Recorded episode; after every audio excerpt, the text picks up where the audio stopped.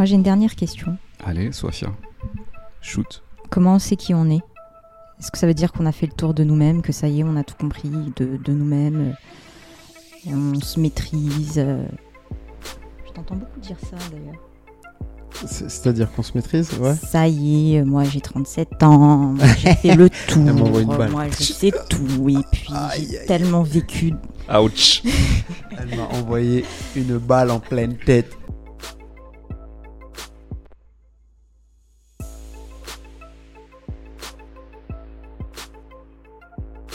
Du coup, c'est la partie 3, Oui. la dernière partie amour, séduction et relations, avec deux auditrices. Comment ça va? Très bien. Super, au top. Est-ce que vous voulez vous présenter rapidement? Ok, bah moi c'est Sofia. J'ai connu euh, le podcast sur TikTok euh, au sujet de l'odeur et ça m'a tout de suite euh, appelé parce que euh, j'étais la seule dans mon entourage en fait à entendre parler de ça. Je pensais que j'étais un chat, mais non. Je suis Hmm. juste, Hmm. C'est énorme. je suis juste une personne normale. Voilà. Merci Ismaël. De rien. Euh, moi sur Instagram, mais je sais plus trop comment t'as popé dans mon feed Hmm. de manière random parce que je consomme pas mal ce genre de, de contenu. Euh, sinon, je m'appelle Marie et euh, je dois dire ce que je fais. Comme tu veux, tu te présentes comme tu veux, parle bien dans le micro par contre. Euh, non, bah voilà, on va s'arrêter là. Ok, bah c'est très bien. Ismaël, est-ce que tu veux te présenter? Non, je rigole. Tu m'as dit pas de place. Moi, je parle pas euh, tout le podcast. Là, je suis assis. euh, ah ouais, les deux extrêmes. bah du coup, euh, comment ça va se passer aujourd'hui? Euh, Moi, vous savez que je prépare pas les podcasts. J'aime bien qu'on fasse euh, notre tambouille à l'instant T. Euh, on a beaucoup de questions, donc ça déjà, ça peut alimenter euh, l'épisode. Ça va l'alimenter, mais euh, je voulais commencer en disant, enfin, en vous laissant la place. Peut-être que vous, il y avait- il y avait des choses que vous vouliez amener, puisque vous avez vu des extraits ou peut-être écouté des épisodes. Donc on peut partir de ça, et en fonction, après, on part sur les questions. Voilà. Questions, comme d'habitude, Ismaël, qui ne sont pas ordonnées, triées, Oui, bah donc du coup, n'est-ce pas? répétition, redite. Bon, Potentiellement. Ouais. Voilà. Euh, Il y a un truc sur lequel vous vouliez euh, Oui. partir en particulier ouais. Oui. Ismaël. Ah Ça commence les problèmes.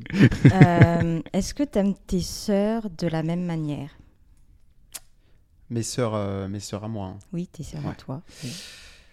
Euh, ouais, de fou. Ouais, ouais, ouais, ouais.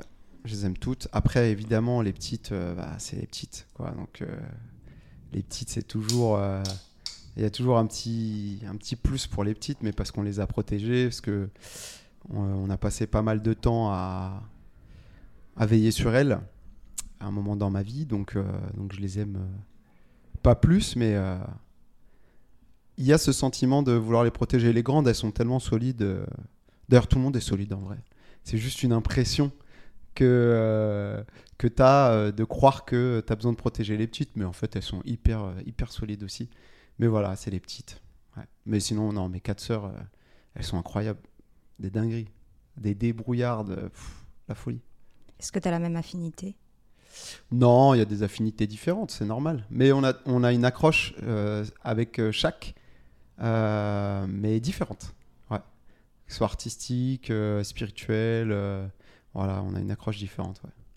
Est-ce que tu passes beaucoup plus de temps avec une plutôt que d'autres ou... Alors, euh, moi j'ai une famille un peu spéciale, c'est-à-dire qu'on était entassés dans un, petit appartement, on était beaucoup. Et du coup, en fait, nous, euh, en grandissant, ce qu'on a eu besoin, quand on a eu notre indépendance tous, euh, c'est euh, voilà, de se créer de l'espace. Donc on se voit pas beaucoup. Voilà. Quand on se voit, c'est souvent tous ensemble. Donc euh, je j'en vois pas plus. Euh, ouais, j'en vois pas plus une que l'autre. Euh, on se voit toujours euh, tous ensemble quand on se voit. Donc. Je pense que tu as répondu à mes questions parce que ma question c'était ça veut dire quoi tu les aimes toutes en parlant des, des, femmes que tu as aimées? Est-ce que du coup il y a, y a un niveau d'amour Est-ce que tu vas en- aimer plus une plutôt qu'une autre? Mais du coup j'ai une autre question. Pourquoi tu te mets pas en couple avec toutes ces femmes? Pourquoi t'en choisis une Il me Euh, semblait que tu t'étais pas en couple avec toutes les femmes. euh, Très bonne question. Bah, parce qu'elles veulent pas. Voilà, tout simplement. Il y en a qui m'ont dit très clairement ne pas être d'accord avec mon mode de vie, euh, ma façon d'aimer, et elles ont choisi de pas faire partie de ce truc-là. Donc euh, je ne pas, je peux pas les obliger. Mais euh, pour toi, et du coup, ça, ça permet de répondre à des questions sur le polyamour, euh, ou en tout cas comme toi tu le vis. Euh, si plusieurs d'entre elles avaient accepté, tu, tu serais en couple avec. Tu pourrais être en couple avec. Oui. euh, en tout cas, celle avec qui tu as voulu l'être. Oui, oui. Mais ça serait des couples euh, un peu polymorphes ou des unités. euh, Ouais. Les modalités, c'est avec les personnes qu'on les construit. On peut pas avoir de, de- on peut pas figer les choses, surtout quand c'est comme ça. Euh, quand tu as des entités euh, à assembler, euh, à rassembler même, tu peux pas, euh, tu peux pas te permettre d'arriver avec euh, tes lois quoi. Tel Moïse euh, avec euh, la table, euh, tu vois, tout écrit comme ça. Non, c'est pas possible. Non, tu laisses l'espace à chaque, chacun ou chacune de de se dire voilà moi c'est comme ça que je vois les choses ok toi c'est comment? Et après on essaie de créer un amalgame de tout ça quoi D'accord. Et si par exemple, il y a trois femmes qui te plaisent, mais qui ne veulent pas que tu sois en couple avec bah, toutes les trois, comment, comment tu fais le choix? Bah je vais Comment avec tu aucune choisis en fait. Voilà. Si ça me Oui, mais si elles autorisent justement que tu puisses avoir des relations, mais pas, euh, mais que ce soit pas euh, quelque chose d'officiel. oui que ce soit caché. Ben on m'a Oui. proposé euh, déjà j'ai une ex qui m'avait dit ok je comprends. Mais par contre tout ce que tu fais à côté je veux pas le savoir tant que tu es avec moi. Et en fait c'était à l'époque en tout cas c'était pas ce genre de modalité que je voulais donc je lui dis bah ça ça va pas le faire parce que moi j'ai pas envie de te mentir. J'ai pas envie de te cacher des choses. J'ai envie de partager ces choses là avec toi parce que j'ai vraiment euh, envie et besoin. Euh, mais ça c'était au tout début euh, quand j'assumais d'être polyamoureux. Et du coup c'est ça évolue doucement. Je me dis qu'il y a peut-être un entre deux à faire. Mais en tout cas à l'époque ça m'est arrivé qu'on me propose ça et j'étais pas ok. J'étais pas ok du tout Et du coup, euh, Sophia et Marie, j'ai envie de vous demander euh, est-ce que vous, c'est quelque chose que euh, vous pourriez accepter, que vous avez considéré, ce- cette manière de vivre l'amour ou pas? Oui. Je rigole parce qu'on en a discuté il y a quelques temps. Ouais. J'ai eu une relation avec un homme marié et je l'aimais tellement que j'étais capable d'accepter sa femme. Parce que du coup, je sais pas, j'étais moi-même surprise en fait de ce, qui, se passait, mais je pense qu'il y a une décision de ma part de beaucoup aimer les femmes. Je pense que j'ai été entourée de beaucoup de femmes et euh, elles m'ont énormément aidée et soutenue. Donc pour moi, c'est inenvisageable de détester d'autres femmes. Euh, et mais c'est juste que sa femme ne m'aurait jamais accepté. Donc euh, ça s'est arrêté là. Mais Donc, ce que j'entends dans ce que tu dis, c'est que euh, toi, t'avais rien contre cette femme. Oui. Mais est-ce qu'elle elle était au courant de ton existence? Elle l'a senti, mais elle n'était pas au courant. Bah parce que pour lui, c'était pas possible en fait. Il pouvait pas lui dire parce que c'est pas quelque chose qu'elle euh, accepterait. Ok. Mais toi, t'étais euh, potentiellement ok avec le fait, entre guillemets, de partager cet homme? Tout à fait. Ok. Euh, non, moi un peu différemment. C'est quelque chose. euh, je je n'ai aucune haine pour les femmes. Au contraire, je les aime aussi beaucoup. Mm.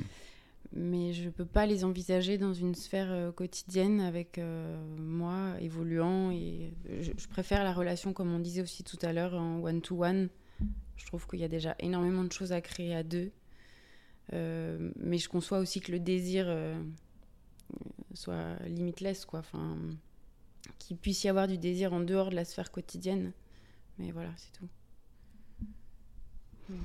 Ok, mais qu'est-ce que ça veut dire du désir en dehors de la sphère quotidienne? Comment ça se matérialise pour toi et comment ça se euh, joue ou pas Tu vois?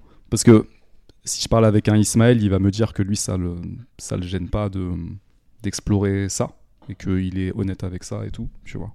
Donc est-ce que ce serait un désir euh, sur lequel on agit ou est-ce que c'est plus euh, un truc qu'on ressent et c'est ok ou est-ce que ça passe par une séduction. Après, la réponse est différente pour différentes personnes, mais Je l'ai jamais vraiment expérimenté, mais je Ouais. peux concevoir que, que ça représente des parenthèses euh, au sein d'un couple. C'est déjà énorme parce qu'il n'y a pas beaucoup de personnes qui s'ouvrent à ça. Mm. Et avoir la maturité de se dire euh, qu'on peut accepter euh, que notre partenaire ou même soi-même, déjà de s'accepter Mais voilà. et d'accepter le fait de, de, de, de, de se dire oui, je suis avec quelqu'un que j'aime, mais je peux être attiré par quelqu'un d'autre et il peut se passer quelque chose, ça c'est déjà énorme. C'est déjà énorme. Alors c'est pas obligatoirement euh, euh, quelque chose qui va se réaliser, mais en tout cas, juste se le dire, se déculpabiliser, c'est ça fait redescendre un Mm. petit peu et ça- on se dit euh, ok, ouais, je suis humain en fait.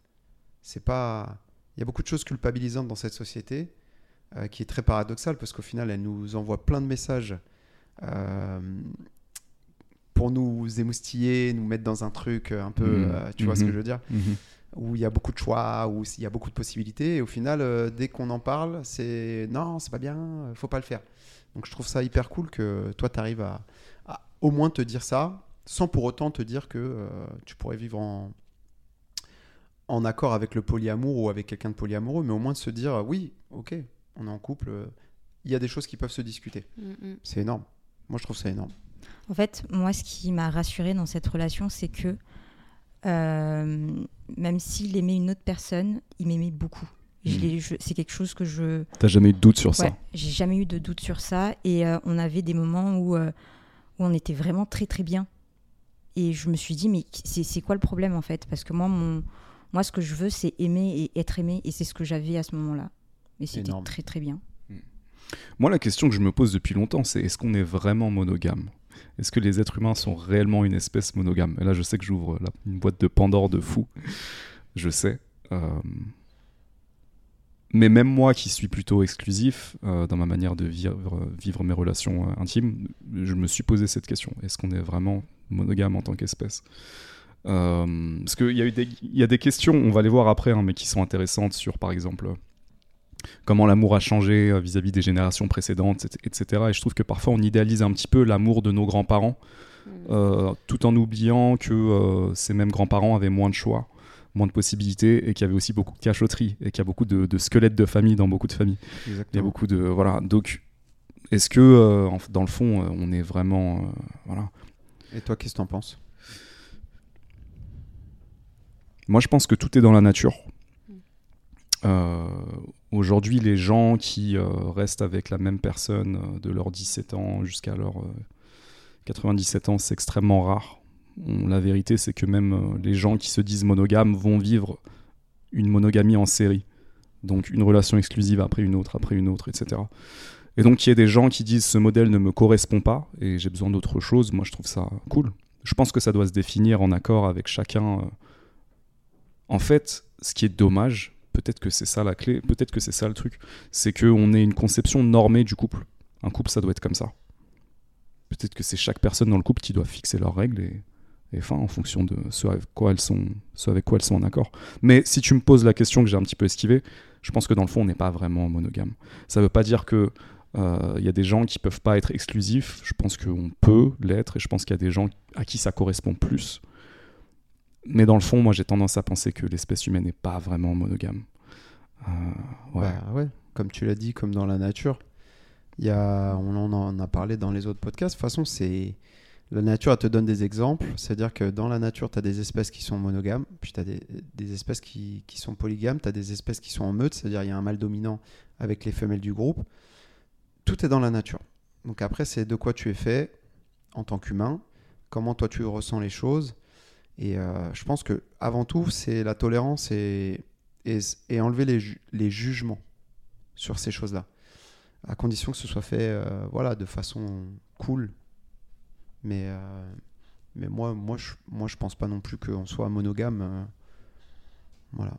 Je pense qu'il y a une part de créativité en soi. Enfin, ça doit influer là-dessus parce qu'il faut quand même faire preuve d'énormément de créativité pour arriver à, à fonder cette espèce de. Je sais pas trop comment le. Tout à l'heure, je parlais de couple polymorphe, Mm. donc euh, Mm. je- Mm. des choses comme ça. Euh, C'est un équilibre, c'est un, c'est un couple qui peut évoluer en plus, euh, un truc qui peut se transformer avec le temps. Ouais, c'est ça. J'avais vu une vidéo d'une prostituée qui dit. Ah, désolé. Rapproche-toi du mic. Euh, J'avais vu une vidéo d'une prostituée qui disait qu'elle faisait son métier parce qu'elle elle- elle aimait en fait euh, euh, faire du bien aux hommes. Et c'est une vidéo qui m'a beaucoup parlé parce que je pense que je je suis capable de faire ça. C'est juste que en fait, comme c'est comme derrière il y a une image tellement dégueulasse de, la prostituée, c'est quelque chose que je pourrais jamais m'autoriser. Mais je, je ressens du plaisir en fait à apaiser quelqu'un, à euh, euh, juste lui, apporter une certaine présence en fait, sans forcément euh, l'aimer. Mais euh, c'est quelque chose encore une fois que j'ai, enfin après que j'ai que j'ai pas expérimenté, mais je m'en, je, sens que je- je- j'en suis capable. C'est juste que derrière, il y a une peur de euh, être euh, prisonnière en fait de, de certains hommes, parce qu'en fait, il y, a certains hommes qui manquent tellement de nourriture émotionnelle qui peuvent euh, en fait euh, t'accaparer.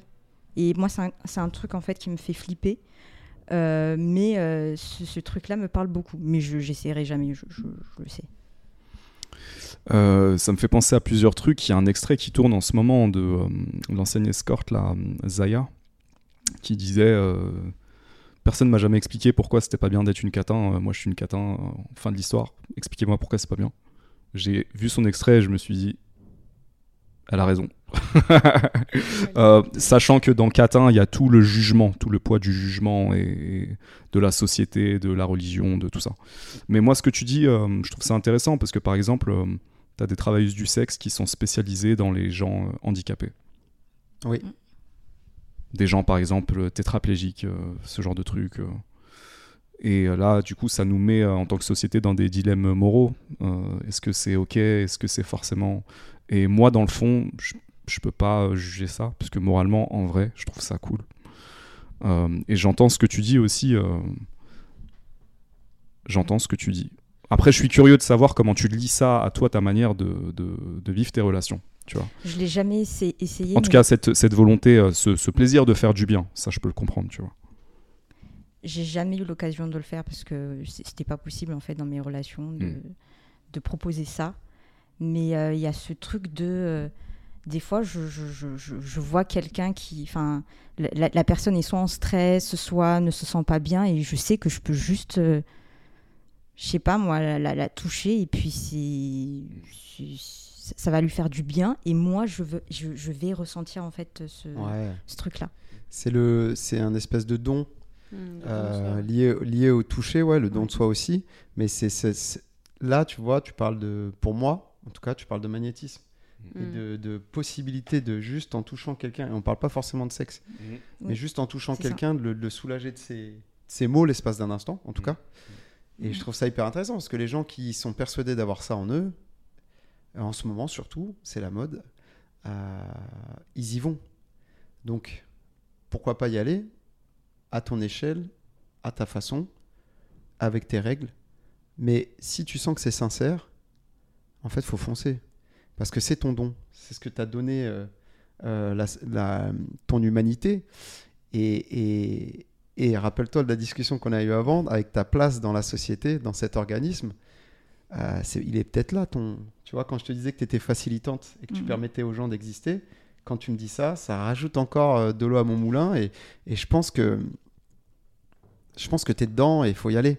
En fait, faut toucher les gens. Faut, faut y aller. Parce que tu vois, même le contact, maintenant, il est, il est interdit. Il est, euh, il est stigmatisé. Il est, ils sont en train de tout séparer, de, de tout cliver, de tout mélanger pour nous empêcher de, de- de se ressentir les uns les autres. Et euh, quand je- j'entends des gens comme toi, je me dis putain, mais il faut que, il faut que tu y ailles. Il faut que tu y ailles à ta façon. Et les gens, ils n'ont pas besoin de savoir comment, qui, pourquoi. Tu vois, il y a des magnétiseurs. euh, ils sont au-dessus de toi, ils te touchent pas vraiment, mais ils te touchent ou peut-être, mais ils font ça même à leur façon. Et ça marche. Donc euh, vas-y. hein. En fait, franchement, euh, Le, problème, c'est que il y, a- il y a un risque. En fait, j'ai l'impression que la personne, elle peut m'emprisonner dans. ce- Enfin, oui, elle peut m'emprisonner parce que du coup, elle se sent tellement bien qu'elle veut que je reste là, Ouais, mais après, j'ai- très très peur de ça. si tu le fais d'une façon professionnelle, il y a un cadre qui est posé, donc euh, ce sera pas pareil que dans une relation que tu peux créer euh, où la personne, effectivement, elle va se dire là, je suis en relation exclusive, on s'envoie des messages, on se machin, donc elle est à moi. Là, si tu es professionnel, par exemple, tu dis je propose des massages, euh, machin, des soins énergétiques, des trucs, les gens ils savent qui ils viennent voir. Enfin, Mm. C'est ma vision des choses. Après, euh, je sais pas, je suis pas masseur non plus, donc je sais pas comment ça se passe pour les masseurs et les masseuses en l'occurrence en DM. Je pense qu'il y a des difficultés avec certains hommes dont tu parles, mais ça doit pas t'empêcher d'essayer euh, d'aller vers ça. Si tu sens que c'est un besoin et que c'est en toi, euh, enfin, bah, balance-le quoi. C'est ton pouvoir. Moi, ça m'effraie. Donc, euh, je... Bon, pour l'instant, on Oui. pause, mais c'est une bonne, c'est une bonne réflexion en tout cas. Ouais, c'est intéressant. Moi, je vois plusieurs choses. Il y a le côté euh, professionnel, euh, si tu as un truc à apporter. Et comme le disait Isma, euh, pourquoi pas? Ça, c'est un truc. Mais après, moi, j'entends que c'est un petit peu entremêlé avec du personnel. Tu vois Et là, c'est différent. Parce que pour moi, dans le personnel, il y a des relations de dépendance affective, il y a des relations sauveur-sauvé. Et là, ça peut créer effectivement des emprises. Donc là, tu vois, c'est un autre Oui. euh, niveau de fait. compréhension. Et après, je, je te connais pas assez pour savoir ce que toi tu recherches dans une relation intime, amoureuse. Euh, mais c'est ça la question qu'il faudrait se poser déjà, tu vois. Euh, parce que pour moi, euh, quand il y a quelqu'un qui veut te capturer et te garder, c'est que tu, en fait, es dans un truc où tu essaies de combler un truc où Oui. potentiellement ça crée un rapport de pouvoir d'une manière ou d'une autre. Et donc il y a une personne. Mais ouais, cette question de la dépendance affective, euh, elle revient, elle revient beaucoup. On n'en a pas trop parlé de la dépendance affective. Non, c'est vrai. Euh, mais en trame de fond de pas mal de questions qu'on nous a posées, euh, c'est c'est revenu. euh, ouais. Est-ce qu'on l'est pas un peu tous? Ah, ah, la question qui J'avais tue. demandé Merci à- Marie, incroyable. J'avais demandé à Marie. euh, Ah, tu m'as touché droit au cœur. Pendant euh, longtemps, j'ai cru que je, je l'étais et que les gens pas forcément autour Ouais. de moi. Alors qu'en fait, en discutant avec nos amis, tout le monde euh, ressent. Puis l'habituation crée forcément toujours ce cette envie de de- d'y retourner. Enfin, Et comment tu te sens maintenant? Est-ce que tu te sens, du coup, en t'étant comparé aux autres, comment tu te sens toi? Est-ce que tu te sens du coup dépendante affective ou tu, tu penses que bah non, en fait, ça, je suis entre guillemets dans la norme? C'est quoi la norme? Je sais pas, c'est pour ça que j'ai mis entre guillemets. Mm. Tu vois, c'est vraiment chacun a sa vision euh, de la norme, tu vois. Il y en a, ils vont se dire, euh, je suis accroché tout le temps à mon copain, c'est normal. Non, mais qu'elle te, Ah, demande, qu'elle te demande à toi, c'est quoi la norme? Je trouve ça trop drôle. Tu sais c'est différent d'être tout le temps accroché à son partenaire. C'est pas la même chose. Non, bien sûr, mais c'est un extrême, c'est un extrême. C'est pour ça que je te demande, toi, Mm. comment to- toi, tu le vis euh, maintenant? Hum, Maintenant, après autant de temps de questionnement, oui, je, je, je trouve que c'est une dépendance affective qui est pas toujours hyper saine. Ok. Et pourquoi Si je peux me permettre? Hum. Ouais, bon là c'est un gouffre. Euh, là c'est la, la réponse euh, engendre beaucoup beaucoup de choses. Euh, je, on peut pas, t- non, je peux pas te donner toutes les réponses. D'accord. Euh, dépendance affective, est-ce qu'on l'est pas tous? Parce que c'était la question initiale que je trouve très intéressante. Ou en tout cas, si je la retourne un petit peu, est-ce qu'on n'a pas tous vécu à un moment ou à un autre une dépendance affective? Hum. aussi C'est une question qui a le mérite de... de- Alors, il y a plusieurs choses. On fait le tour de table, du coup. Allez, Ouais. je commence. Euh, Moi, je pense que euh, dans mes premières relations, ou en tout cas dans mes premiers coups de cœur, euh, il y avait une histoire de, de dépendance affective. Mais parce que c'était, ça arrive aussi au moment où je suis très jeune, c'est innocent. J'ai pas euh, la conscience de c'est quoi mon rapport, euh, mes troubles affectifs, mes manques affectifs, etc. Et naturellement, l'amour, c'est quelque chose à ce moment-là d'incroyable. Quand tu les premiers émois, c'est genre waouh. euh, je projette une idéalisation sur une personne, ça marche avec cette personne, donc c'est ouf. Je cherche à combler un vide, ça se termine, et c'est généralement quand ça se termine, ou quand quand il y a des, des, des, des, euh, troubles, on va dire, dans la relation, que tu, tu te rends compte que Mm. peut-être il y a un truc. Ok. Euh, donc ça, je peux le comprendre. Euh, je peux comprendre que... euh, je peux comprendre que se sentir... avoir besoin d'une personne et considérer ne pas être capable de vivre sans cette personne et que l'absence de cette personne nous détruise, je pense que ça, c'est dangereux. Donc pour moi, la dépendance affective, c'est un vrai truc qu'il faut, je sais pas si guérir c'est le bon mot, mais pour moi, il faut le guérir. Par contre, euh, pour moi, ça va pas plus loin que ça. Et je veux mettre une nuance qui est importante, et j'en ai un petit peu parlé avant, enfin dans d'autres épisodes, mais pour moi, la, la peur de la dépendance affective peut nous empêcher de vivre des trucs. Moi, je pense que par exemple, moi, je vis mes relations très intensément parce que je suis comme ça, je suis passionné, je suis un hypersensible. Donc, être avec quelqu'un, c'est incroyable. Et quand je suis avec cette personne, c'est très dur, ça me déchire. Et... Mais parce que je suis comme ça, en fait. On a parlé du deuil. Pour moi, le deuil, c'est difficile, mais parce que je suis comme ça. Est-ce que ça veut dire nécessairement que c'est de la dépendance affective? Je ne pense pas. Je pense que c'est aussi un tempérament. Donc, euh, moi, je mets le, le curseur euh, comme ça. C'est ténu, ouais.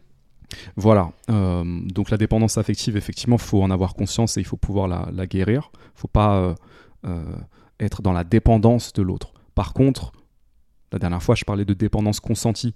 Je pense que justement, avoir peur de la dépendance affective, ça peut nous faire nous enfermer. Et, pour moi, voilà, c'est- c'est c'est un- une frontière qui est très dure à trouver. hein.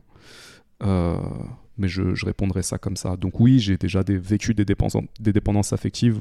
Aujourd'hui, je suis plus là-dedans. Ça n'empêche pas que quand j'aime quelqu'un et que quand cette personne n'est plus là ou quand ça se termine, ça me fait mal. Voilà. J'y vais.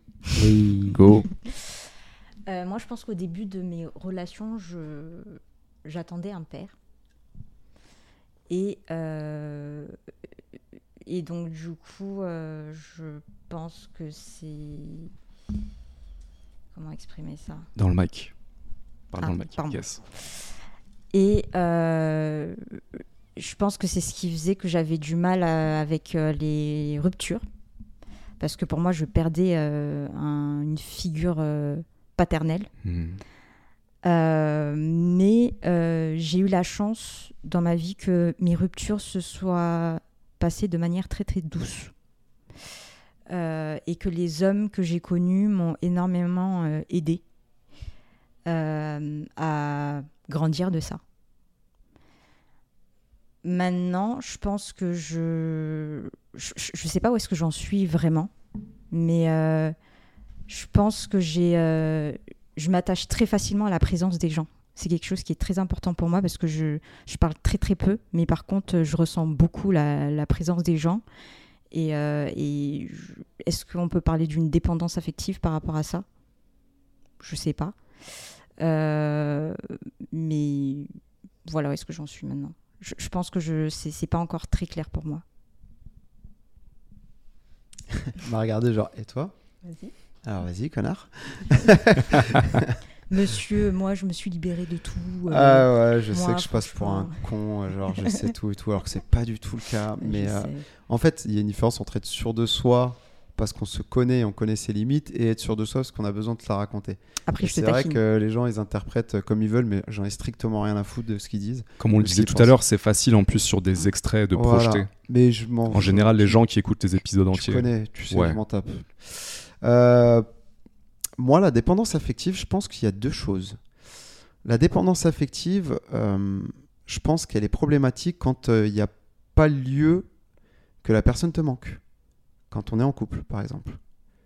Là, pour moi, il y a une toxicité qui s'installe parce qu'en fait, la personne, elle a beau être présente, ça sera jamais suffisant.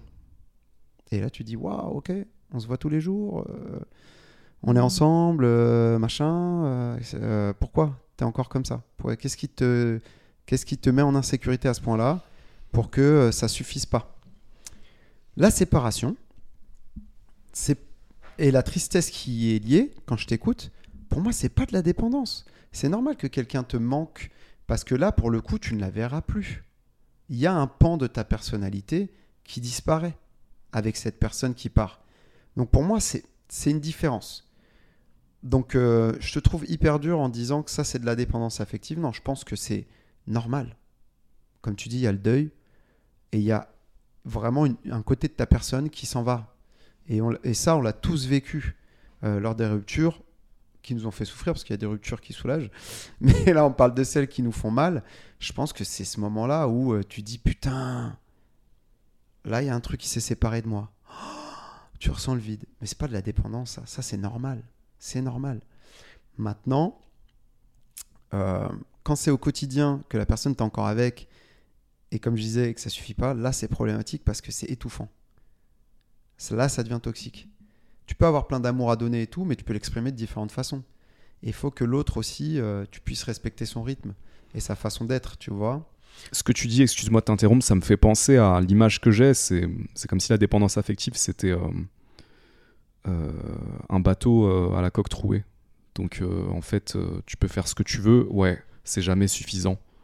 Il y, a il, y a, il y a comme un trou noir, en fait, qui aspire. Et, et donc, il faut combler le trou dans la coque plutôt que. et ce trou, ce trou noir dont tu parles, c'est l'insécurité de l'autre. Tu vois? La peur de l'abandon, euh, la comparaison. Euh, enfin voilà, tout ce qu'on dépose dans, le couple. Euh, la dépendance affective, moi, j'en ai pas. Hormis le fait que j'ai besoin de donner de l'amour. Voilà, vraiment besoin, beaucoup, beaucoup, beaucoup. Et ça, c'est une dépendance affective aussi qui existe. Voilà, je pense que c'est une sorte de dépendance affective. Après, c'est pas forcément tout le temps péjoratif. Je pense qu'on est tous interdépendants et qu'on on est dans une société euh, individualiste où euh, la dépendance est mal vue. Mais en fait, on est tous interdépendants et encore heureux qu'on ait besoin d'être avec des gens, en fait, et de les ressentir près de nous. Et d'avoir envie de les ressentir. Là où c'est dangereux, c'est quand ça suffit plus, qu'on on s'accapare la personne, qu'on veut pas qu'elle voit d'autres gens, que euh, se sent biaisé euh, dès que la personne qu'on aime fait un truc avec quelqu'un d'autre, euh, tu vois, des amis, des potes, des machins, et qu'on se dit ah non mais moi j'aurais voulu qu'il soit avec moi là, là, là c'est problématique, tu vois. Mais moi l'interdépendance ça me fait pas peur. Moi j'estime qu'on est tous dépendants les uns les autres et que si il n'y avait pas cette dépendance affective, cette dépendance sociale même, je rajouterais, eh ben, on serait dans une société où tout le monde s'en bat les couilles de tout le monde. Et en fait, moi, je me marierais avec moi-même. Euh, euh, toi, tu sortirais avec toi-même tout seul. tu vois, c'est comme les gens qui disent, moi, je m'habille pour moi. Ah, très bien. Donc, tu t'habilles pour te plaire à toi tout seul. Ok, bah c'est super alors. Bah marie-toi avec toi-même. Et puis fais des enfants avec toi-même. Et puis voilà, et puis ta vie, elle est géniale on fait tout aussi pour les autres et c'est normal pour recevoir des choses. Je nous vois souvent j'ai cette image comme une toile d'araignée où on est tous sur euh, des pôles différents et on émet des vibrations voilà que ça passe par la tenue ou par les mots et on est complètement interdépendant mais la dépendance affective c'est quand ça crée vraiment un manque et que t'es pas bien en fait que tu as besoin de ton shoot de la personne mais j'ai pu être dépendante affective mais pas être mal parce que l'autre allait voir ses amis ou quoi c'est juste que mes besoins n'étaient pas comblés. Donc, euh, tu as une dépendance euh, laïque, si on peut dire. Il y a, tu vois, c'est pour ça que je te posais la question tout à l'heure. Je voulais pas que tu me racontes forcément, euh, toi, ce que tu avais vécu, mais comment tu concevais la dépendance affective. Mhm. C'était plutôt dans ce sens-là. Et je voulais pas être du tout intrusif, voilà, mais c'était vraiment. Parce que tu vois, là, quand tu m'en parles, bah, bah, ça va. Tu vois, la personne a le droit de te manquer. Tu vois ce que je veux dire? Par contre, tu vois, ce dont je t'ai parlé, moi je l'ai vécu. Ça dépend après euh, comment ça se matérialise, mais je voulais te poser une question, Isma, euh, parce que tu. En gros, euh, tu dis que tu n'es pas dépendant affectif, clairement, sans doute. moi, j'ai envie de te demander est-ce que ton besoin d'avoir plusieurs relations, est-ce que ça, c'est pas une forme de dépendance affective quelque part, en dehors de l'aspect physique qu'on peut comprendre, mais laissons ça de côté est-ce qu'il ne pourrait pas y avoir une forme de dépendance affective là-dedans? Bah, Il pourrait y avoir si, euh, si parfois, si les gens que j'aime, je me sentais obligé d'être avec eux. Et là, je te dirais, ouais, c'est vrai. Si je souffrais de ne pas être avec les gens que j'aime, euh, pour euh, la raison dont on parlait tout à l'heure, c'est-à-dire que ces personnes n'ont pas envie d'être dans mon cercle amoureux parce que je suis tel que je suis. Si je souffrais vraiment de ça au quotidien, effectivement, euh, ça pourrait être euh, une dépendance affective néfaste. Euh, mais, comme j'ai dit juste avant, j'ai une dépendance affective, c'est-à-dire que j'ai besoin de donner de l'amour. Mais ça ne me dérange pas parce que c'est pas quelque chose de négatif. Je peux donner de l'amour sans physique, en étant de loin, bienveillant. C'est plus difficile avec certaines personnes parce que, parce que quand tu les as déjà côtoyées qu'elles t'ont fait vibrer, bah, tu as envie de continuer ça. Mais il faut respecter aussi le choix de chacun. C'est très difficile mais il faut l'accepter. Donc euh, j'ai une dépendance affective, mais je l'estime pas euh, nocive ou toxique. Et je pense que je serais même capable, euh, tu vois, de vivre seul si ce que j'étais ne faisait pas du bien à aucune des partenaires avec qui je suis. Vraiment, c'est un peu ma réflexion d'ailleurs euh, du moment, mais, euh, mais vraiment, je, tu vois, c'est des choses qui, me, qui sont possibles pour moi en tout cas. Mais je pense qu'on est tous euh, dépendants. Bah, moi, moins, ce hein. qui me fait, euh, ce qui me questionne le plus aujourd'hui, c'est pas la dépendance affective, c'est l'indépendance affective. Quand j'entends indépendance, moi, ça me mal. fait c'est tilter de ouf parce que Ah je oui. me dis, mais en fait, euh, quand j'entends non, non, mais moi, je suis indépendant ou je suis indépendante, j'entends, je suis en train de me, euh, de m'emmurer. Voilà ce que j'entends. Euh, j'ai peur d'avoir mal, du coup, euh, je, je me protège dans une indépendance et je trouve ça dommage de dire. euh, c'est quoi le problème? Pourquoi on a aussi peur que ça d'être dépendant de quelqu'un dans une relation? Moi, je trouve ça beau de dire, bah, sur ça, ouais, j'ai besoin de quelqu'un en fait. Exactement. Ou j'ai besoin de quelqu'un tout court. Enfin, j'ai des, besoins émotionnels. Enfin, voilà, j'ai des besoins. Après, bien sûr, il y a, y a un spectre. Et le spectre de la dépendance affective, effectivement. Mais, mais ouais, cette histoire d'indépendance, moi, ça me parle pas. Quand, Oui, quand euh. les gens parlent de ça, j'entends euh, j'entends de la peur derrière, en fait. Oui, je pense qu'il y a une construction sur des bases de peur à trop vouloir faire tout soi-même et refuser l'aide. euh, C'est. Il y a certainement des traumatismes derrière, oui, qui ont... où tu as dû prouver euh, que tu pouvais faire les choses par toi-même. Parce qu'à un moment donné, tu as vraiment dû le faire.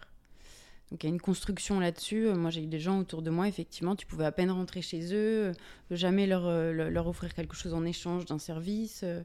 une espèce d'indépendance, comme une, voilà, un emmurement, une, une forteresse autour d'eux. Ouais, c'est ça. C'est exactement Sûrement des gens qui ont peur que ces choses disparaissent et elles préfèrent Mm. prévenir que guérir. Euh. C'est ça, c'est exactement ça. Ouais, ouais, bien sûr, mais je, je comprends parce que moi, par contre, ça, je l'ai été un moment. Donc, euh, et c'était pas par fierté du tout. hein, C'était parce que vraiment, j'avais peur d'être blessé, que ces choses-là euh, partent. Parce que moi, j'ai eu euh, vraiment euh, un problème au niveau de l'abandon. Vraiment, c'est un truc que je supportais difficilement à une époque et que j'ai dû travailler. Et donc, cette indépendance et m'emmurer, à un moment donné, j'ai fait la tête de con, effectivement. J'étais ce genre de personne. Alors, du mal à recevoir, à être dans la mise à distance de certaines choses. Non, non, j'ai pas besoin. Mais j'en suis revenu parce que tu perds tes amis, euh, tu perds les gens que t'aimes euh, très rapidement, en fait. Parce qu'ils sentent que t'as plus besoin, en fait. Ils croient. Enfin, ils pensent vraiment que ton image de mytho, elle est réelle, tu vois. Mais en fait, t'as grave besoin des gens. Moi, je veux, je veux revenir sur Marie qui m'a qui m'a fait une belle image avec la toile et ça résonne encore en moi.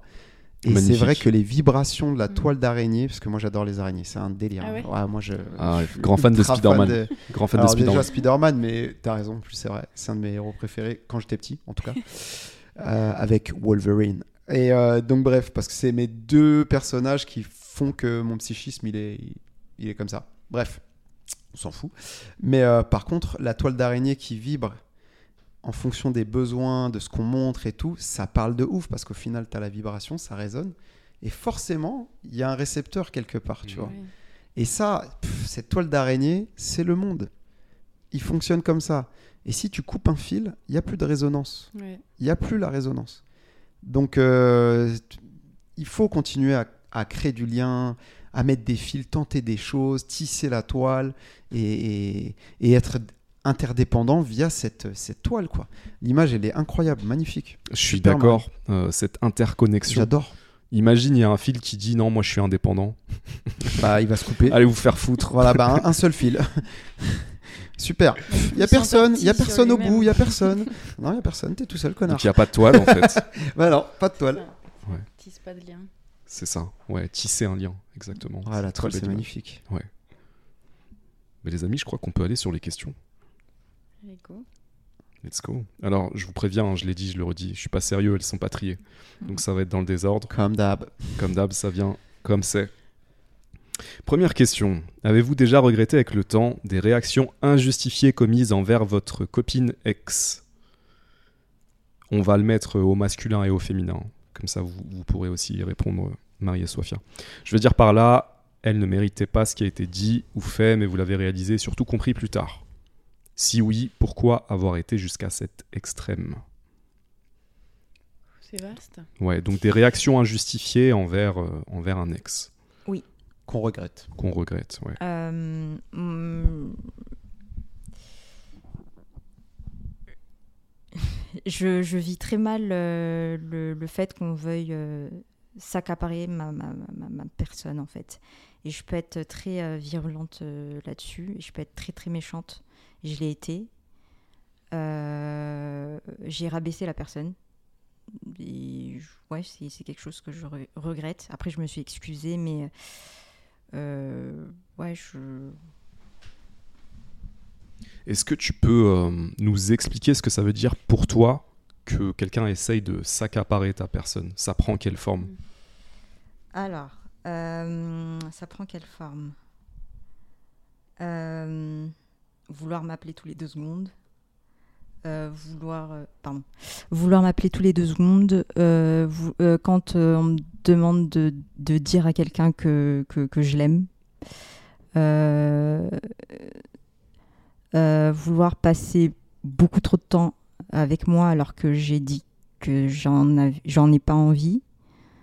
Me poser beaucoup de questions sur ce que je fais, où je vais. euh, c'est en fait c'est des trucs comme ça qui vont à un moment donné m'énerver et je vais être très euh, je vais être très méchante.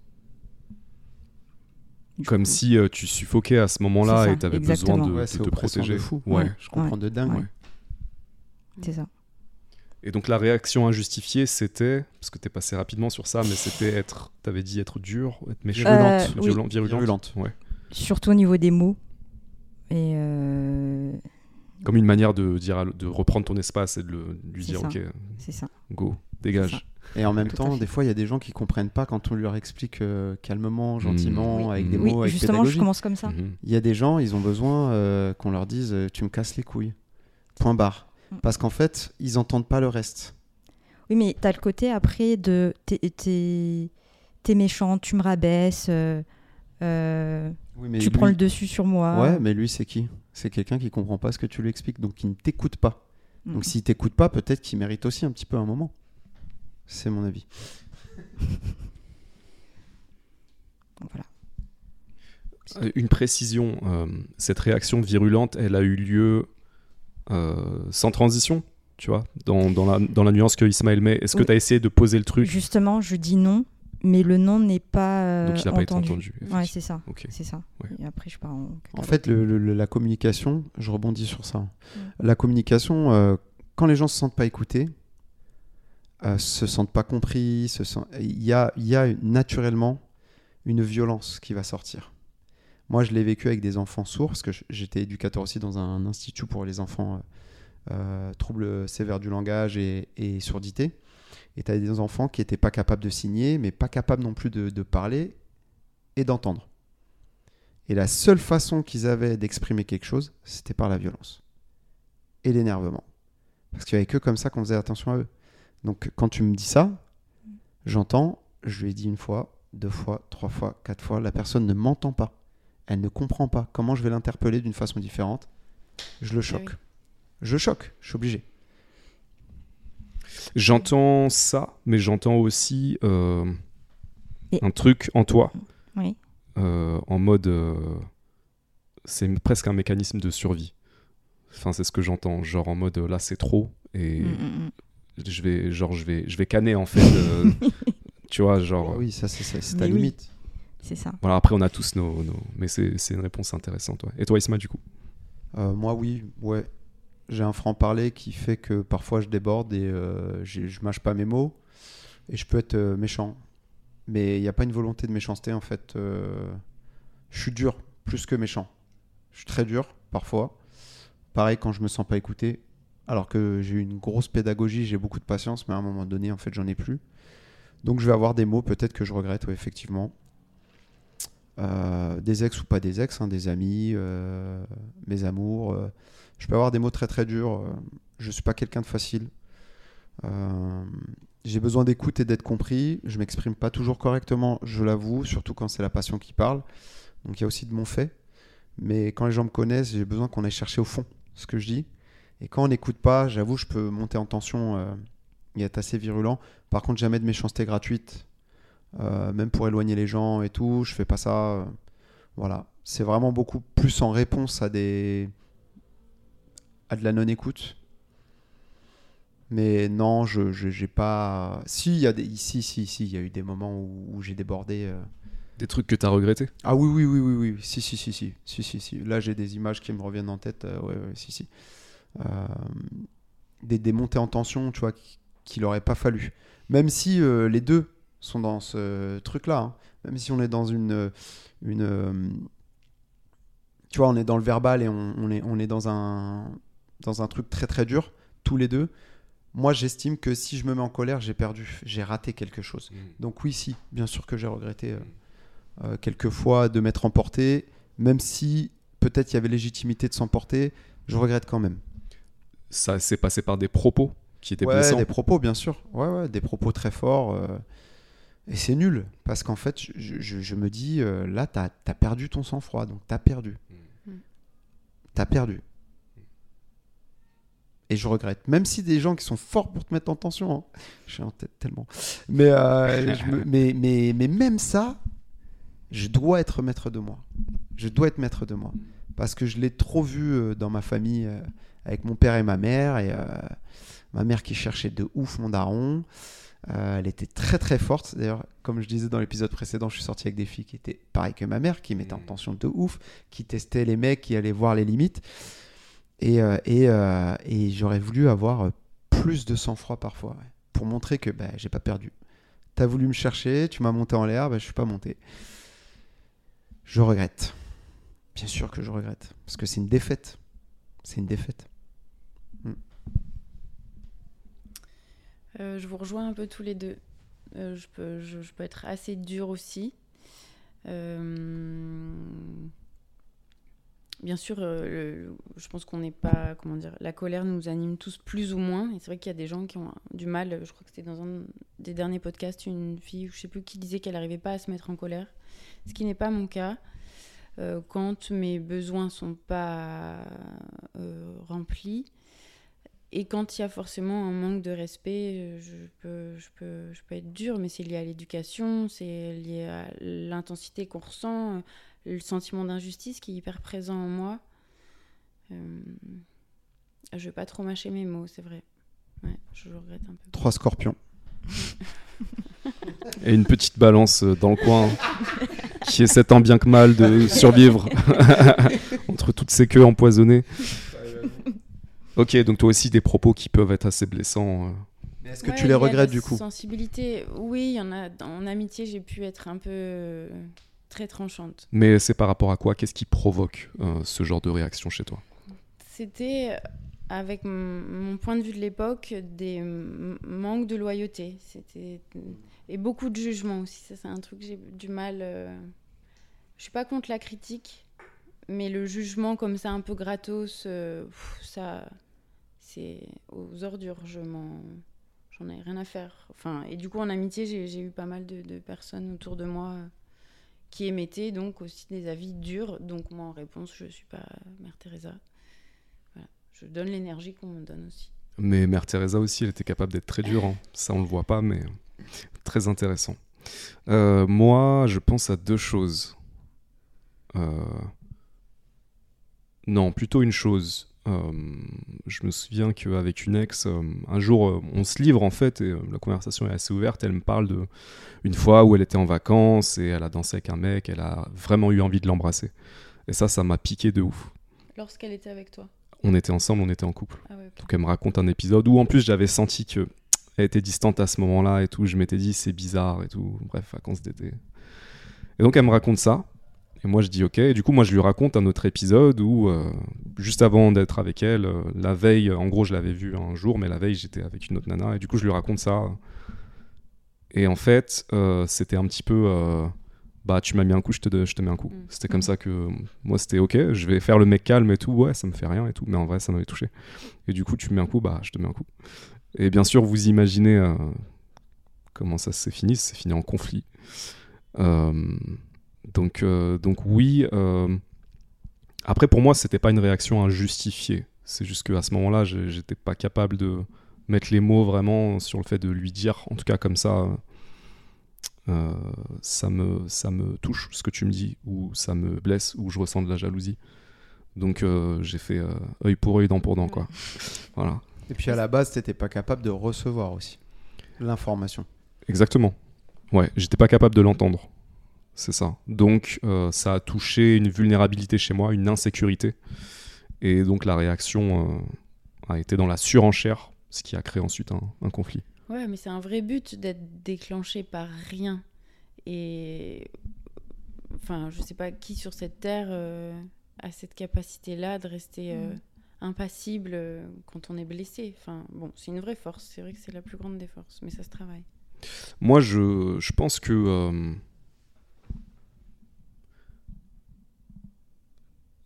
Il y a une autre manière de, de voir le truc, c'est de se dire, euh, en fait, euh, inévitablement, il y a des choses qui vont nous toucher. Et c'est OK.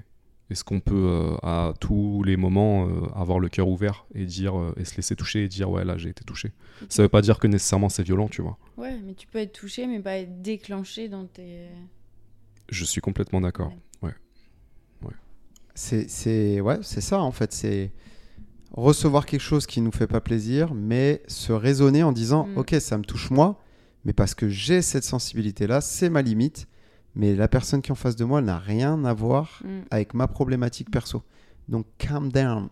Et ça, c'est, comme tu dis, c'est très dur. Mais en fait, une fois que tu en as conscience et que tu te Oui. l'avoues à toi-même, c'est plus si difficile que ça et ça te soulage même. Parce que ça t'évite des conflits gratuits où en fait tu te retrouves avec toi-même. Au lieu de te retrouver en conflit avec la personne, tu te retrouves juste en explication avec toi-même et tu te dis T'es pas un peu con là? Si, c'était trop con en fait. T'es pas un peu jaloux, là? Mais c'est quoi ton problème? Tu te sens pas un peu menacé, là? Mon problème, Bah oui, c'est que exactement. hier, euh, tu vois. Et c'est cette discussion-là qu'il faut avoir avant d'aller chercher l'autre. Et si cette discussion-là t'a pas permis de régler ce, ce, ce, ce différent, effectivement, tu peux aller commencer à questionner l'autre. Mais d'abord, questionne-toi toi-même. Quand tu as envie de t'énerver, questionne-toi toi-même et après va voir l'autre. Mais c'est effectivement, ça demande beaucoup de maîtrise. Pas être dans la réactivité instantanée. Exactement, mais c'est très difficile. Ouais. Moi, ça me fait penser à une euh, phrase qu'une femme un jour a dit par rapport à la tromperie. Elle a dit qu'une personne trompe pas parce qu'elle veut agir contre l'autre, mais pour, euh, Mm. pour elle-même. Et euh, moi, ça m'a débloqué parce que euh, j'entends souvent la phrase euh, Oui, il te trompe parce qu'il te respecte pas, euh, parce que tu n'as pas de valeur. Euh, Donc, on, a tendance à le prendre personnellement. Et donc, du coup, à, à, vouloir justement s'énerver alors que c'est ça ça n'a rien à voir. Et moi, quand cette personne a, dit cette phrase-là, ça m'a complètement débloqué. C'est hyper intéressant ce point de vue que j'avais pas exploré, même si il est latent dans ma façon de penser les choses. Mais tu vois, l'entendre comme ça, c'est très concret. C'est-à-dire qu'effectivement, euh, faut pas le prendre pour soi. Et, euh, et c'est aussi très difficile de se retirer du game. Tu vois, de se dire ah je suis pas dans l'équation là en fait, c'est pas moi le problème. Mm. Je suis pas au centre des choses. Ouais, mais parce que naturellement, tu vas, tu vas te remettre en question en disant peut-être qu'il y a quelque chose que j'ai mal fait, euh, Mhm. ce genre de choses. Mais c'est intéressant. Et, et effectivement, moi, je le conçois complètement qu'il y a certaines tromperies qui n'ont rien à voir avec euh, le ou la partenaire, qui ont beaucoup plus à voir avec celui ou celle qui trompe. Parce qu'elle va chercher ou il va chercher quelque chose pour lui-même, en fait. Ouais. Euh, pour revenir sur la question, c'est intéressant parce que c'était, euh, ça parlait de réaction injustifiée.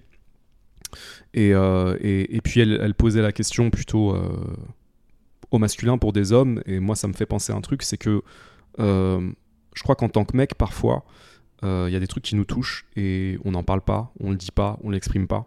Et on accumule et on accumule et on accumule. Et il y a un moment où ça explose. Et du coup, là, euh, c'est parce qu'on a accumulé plein de trucs qu'on n'a pas été capable d'exprimer parce que c'est dur pour nous d'exprimer cette vulnérabilité. Et là, ça peut créer une réaction injustifiée. Différentes choses pour différents mecs. hein. Il y en a qui vont euh, déballer euh, 3000 dossiers qui sont censés être réglés depuis longtemps. Il y en a qui vont euh, juste partir et rien dire et plus donner de nouvelles. Il y en a qui vont taper dans un mur. Enfin voilà, ça me faisait penser à ça, donc je voulais euh, ajouter ce truc-là aussi. Et si vous avez rien d'autre à dire, on passe à la question suivante. Moi, ça m'est arrivé récemment là. Ouais. J'ai senti que j'avais fait un truc euh, pas ouf, pas correct, mais la personne, elle était incapable en fait de me dire ce qui, ce que, j'avais fait, et je savais, je savais que j'avais fait un truc vraiment pas pas ouf, et j'avais besoin en fait que cette per- personne l'exprime pour que je sache euh, moi-même me mettre des limites parce que du coup je, je les connais pas en fait je vois que je, je t'ai dérangé dans, dans ma manière d'être mais je sais j'arrive pas à mettre le doigt en fait dessus Précisément. ouais. c'est ça et du coup euh, et, mais, mais en fait il arrivait pas à me le dire parce que euh, il y, a, il y a certains hommes je sais pas ce qui se passe en fait apparemment enfin ils, me disent qu'ils sont euh, Bon, déjà, ils, ils, ils ont pas l'habitude en fait d'exprimer leurs euh, émotions, alors que je trouve que je suis une personne assez, euh, assez euh, sécure. Mais je, enfin, il m'a dit une phrase en fait qui m'a, qui m'a un petit peu déstabilisée, c'est que je suis imposante. Et donc du coup, il y a, il y a le fait que effectivement, il n'est pas à l'aise avec ses émotions, mais il y a le fait aussi de la façon d'être, enfin de ma façon d'être en fait, qui a fait que ça l'a bloqué. Je pense que ce qu'il veut dire par là, c'est que tu l'impressionnes. Traduction. non, parce qu'en vrai, elle n'est pas imposante, euh, Sofia. Elle est à l'écoute et Ouais. elle est facilitante. Par contre, quelqu'un qui va t'aimer beaucoup ou t'aduler ou t'idéaliser va forcément te trouver imposante. Ok. Parce que pour lui, t'es, euh, tu vois, t'es, waouh, t'es, t'es, ouh. Et donc du coup, je pense que ce qu'il veut dire par là, c'est que tu l'impressionnes et cette passion ou cette force de sensation et de sentiment peut-être qu'il a envers toi l'empêche d'avoir accès à des mots pour te Mhm. dire ce qu'il a dérangé. Euh, donc, ça se respecte, ça s'entend, mais c'est aussi pour ça qu'on dit aux gens arrêtez d'idéaliser, pensez qu'on on est tous humains, et on a tous des défauts, des qualités, et ça, c'est important dans une relation de se mettre tous au même pied d'égalité, tu vois. Parce qu'en fait, euh, dès que tu mets quelqu'un sur un piédestal et que tu la regardes de- d'en bas, tu vas avoir des réactions disproportionnées. Mais est-ce qu'on n'en a pas besoin? Enfin, moi je sais que j'ai besoin de toujours de voir la personne un peu plus haut que moi. Je suis d'accord avec toi. Ouais, ça s'entend. Mm. Mais là, pour le coup, c'est lui qui te voyait d'en haut. Tu fais comment? Euh, Moi aussi, je- il y, a- il y a- il y avait une, f- je, je l'admirais vraiment. Je, je, je, je suis d'accord avec Isma et j'ajoute un autre truc. Euh, Il y a des gens qui n'ont pas le don de la communication, les mots. Mm. Et donc, si toi, tu as ce don-là, et si en plus de ça, tu as une intelligence émotionnelle qui fait que tu es capable de mettre le doigt très précisément sur certains trucs, ça peut être désarmant pour beaucoup. Oui, bien sûr. Et encore plus des hommes qui, justement, sont pas super doués avec le fait de parler de leurs émotions et de communiquer tout simplement. Du coup, effectivement, là, il y a comme un. Tu vois, la conversation avec toi va être difficile et là, tu es impressionnante, là, tu es imposante. Et, et, euh, je crois que tout le truc aussi, c'est de trouver l'équilibre dans la communication avec les canaux. Il y en a certains, ça passe par les mots, mais en fait, euh, la, la communication, elle passe pas par les mots pour tout le monde. En fait, il y a des gens pour qui c'est pas le. Donc je crois que il y a- je, je mettrais un truc comme ça parce que ce que moi je perçois chez toi aussi, c'est cette capacité à pointer du doigt. On l'a vu dans les Oui, commentaires, parce tu vois. observe beaucoup et Voilà. qu'elle est à l'écoute. Exactement, pointer du doigt les trucs très justement et, et les mettre en mots très Ouais, facilement. Et tout le monde n'est pas n'a pas cette subtilité en fait, donc ça peut être désarmant. Mais après, mais après c'est c'est c'est aussi la compatibilité qu'on a avec quelqu'un. On va arrêter de culpabiliser parce que euh, parce que t'arrives pas à communiquer avec cette personne, par exemple. C'est c'est lui ses limites et toi les tiennes. Et en fait, si ça matche pas, ça matche pas. Mais il faut pas se modeler à l'autre. C'est à un moment donné, c'est je sais qui je suis, tu es toi. Est-ce que ça va matcher? Dans la com, si ça matche pas, toi, tu as besoin de quelqu'un qui arrive un minimum à te dire les Mhm. choses. Tu le sais. Mhm. Donc, bah, esquive les gens qui parlent pas parce que sinon, il va y avoir problème, quoi. C'est aussi se mettre des limites. On peut pas changer les gens de toute façon. C'est Ouais, compliqué. hein. ça ou trouver un équilibre dans la communication en fonction de. Mais je voulais revenir à ce que tu disais, euh, Marie, parce que c'est très intéressant le besoin d'admirer. Euh, Moi, ça me parle beaucoup. Je pense que j'ai ce besoin aussi dans une relation, le besoin d'admirer la personne. Euh, Et ça revient à ce qu'on disait tout à l'heure, à mon avis, c'est ce truc de. euh, Est-ce que dans une relation, en fait, on veut pas justement être en face de quelqu'un en face de qui on se sent vulnérable? On se sent vulnérable. Pour moi, si tu vis vraiment une relation sincère et d'amour, tu vas te sentir vulnérable et tu vas te sentir déstabilisé à certains moments. Enfin, dans, dans le côté j'admire, et pour moi, il y a, y a immanquablement, il y a cette notion de je suis vulnérable face à cette personne. Euh, parce que je mets des sentiments aussi. Euh, je vois pas comment on peut être avec quelqu'un qu'on n'admire pas. Non, moi non plus. Mais tu peux, on peut incarner les deux. On peut euh, se sentir vulnérable et aussi, euh, enfin que l'autre nous soit vulnérable et en même temps qu'on le mette sur un pied, un, piédestal. C'est peut-être un peu fort, mais hmm, Pour vous, c'est quoi l'admiration? Parce que euh, j'ai peur que qu'on parle d'idéalisation, enfin de d'idéaliser la personne. Pour moi, c'est pas, il y a pas de, c'est pas la même chose. Idéaliser quelqu'un et l'admirer, c'est vraiment pas la même chose pour moi. Je suis entièrement d'accord. euh, je pense que tu peux admirer quelqu'un sans la mettre sur un piédestal et en la connaissant très bien, en connaissant ses qualités, ses défauts. Mais en disant euh, euh, cette personne telle qu'elle est, ça filme toujours ici. Ouais, c'est bon. Super, merci Soi. Cette personne telle qu'elle est, euh, je la trouve incroyable. Mhm. Et je connais très bien ses défauts. Je l'idéalise pas du tout, mais je la trouve incroyable. Pour moi, c'est ça. Oui. Je, je pourrais pas faire mieux. ouais. Mais du coup, tu peux. Moi, je parle de piédestal parce qu'il y a vraiment une différence et il y a une création de complexe d'infériorité ou de supériorité à cause de ce piédestal. Tu peux admirer quelque chose qui est juste à côté. T'es pas obligé de regarder là-haut Mhm. ou en bas pour le, pour le descendre. Donc pour moi, euh, il y a une limite aussi. S'admirer entre humains, là, comme ça, et se dire Waouh, la personne qui est à côté de moi, elle est incroyable. C'est différent de Waouh, il est trop haut, je pourrais jamais atteindre son niveau. Tu vois? Et là, il y a une création de complexe. Mhm. Parfois, c'est sécurisant pour certains, hein, ce complexe. hein. Il y a l'idée aussi d'inaccessibilité qui Ouais. peut être euh, aphrodisiaque, d'ailleurs. Alors ça, c'est le côté sexuel, mais même le côté euh, psychique euh, où je me sens bien parce que au moins j'ai pas besoin de prouver que je suis meilleur que quelqu'un puisque j'ai quelqu'un de meilleur que moi. Tu ouais, vois? ouais. Mais Mais même sans aller dans le sexuel, il y a le côté du désir. Je... bah, c'est le sexuel euh, tu- quand même le désir, non? Euh, oui, mais euh, euh, pas que. Pas la séduction. Pas que. C'est quoi l'objectif? Procréer. Fin. Tu voulais dire un autre truc Euh, je, je pense que tu peux considérer quelqu'un comme. euh, Mais euh, tout en le regardant à côté de toi. Et le trouver Bien super sûr. fort, euh, machin. C'est ça. Un truc pas que unilatéral, mais il y a quand même besoin d'une propension un peu plus. J'ai du mal un peu à la. Non, je capte tout à fait ce que tu veux dire. Pareil. c'est très clair. C'est clair. Tu as besoin de quelqu'un qui soit un peu au-dessus de toi et peut-être que ça te permet de t'élever aussi. Ouais, Peut-être. Exactement. Parce que c'est un exemple de réussite ou de, de Mhm. parcours, peu importe, on s'en fout, mais qui te permet de... Oui, c'est un autre prisme, mais ça, je le comprends.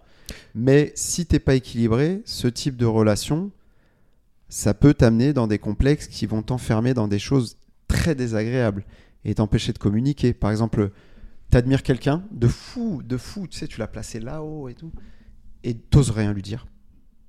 Même quand il fait de la merde. Mhm. Parce que j'ai pas envie de décevoir le, le boss, quoi, tu vois. Mm. C'est pour ça que si tu es équilibré que tu es sûr de, de- de ce que tu es, tes limites, ouais, te faire tracter, euh, te faire tirer, ouais, c'est cool, te faire guider, c'est sympa. pas que me faire guider, ça va dans Bien sûr. sens. Ah bah oui, encore mieux. Ah bah, Mais même les gens qui vont que dans un sens, euh, on, on en parlait la dernière fois, c'est ok. Tant que s'il y en a un qui aime se faire guider, c'est ok. Mais il faut que ce soit dans un truc où c'est consenti et pas pénalisant, tu vois. Vraiment un truc, euh, ouais, je, je, cons- je, je conscientise le fait que j'aime être guidé par la personne que j'admire et euh, je, je pour n'ai. moi, c'est pas être guidé. hein. Ok, Enfin, c'est encore différent, peut- Peut-être inconsciemment, mais je vais pas le faire pour être guidé. bien sûr. J'ai envie qu'on soit tous les deux moteurs de quelque chose. Voilà, donc là c'est la complémentarité. Du coup, au final, vous êtes au même niveau, mais pas au même moment. Ouais. Après, euh, est-ce qu'il n'y a pas dans ce que tu dis cette notion de quelqu'un qui t'inspire? Euh, certainement. Inspiration, ouais. Moi, Ok. J'aime bien chercher l'inspiration. Ok. ouais. Très intéressant. Question suivante. euh, À la trentaine, en quête de soi, est-ce vraiment une bonne idée d'aller à la rencontre de l'autre? Alors moi, ça me fait sourire cette question. Euh, la dernière fois, on était sur... Non, on était un petit peu sur ça la dernière fois. Ouais, Il y a eu des questions sur la trentaine, ouais. La trentaine. En quête de soi, est-ce vraiment une bonne idée d'aller à la rencontre de l'autre? La question, je trouve, elle est formulée d'une manière intéressante parce que euh, euh, c'est comme si cette personne se disait euh, j'y vais, j'y vais pas, euh, euh, j'en ai envie, mais euh, ça me fait peur. euh, du coup, du coup, du coup, on fait quoi? Euh, Et il y a cette notion de trentaine aussi, donc euh, des insécurités, le temps qui passe, la peur, tout ça. Moi, j'ai envie de dire de manière provocante, non, c'est une mauvaise idée d'aller à la rencontre de l'autre. euh, Enfin, voilà, je vous laisse répondre. Du coup, Alors. Euh,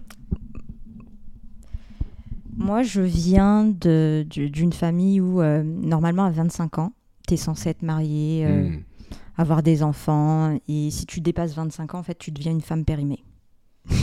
voilà, j'ai dépassé. c'est comme ça 25 dans beaucoup de cultures encore. hein. D'accord. Ok. Et en fait, le, le, le, le truc avec moi, c'est que j'ai l'impression que j'ai pas d'âge.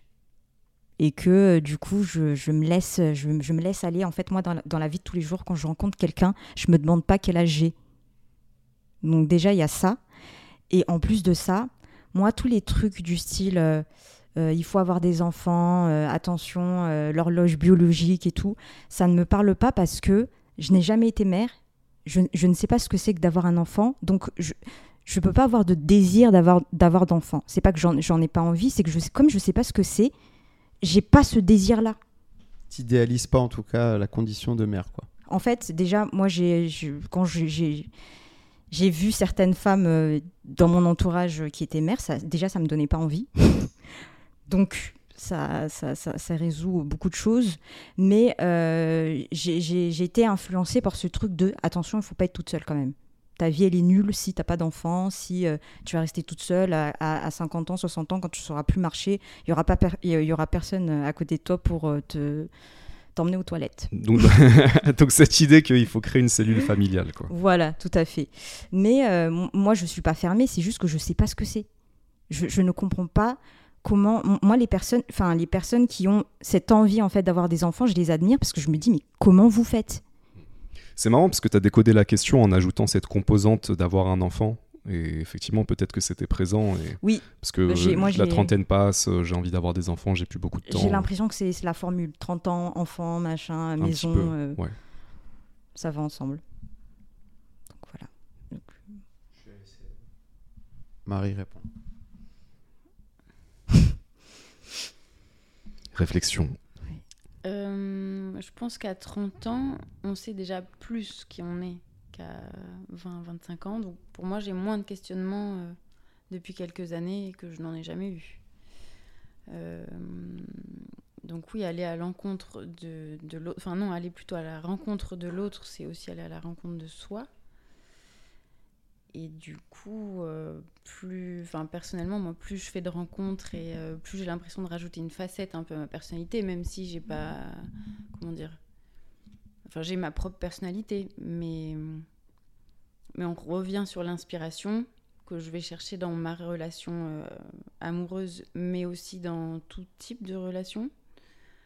Euh, j'ai besoin de voir chez quelqu'un quelque chose que j'ai pas et qui va mettre de la lumière du coup sur une facette euh, juste pour enfin je sais pas pourquoi d'ailleurs c'est plus instinctif hum, voilà, qu'est-ce que je peux rajouter euh, Mais quand, on parle, quand tu parles d'enfant, euh, Sophia, ça m'a fait penser au don de soi dont tu parlais tout à l'heure, à poser ta main et tout. Et du coup, c'est un petit peu similaire quand tu construis ta propre petite tribu, ta propre famille. Il y a énormément de dons de soi. Mm. Donc, euh, après, il y a deux écoles. Il y a des gens à 30 ans là, qui ont déjà plusieurs enfants, un ou deux. Et puis il y a ceux comme moi qui, euh, qui sont encore dans. Je suis pas dans la construction de moi-même. Enfin, si, certainement, je, je, sais qui je suis et, et j'ai besoin de développer euh, encore. Enfin, je, je, me perds un peu là-dedans. Comment on fait pour savoir qui on est? Ah, bah Parce justement. en fait, pour moi, on se termine quand on dit ça. C'est vraiment une phrase que je ne. Que je, qui m'échappe en fait. Pour moi, c'est un commentaire clé et ça va me permettre de rebondir sur un truc essentiel que tu as dit. Parce que tu dis, euh, tu apprends à te connaître aussi à travers les relations. Mm. Et pour moi, ça, c'est un. Si je devais donner un début de réponse à cette question, je dirais que. Euh, euh, et tu me l'as dit une fois, Isma, je crois, dans un des podcasts où je te disais, ouais, en ce moment, tu te souviens? Avec Séverine, je te disais, en ce moment. je veux plus voir personne. Je veux plus voir personne. Mais ce qui, ce qui est pas mauvais parfois de se recentrer et tout, c'est normal de se retrouver. Mais est-ce qu'on n'apprend pas à se connaître aussi dans le regard de quelqu'un? Est-ce que les relations, ça nous permet pas de d'apprendre à nous connaître Je laisse cette question ouverte. Ben justement, ouais, c'est ce qu'on disait, on se construit avec les autres. Donc à 30 ans, 40 euh, ans, 50 ans, tu peux encore rencontrer des gens qui vont t'aider à, en apprendre plus sur toi. La lumière dont tu parles, oui, c'est allumer quelque chose qu'on n'avait peut-être pas décelé, peut-être laissé de côté. Et moi, je te comprends tout à fait. En fait, et c'est même pas un truc à questionner, c'est un truc normal.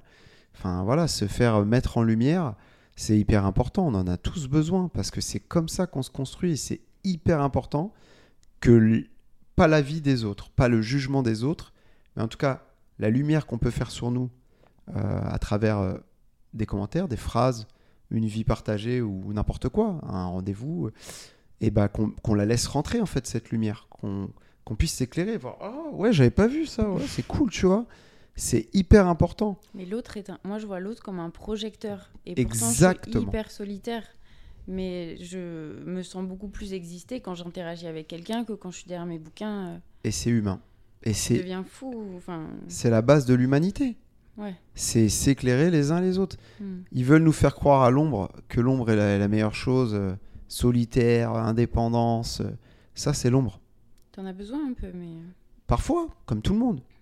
Mm. Parce que la lumière va pas sans, sans l'ombre, de toute façon. Mm. S'il n'y a pas d'ombre, il n'y a pas de lumière. S'il n'y a pas de lumière, il n'y a pas d'ombre non plus. Mais on peut pas être dans un monde où c'est tout l'un ou tout l'autre. À un moment donné, il faut être éclairé. C'est la journée. La nuit, il faut dormir. C'est la réflexion. Puis c'est humain d'aller chercher la lumière. Exactement. on pas prendre Tout est normal. Donc euh, 30 ans, c'est que dalle, quoi. Mm. C'est que dalle, 30 ans. Moi, j'ai dépassé ça depuis 7 ans. J'ai pas d'enfant. euh, je sais même pas si j'en aurais. Euh, moi, je suis comme Sofia. J'accueille les choses. J'accueille les choses. Je sais pas, moi. Je suis pas là en train d'être maître de tout et vouloir tout contrôler. J'en ai rien à foutre. Je me dis, le jour où ça arrive, c'est que l'univers m'a dit, c'est ok, c'est maintenant. Mais peut-être que j'ai aussi éduqué, été dans la pédagogie pour avoir des enfants sans que ce soit les miens. Peut-être aussi ça, je dois accepter. Ça me parle beaucoup. ce que Et on, et, on, et on verra, on verra. J'ai vu un reportage avec une, une maîtresse irakienne euh, où euh, elle expliquait euh, Moi, j'ai pas eu d'enfants. Mais tous les enfants que j'ai eus ils- à l'école, ils viennent me voir maintenant qu'ils ont leur diplôme pour me dire Regarde ce que j'ai fait grâce à toi et Hmm. tout. Hmm. Et elle a dit, ils sont là, mes enfants.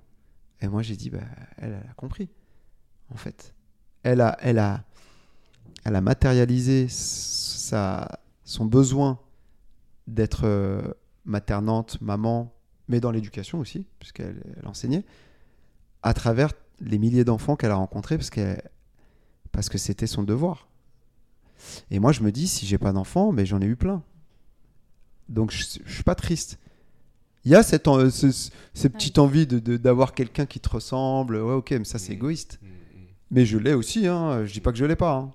Mais je la, je la conscientise, donc je, je- je sais me stopper, parce que vu qu'en plus je suis poli, machin, truc, machin, euh, si je m'écoutais, j'aurais eu mille gosses à cette heure-ci et ce serait la merde. Il y a une question sur euh, éducation des enfants et polyamour, on va, on va Ok, en parler ça après. marche. Donc euh, trentaine, moi je suis, vas-y go, hein, on continue. hein.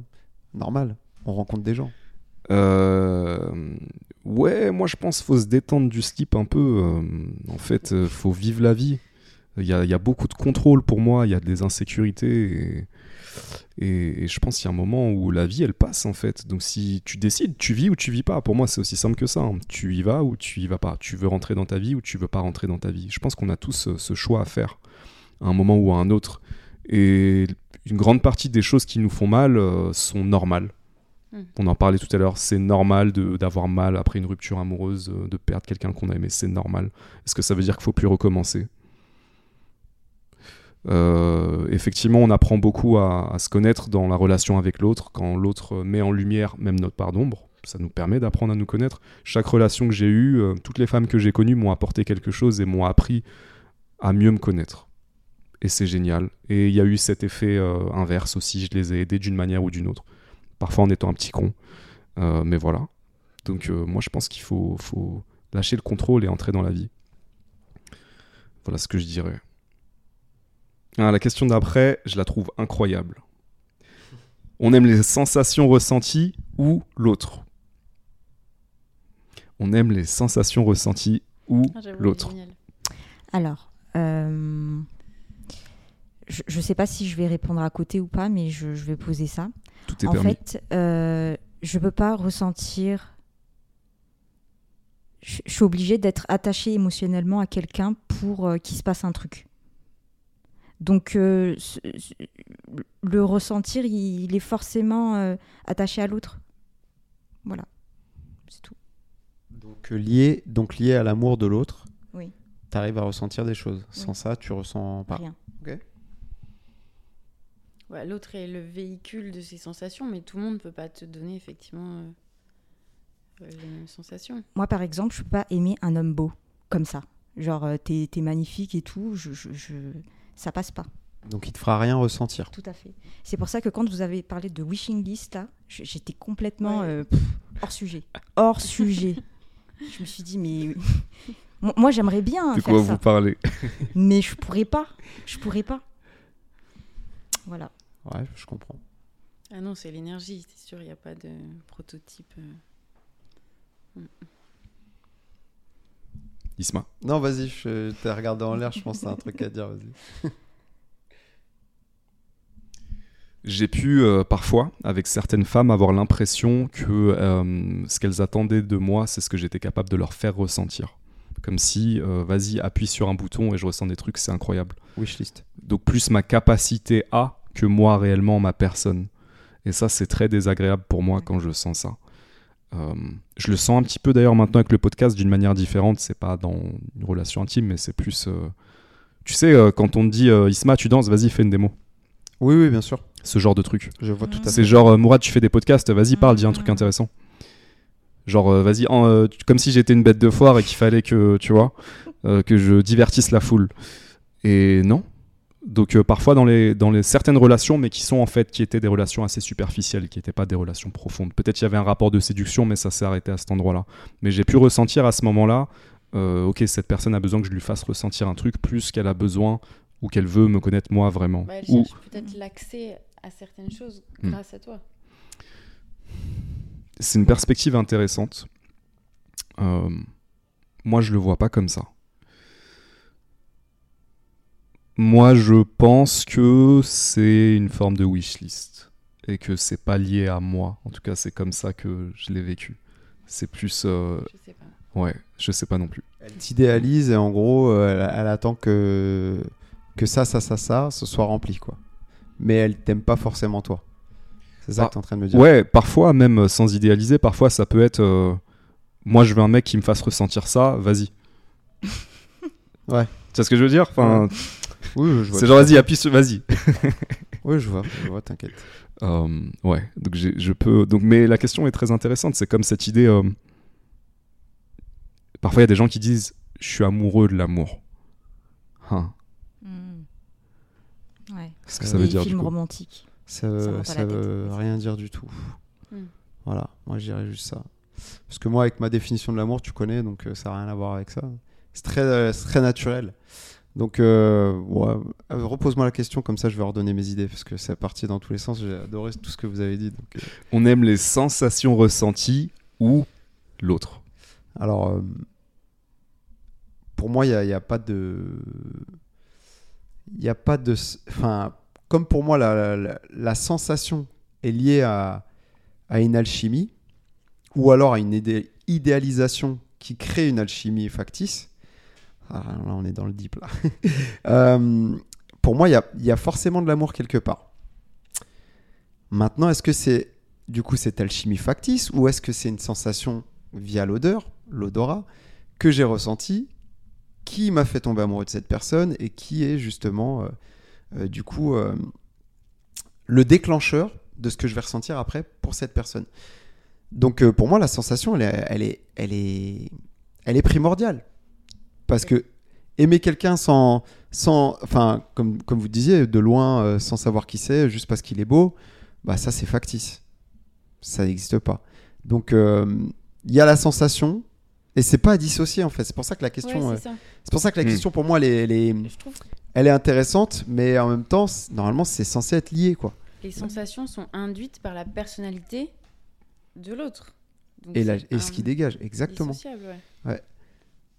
Donc euh, pour moi, c'est lié. hein. Il y a pas de, sauf si euh, il y a, y a une idé- idéalisation qui, qui est liée du- au fantasme du coup de ce qu'est la personne et qui peut t'exciter parce qu'on on peut tous être excités par une image de ce qu'on imagine avec, euh, comme les personnes qui doivent t'écrire. euh, du coup, euh, sont excitées parce que euh, elles pensent que euh, spirituellement tu vas leur apporter quelque chose, alors qu'en vrai là il y a le podcast, mais à côté j'ai peut-être pas envie de parler de tout ça en fait. J'ai juste peut-être envie qu'on me foute la paix ou, ou juste envie de faire du sexe. Tu vois, euh, ça peut être très con. Euh, donc faut arrêter de penser que parce que là on se pose et qu'on se fait confiance les uns les autres, à côté de ça on va faire confiance à tout le monde, on aura envie de raconter nos vies à tout le monde et que machin et que truc, tu vois. Euh, Donc euh, ouais, ouais, c'est marrant. c'est marrant. C'est marrant parce que j'imagine trop, euh, genre, euh, ouais, vas-y, faut que je lui parle. Il va me débloquer un truc, mais ça se trouve, il va rien débloquer, mon frère. Euh, trouve, il va bloquer plus même. Ouais, grave. Laisse-moi tranquille, viens, euh, s'il te plaît. Euh, moi, je trouve que c'est beau d'aimer l'autre. Euh, vraiment l'autre. Et effectivement, dans ce truc-là, en sous-jacent, il y a des sensations, il y a des émotions qui sont partagées. Mais vraiment aimer quelqu'un, moi, je trouve ça, je trouve que c'est quelque chose de magnifique. De dire, euh, putain, j'aime cette personne en fait, euh, dans son entièreté. Je, je trouve que c'est beau. Et pour moi, les, les émotions, les sensations, ça enveloppe le tout, mais il y a quand même un. C'est plus une connexion de cœur à cœur, de corps à corps, d'âme à âme. Et, et ça, c'est pour moi, c'est vraiment Qui passe magnifique. par les sensations, du coup. Qui passe par les. C'est un véhicule. On Mm. parlait de véhicule tout à l'heure. Je trouve ça juste aussi. Euh, voilà. Ok. Rien d'autre à ajouter? Ah Société de consommation et relations amoureuses. Est-ce Oh, que ça vous parle? Point d'interrogation. Oui, Tinder. Let's go. Ah, ok. Ouais, moi, je voyais autre chose, mais ouais, ouais, vas-y, on va Alors. chacun exposer Allez, son on commence par Tinder. J'ai- déjà essayé de- d'être dans des euh, sites de rencontres. Et euh, généralement, je, je dure pas très longtemps et je fais un truc dégueulasse. Je supprime tout et je disparais. Pourquoi? Tu dis pas au revoir. je ne, dis- je ne dis pas Ciao. au revoir. En fait, je parle à plusieurs mecs en même temps. Du coup, je sais plus qui est qui. Ouais, c'est Qui est qui Ça parle à Marie, elle a fait Ouais, j'avoue. moi, je sais, euh, Les premières années, moi, ça me dérangeait beaucoup. Ouais. Ouais. Et en fait, ça, ça me stressait beaucoup. Et, euh, et j'ai. J'avais l'impression de, ouais, de, de commander un petit hamburger comme ça, et puis euh, euh, cinq minutes après, euh, j'ai- j'ai j'ai un autre euh, truc. Enfin, ça n'avait aucun sens, et du coup, bah, je j'ai un rapport au site de rencontre très. euh, je- j'y arrive pas. Et euh, je supprime généralement le, le compte euh, au bout de 20, ouais, 20 minutes, parce que je j'arrive pas à m'attacher à la personne en fait. Ah, mais faut pas. Enfin, faut pas s'y attacher. mais je pense que moi j'en ai besoin pour en fait euh, Ouais. relationner avec quelqu'un ou même m'envisager, envisager quelque chose avec quelqu'un. Je peux pas juste. Et, et surtout quand il y en a plusieurs comme ça d'un coup, je, je, je me, je me perds en fait. T'as bien euh, fait le. parce que Le geste les- de la liste. Nous, les gars, c'est pas ça du tout. hein. Ouais, nous, il y a un match Ouais, tous les C'est- 50 sur- jours. Ah ouais, sur les, Là, sur faut que tu donnes tout pour euh, que ça marche. C'est trop Ouais, marrant parce que ouais. vous êtes au supermarché, euh, vous vous baladez, c'est gratuit. À nous, c'est euh, supermarché de Sarajevo. C'est Il y a désert. une boîte de sardines là-bas, une boîte de pour une croquette pour rien là et Mais grave, mais c'est trop ça. J'ai du mal à y ah, croire. moi aussi. aïe aïe aïe aïe aïe aïe aïe. Parce qu'en fait vous Créer avez un profil de mec. voilà. Voilà ce Créez- que je vous bah, propose. et- ouais vous- franchement vous faites un test vous créez un profil de mec. lambda hein, pas genre vous sortez des photos de David Hasselhoff quand il avait 20 ans. Je sais même pas s'il était vraiment beau en fait. Mais euh, créez un profil de mec lambda et vous essayez de pécho. Et là ça va être marrant. Déjà ça va être payant. Donc ça c'est réglé. Fin de discute terminée ah je dois payer bon bah je m'inscris pas voilà Franchement, je serais curieux de faire une expérience comme ça Ah, ou, euh, lourd. ou Franchement. de, de voir ce que ça donnerait Ah, et- et, tellement les drôle. ressentis aussi, tu vois, d'inverser les rôles euh, sur les sites de, sur des tellement drôle Peut-être faudrait qu'on fasse ça Ouais, sur des sites de dating et après qu'on en parle. intéressant. ça Bref, serait on- grave drôle. ouais. Tu vois, on fait des profils de meufs, De on fait des profils de mecs et on voit. Mais en fait, moi je me tellement dis qu'il y a autant d'hommes que de femmes euh, dans les sites de, de rencontres, donc normalement euh, non Il y a plus d'hommes, pas du il y a tout plus d'hommes, c'est ça? Je pense qu'il y a plus d'hommes Et il y a surtout, euh, du coup, plus de choix pour les femmes. voilà. Et puis beaucoup trop de sollicitations pour les femmes. Euh, comparé Donc, du coup, vous n'avez pas besoin d'aller chercher puisqu'on vient vers vous. Voilà. Donc, il y a une logique de, de chiffres et de mathématiques. Voilà. D'abondance. Euh, moi, je voyais pas sous ce prisme-là euh, la question société de consommation et relations. Ouais, moi, je voyais plus euh, le matérialisme au quotidien, euh, comment tu pécho avec du matériel et tout. Moi, je voyais plus ça comme ça. Euh, Ce que je trouve assez dégueulasse, mais très représentatif d'une société qui est, qui est, qui est comme ça depuis très longtemps, finalement. Parce qu'on regarde tous les âges. euh, on attire les gens avec des beaux objets, hein, euh, jusqu'à preuve du contraire. Il y a des gens qui se marient et à l'époque qui se mariaient avec des fortunes plutôt qu'avec des personnes. Mais il y a même dans l'éducation des enfants, il y a beaucoup de parents qui pallient à l'amour, euh, tu vois. Là, ouais, là, on rajoute un pan euh, éducatif, ça veut dire que c'est on est, on est dans la relation, mais la relation plus l'enfant. Et là, je te rejoins tout à fait. C'est une catastrophe, ce qui donne des personnes matérialistes après Mm, mm, mm. et qui fait que ça fonctionne beaucoup avec le matériel. C'est-à-dire que l'affectif est lié dans ce monde d'illusions. Euh, T'aimes quelqu'un quand tu lui offres des choses. Beaucoup de choses. Des choses chères. Tu vois? Souvent, l'image de euh, la bague de fiançailles. faut que ce soit euh, au moins un caillou, quoi. Mm. Ok, je croyais qu'il y avait une symbolique d'amour derrière. Ah non, non, tu m'aimes pas si tu m'offres pas une bague à 2000 dollars. ah ok, putain, c'est ça l'amour. Ah ok, je vais en parler aux animaux, peut-être qu'ils vont me faire des doigts du coup. Euh, non mais c'est, ouais, moi je, pense qu'on a, juste euh, transféré la parure euh, naturelle, donc muscles saillants, force, poils, à basket, montre, téléphone, compte en banque rempli. Et donc on est toujours dans la nature, sauf que on, on a, on a transformé notre lieu naturel en quelque chose de matériel. Et du coup, on- par contre, on a repris les codes. Et donc le, plus beau, le plus fort, c'est celui qui a une Lamborghini, qui a des baskets Jordan et qui vit euh, dans une villa euh, à Hollywood, par exemple. Mais on est toujours dans la nature, hein, sauf qu'on est tron- on- c'est une vision tronquée euh, d'illusion, donc c'est une catastrophe, c'est dégueulasse. Et en même temps, ça laisse la place à tout le monde. Parce que si on vivait dans la nature, il y a plein de bolos euh, qui, qui ont beaucoup d'argent actuellement et qui du coup ont euh, une femme qui leur plaît, ou un homme d'ailleurs, euh, qui serait pas avec ces personnes-là, qui seraient en train de se faire tabasser, euh, tu vois, ou qui passeraient inaperçus. Euh, donc peut-être que c'est rétablir une égalité, je sais pas. Si on réfléchit, mais qu'ils aillent se faire foutre quand même.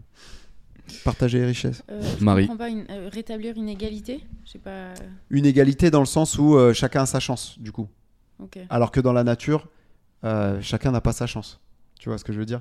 Ça va être le plus fort euh, qui va avoir tendance à euh, avoir les meilleurs. Euh, ça va être les plus belles qui vont avoir euh, les plus beaux, tu vois? Donc peut-être que là, on est dans un, euh, un équilibre où tout le monde peut euh, Ouais, plus ou moins se faire valoir.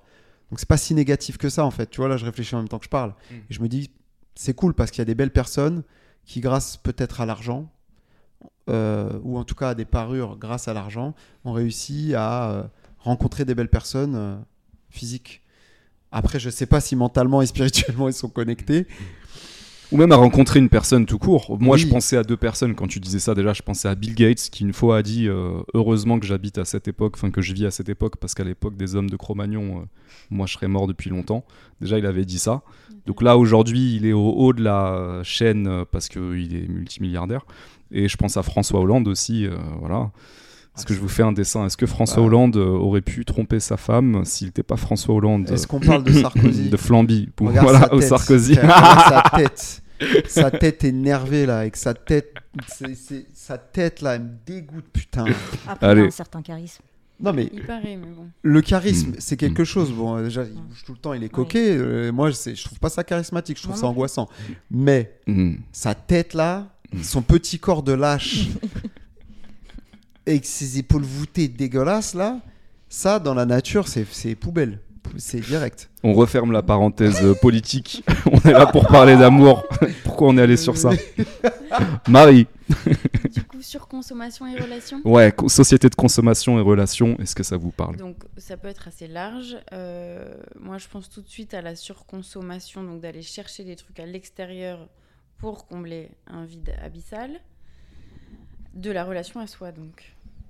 C'est vrai que ça donne du pouvoir de, surconso- enfin, de consommer tout court. euh, les gens qui font pas... euh, Enfin, une catégorie de gens qui fait pas grand-chose euh, dans sa vie et qui ressort de H&M ou n'importe quelle boutique avec beaucoup de sacs se sont tout de suite regonflés à bloc. Euh, voilà, euh, sur quelle autre euh, pente je peux aller Essaie de rapprocher un petit peu le micro. Ah oui, Ouais, j'ai toujours peur que. On pas ouais. bien, ouais. J'avoue que ma voix c'est. Ouais, c'est bon là. Euh, what else? Hmm, Moi, consommation, ça me fait penser à choix. La société de consommation, c'est la société du choix. De dire, euh, je vais au supermarché, j'ai 15 euh, marques de chocolat différentes. Et donc, ça, appliqué aux relations, effectivement, sur Tinder, c'est J'ai accès à un nombre illimité de personnes. Donc je peux consommer et jeter facilement en fait. Après, la problématique de est-ce que tout le monde est en position de force pour avoir suffisamment de candidats ou de candidates, c'est autre chose. Mais euh, euh, pour moi, effectivement, le fait qu'on puisse tous se connecter via Internet, via les applications, via les réseaux sociaux, ça a créé une vraie distorsion dans les relations où euh, bah, la minorité d'hommes et de femmes qui a toute l'attention va avoir tendance à consommer et jeter parce que euh, en tout cas si c'est parce qu'ils peuvent en fait tout simplement ils le peuvent donc s'ils sont pas dans une relation d'amour ou chercher un truc comme ça ou ils sont pas euh, dans un engagement assumé polyamoureux ou pas pourquoi pas? Si tu peux consommer et jeter toute la société dans, dans, dans sa globalité te vend que c'est ça le bonheur le bonheur, c'est de consommer et de jeter. Donc on peut consommer des gens aujourd'hui. Et ça rejoint ce que dit Marie quand euh, ça m'a grave parlé ton image du supermarché. Parce qu'en fait, c'est le comble, le, le, le, vide. le vide à combler, euh, abyssal en achetant des choses dans la société de consommation. On le... Moi, je l'ai pris aussi comme euh, dans les relations. Oui. C'est ça que tu voulais dire. C'est-à-dire qu'il y avait ce truc où je vais consommer beaucoup de, de relations pour combler quelque chose qui, qui, est, qui est vide en moi. Mhm. Et, La connexion. Voilà, c'est ça. Moi, je l'ai compris comme ça, Mhm. moi, ce que tu Mhm. me disais, ton exemple, et je trouvais ça intéressant aussi comme prisme. Moi, Bah, là, je, grave. pe- je pense à un truc, c'est euh, euh, on se prend plus la tête pour euh, essayer de faire en sorte que la relation fonctionne vraiment, qu'elle dure. Euh, ça, ça fonctionne pas, bah voilà, euh, on se comprend pas, on arrête tout là, tout de suite. L'herbe est toujours plus verte ailleurs. C'est ça, c'est exactement ça. Et on n'apprend plus en fait à, à laisser l'autre en fait être en erreur à ce moment-là et lui donner la chance d'être quelqu'un d'autre. Toujours lui donner la chance d'être quelqu'un d'autre. Ouais, et puis même, on lui laisse pas la chance d'être lui-même déjà. Oui. déjà. Tu vois, donc oui, on veut qu'il soit aussi quelqu'un d'autre. Donc dans cette société de consommation, on peut tout euh, customiser finalement. Et où quand euh, je vais acheter des trucs, je peux voir différentes, différentes couleurs de la même paire. Et là, bah, toi, t'es là, ok, mais moi, je te veux en une autre couleur. Bah, c'est pas possible. Bah, tu dégages. Quand je dis quelqu'un d'autre, c'est quelqu'un que je ne comprends pas, que je ne maîtrise pas. Hmm. Et la, ta perspective, Marie, elle est intéressante aussi parce que ça pose la question de euh, est-ce que ce- cette facilité à consommer, donc même consommer des gens, consommer des relations, changer euh, facilement, rapidement, jeter, euh, est-ce que ça nous rend vraiment heureux? Est-ce que ça nous remplit réellement? Et d'où est-ce que ça vient? Est-ce que ça vient pas d'un endroit où parfois il y a justement un, déficit affectif? Euh, Une déconnexion même. Uh-huh, uh-huh. Euh, et moi, ça me parle beaucoup, ça, en fait, parce que euh, je l'expliquais une des, une des fois précédentes, mais moi, les périodes où j'ai vu euh, le plus de femmes dans ma vie, où j'avais plein de relations en parallèle, parfois 3 à 4, ça m'a pas rempli. Euh. Parce que moi je, je fonctionne pas comme ça et ça m'a pas rempli. Au contraire, ça a généré plus de, je te le disais, ça m'a plus angoissé qu'autre chose. Et aussi parce que je pense que justement ça venait de cet endroit où il y avait un truc que j'avais besoin de. Mais le fait de consommer, d'avoir cette possibilité de le faire, ne m'a pas, euh, euh, non. Et en même temps, euh, c'est la tentation qui était facile à ce moment-là de dire bah pourquoi pas. Mais ouais, ouais, c'est intéressant ça. Moi, je crois beaucoup en la capacité d'engagement, euh, que ce soit dans une relation amoureuse ou dans, un, dans une passion, dans quelque chose euh, extérieur à soi, et, le senti la satisfaction que ça peut te procurer en t'engageant à, quelque chose. Et, c'est vrai que ça nécessite euh, hum, ben, un tel investissement. personnel, puis déjà une connaissance peut-être de soi, et encore que, mais une connexion quoi, à, soi qui te permet de te connecter à autre chose vraiment de manière euh, deep. Et c'est pas donné à tout le monde, effectivement. Mais c'est vrai que c'est tentant. Enfin, c'est comme tu vas dans un supermarché, donc tu as le choix, tout ce choix qui s'offre à toi, et en même temps, on est ah, paradoxalement euh, limité dans notre choix. Parce qu'on peut consommer que ce qu'on nous donne, pas toujours les meilleurs produits donc. Euh, et là, ça y est, je divague. Euh, Moi, ça continue à me parler. Moi, dans ma tête, j'ai Ouais, les ouais, images je- des gens et tout. Moi, c'est très bien, continue. Et du coup, sur les relations, euh, voilà, c'est tentant de, de- de vouloir comme ça rencontrer plein de gens. Et on a vite fait de se déconnecter, quoi. De ne pas approfondir vraiment un lien. Parce que ça demande une ressource. euh. Puis il y a aussi la force émotionnelle de dont chacun dispose. Et tout le monde n'en a pas une. Il en faut, quoi. Au final, sentir le goût, le vrai goût des choses, Mm. s'accrocher, décortiquer, comprendre les textures avant de juste goûter et jeter, quoi. Mm, mm. Ou consommer et cracher et dire bon. pff, Très belle image. Mais, euh, ouais, mais moi, depuis tout à l'heure, là, quand elle me parle, il y a des, il y a, je, vois, je colle exactement les relations à ce qu'elle est en train de dire.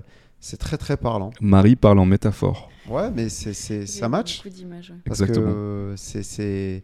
chaque fois que tu balances une, une métaphore, en fait, elle, elle colle exactement au propos.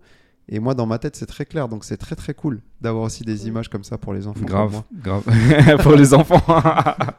Moi, j'ai envie de retourner la question du coup en vous disant est-ce que ça vous est déjà arrivé de vous sentir consommé? Et donc potentiellement jeté après Oui. consommation. Oui, j'avais du mal comme Sophia au début à. euh, Enfin, je sais pas, je suis sur Tinder depuis quelques années quand même. Et c'est vrai que discuter ne serait-ce qu'avec deux personnes en même temps, c'était impossible. T'as un sentiment de culpabilité, enfin, alors ridicule, on doit rien à personne, on les connaît pas. Donc, euh, Mais c'est un jeu en fait, comme un autre. Enfin, c'est en tout cas une partie euh, de ce grand jeu. Et du coup, la question c'était de se sentir euh, Consommé. consommé. Donc euh, oui, oui, mais je le fais avec éthique. Euh, voilà, j'approfondis quand même. le- J'essaie en tout cas de donner un truc cool, enfin de considérer déjà la personne en face de moi. Yes. Moi, c'est quand je sens que je comble euh, la dépendance affective de quelqu'un. Là, Hmm. je me sens consommée. Oui. Mhm. Et consumé, du coup.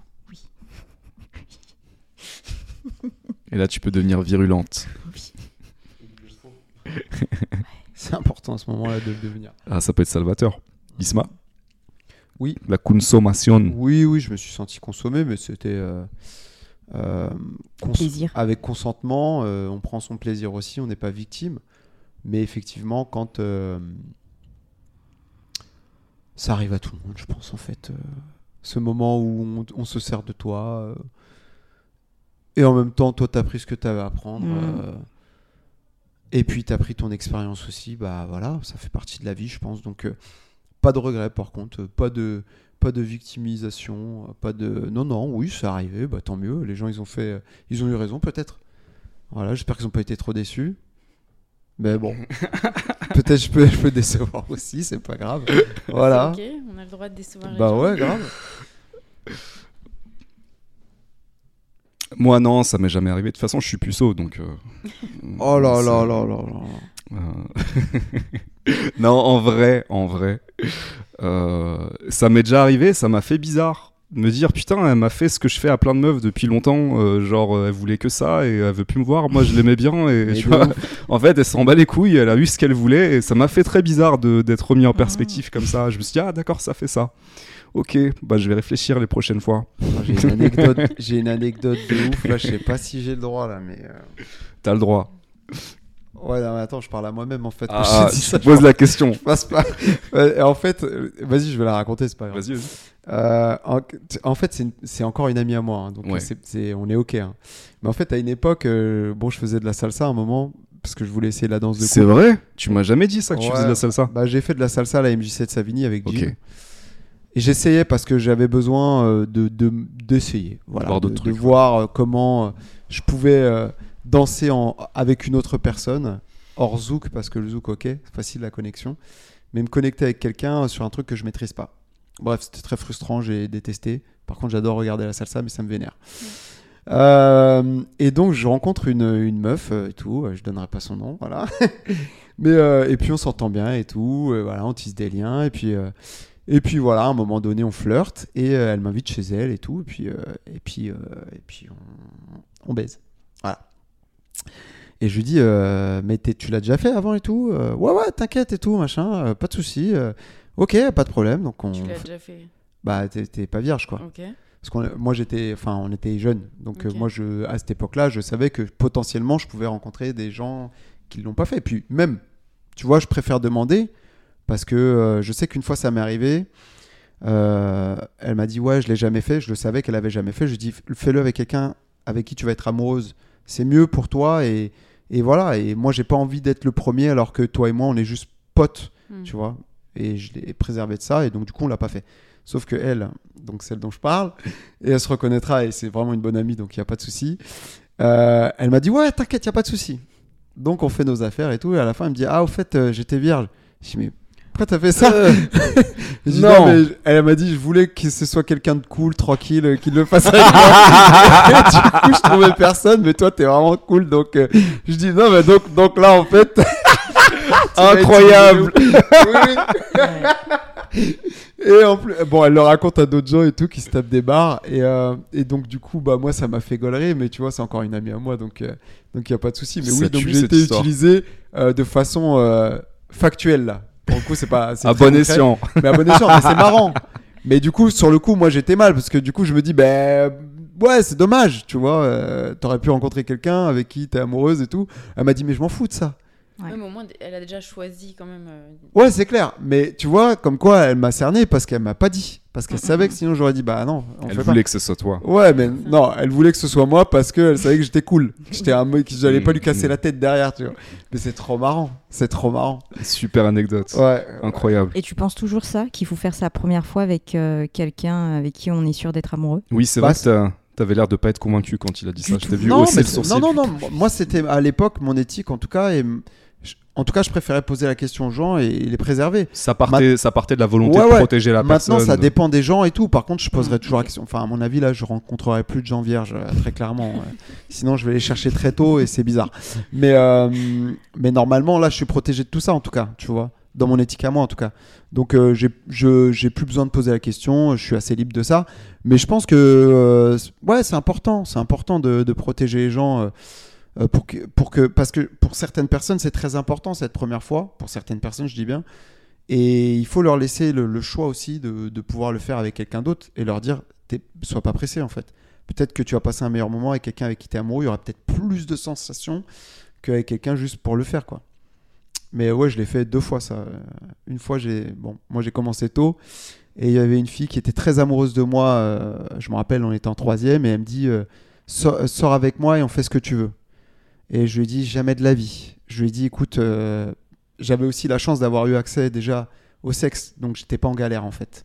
Euh, j'avais abondance à l'époque, donc euh, j'étais pas du tout en galère. Donc je dis pas que je suis un pro chevalier, hein, je dis juste que à l'époque en tout cas, comme j'avais abondance, je pense que j'avais pas besoin de faire tout ce qui bouge. Et je lui ai dit euh, fais pas ça avec n'importe qui, parce que là ce que tu es en train de dire c'est très grave et tu te protèges pas en fait. J'allais dire son blast, putain, heureusement je l'ai pas dit. Et, euh, et je lui ai dit moi je te dis non, mais le fais avec personne d'autre, comme de cette façon-là, parce que tu vas le regretter. Et voilà. Donc c'était pas la première fois que je faisais ça. Et voilà, moi ça me protège aussi d'une mauvaise version de moi qui pourrait apparaître. Euh, question suivante. Je vais vous la poser, je vais aller aux toilettes parce que j'ai besoin d'aller aux toilettes. Vous allez commencer sans moi. Euh, comment est perçue l'union libre? Chez les femmes L'union libre chez les femmes, comment est-ce que c'est perçu? Donc je crois qu'on parle. euh, union libre, c'est quoi pour vous? Pour moi, c'est relation ouverte, polyamour peut-être? Alors pas polyamour forcément, mais en- Ouais. en tout cas possibilité de. Toutes les formes de relations non monogames, j'imagine. Ok. Union Ah, libre. J'aurais pu l'entendre, moi, comme union libre. euh, Ouais, euh, pas maritale, quoi, du coup. Ah ok. Euh, Je sais pas. Pour moi, ouais, je vois, je vois. Mais pour moi, en tout cas, je l'ai- j'ai vu cette formule, cette formule plusieurs fois euh, sur des sites de rencontres et, et pour moi, c'est vraiment, je suis dans une relation ouverte ou je suis Possibilité d'aller voir ailleurs. Voilà, possibilité d'aller voir ailleurs avec choses. différentes modalités. euh, ouais. Ok. Commencez sans moi, les amis, j'arrive. Bah à tout à l'heure. À tout à l'heure. Donc les femmes uniquement? Ouais, pour du côté des femmes, comment tu le perçois? Mm, Comment je, je ne peux que le percevoir de manière euh, libertaire. Chacun fait ce qu'il veut de. Mhm. J'ai besoin de plus de cadre là. Ok. Je trouve qu'elle est Bah, Bah ouais, déjà, moi, je, je trouve ça stylé, sexy de ouf. Je trouve ça euh, euh, parce que on a souvent euh, on a l'habitude en fait de condamner ces femmes-là, donc je les trouve hyper courageuses. Je les admire. Euh, je les- je- elles m'impressionnent de ouf. Ok. Ça te parle plus du coup, Marie, ou tu veux encore un peu de matière? Ouais, je veux un peu de matière. Ok. Euh, moi, je te rejoins. Après, je dirais pas que c'est sexy de ouf. Je dirais que c'est, ça devrait être normal en fait. Euh, je pense que ça, c'est, c'est pas quelque chose qui est à la portée de tout le monde de partager ses énergies euh, sexuelles et, et aussi un peu de son couple finalement, parce que tu entres en relation avec d'autres personnes.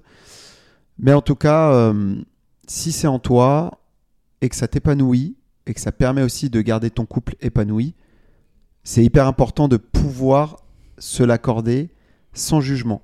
Ce que je regrette, c'est qu'on juge tout, tout le temps, sans se dire chacun a, un- a une possibilité, une capacité.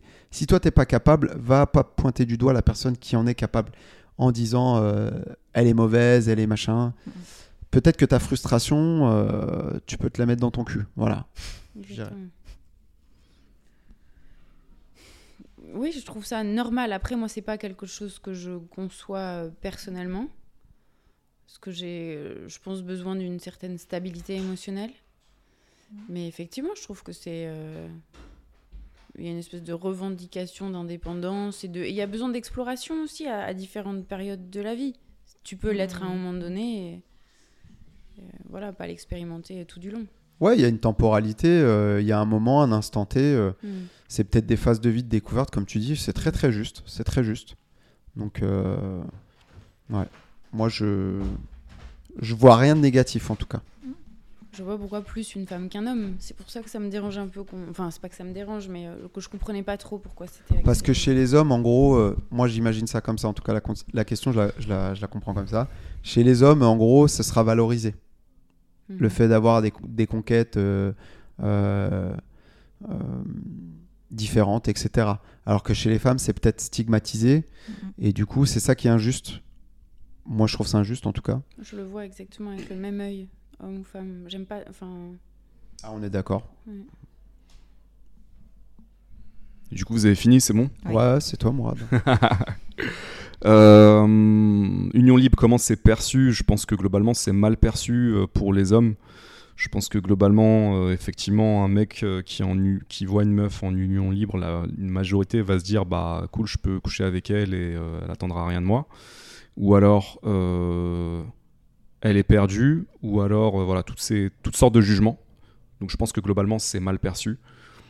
Après, c'est différent pour les gens qui sont euh, eux-mêmes dans des unions libres, dans du polyamour, dans des relations ouvertes, qui vont avoir, je pense, naturellement une plus grande ouverture d'esprit.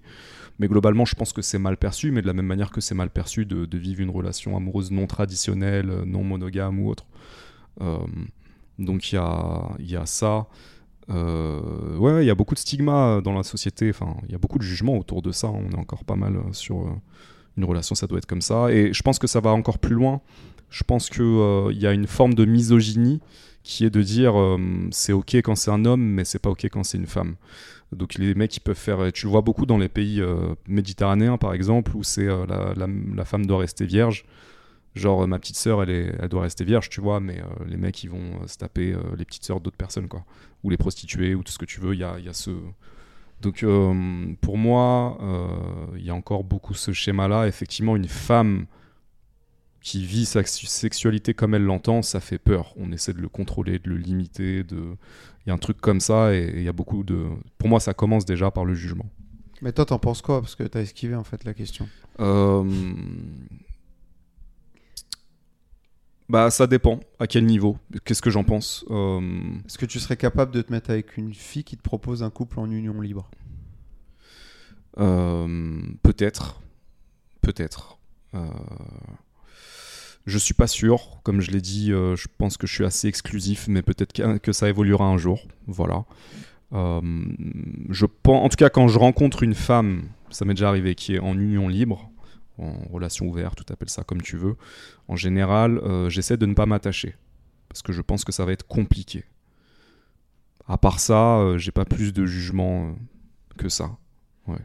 C'est par rapport à tes propres limites, c'est pas un jugement. c'est par rapport à mes limites et ma connaissance de, de ce que de mes préférences. Non, je pense que la- l'énergie, la puissance euh, féminine, vraiment assumée, peut faire peur. Euh, L'autre fois, il y avait une amie qui me disait, euh, euh, elle est bisexuelle, et qu'elle avait plus de mal à, hum, à discuter avec une femme, enfin à la draguer, plutôt qu'à draguer un homme. Et euh, j'en ai déduit, parce que j'ai essayé de comprendre, mais elle avait du mal à mettre le doigt sur, quoi exactement. Voilà, c'était cette espèce de... Moi aussi, je dois avoir du mal à, à mettre, mais c'est cette puissance euh, féminine. On sait, je sais pas pourquoi elle est crainte. Euh, bon, il y a une forme de contrôle, euh, patriarcat, tout ça, on revient là-dessus, tout ça. C'est ce que j'allais dire, j'allais dire c'est incontrôlable, mais du coup c'est pas le patriarcat là pour le coup, puisque c'est une amie fille qui a Mm. du mal avec une autre fille. Donc je Mm. pense que c'est- c'est pas le patriarcat qui a voulu contrôler la femme. Oui, certes, c'est pas un problème. Je suis d'accord, parce que la femme fait peur à l'homme. Mais il y a aussi un autre, une autre chose, tu parles d'énergie féminine qui fait peur, mais elle fait peur, je pense, à tout le monde, même aux femmes elles-mêmes Ouais. tu vois, qui peuvent être euh, dans une angoisse de se sentir débordés par des émotions ou des envies qui dépassent euh, l'entendement parfois. Mm. Tu vois ce que je veux dire? Même moi en tant qu'homme, je peux aussi avoir peur de mes propres envies, tu vois, et me dire oh là là, calme-toi, qu'est-ce que tu veux là? C'est pas possible, tu vois? Donc je, je peux la comprendre et je peux l'entendre cette peur d'être soi-même en fait au maximum de son potentiel. Et peut-être que des fois, c'est pas bon non plus parce que ça, ça va nous mettre en danger. Donc il y a aussi un contrôle à avoir avec soi-même, mais il faut pas que ce, ce contrôle soit conditionné par la vision qu'ont les autres de nous-mêmes. Tu vois? Par le Mais- jugement. Là, je sais pas si je vais rel- re- relier exactement ce que tu es en train de dire, mais pourquoi est-ce que le désir d'un homme serait mieux vu, mieux accepté, que le désir d'une femme? Non, mais c'est de la merde. Ça devrait pas exister, ça. Mm. Je suis d'accord.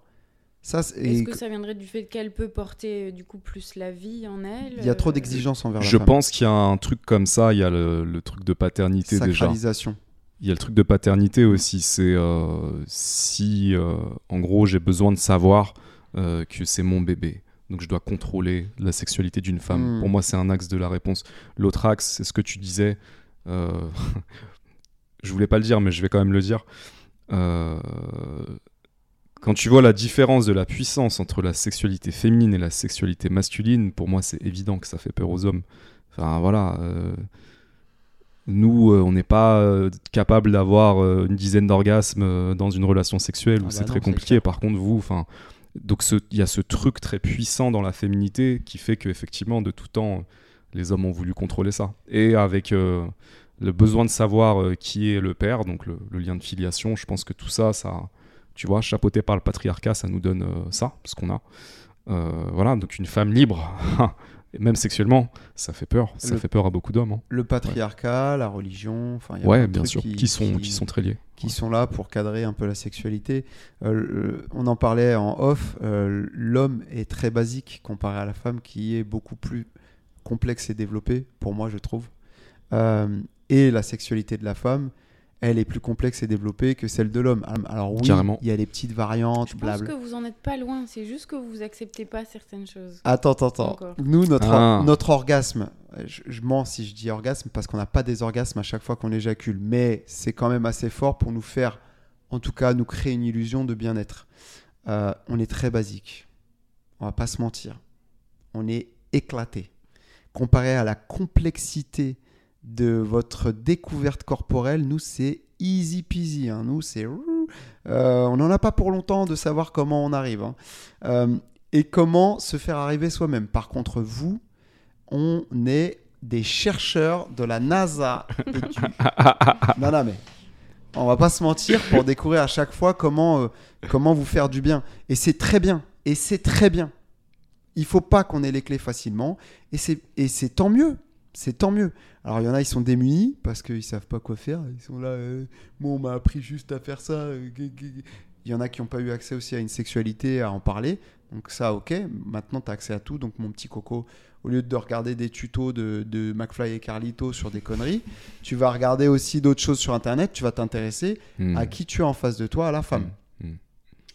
Et tu vas essayer, et tu vas rater, et tu vas réessayer, et tu vas rater, puis tu trouveras des choses, puis chaque femme est différente, donc tu vas essayer de, à chaque fois, retrouver ce travail de recherche.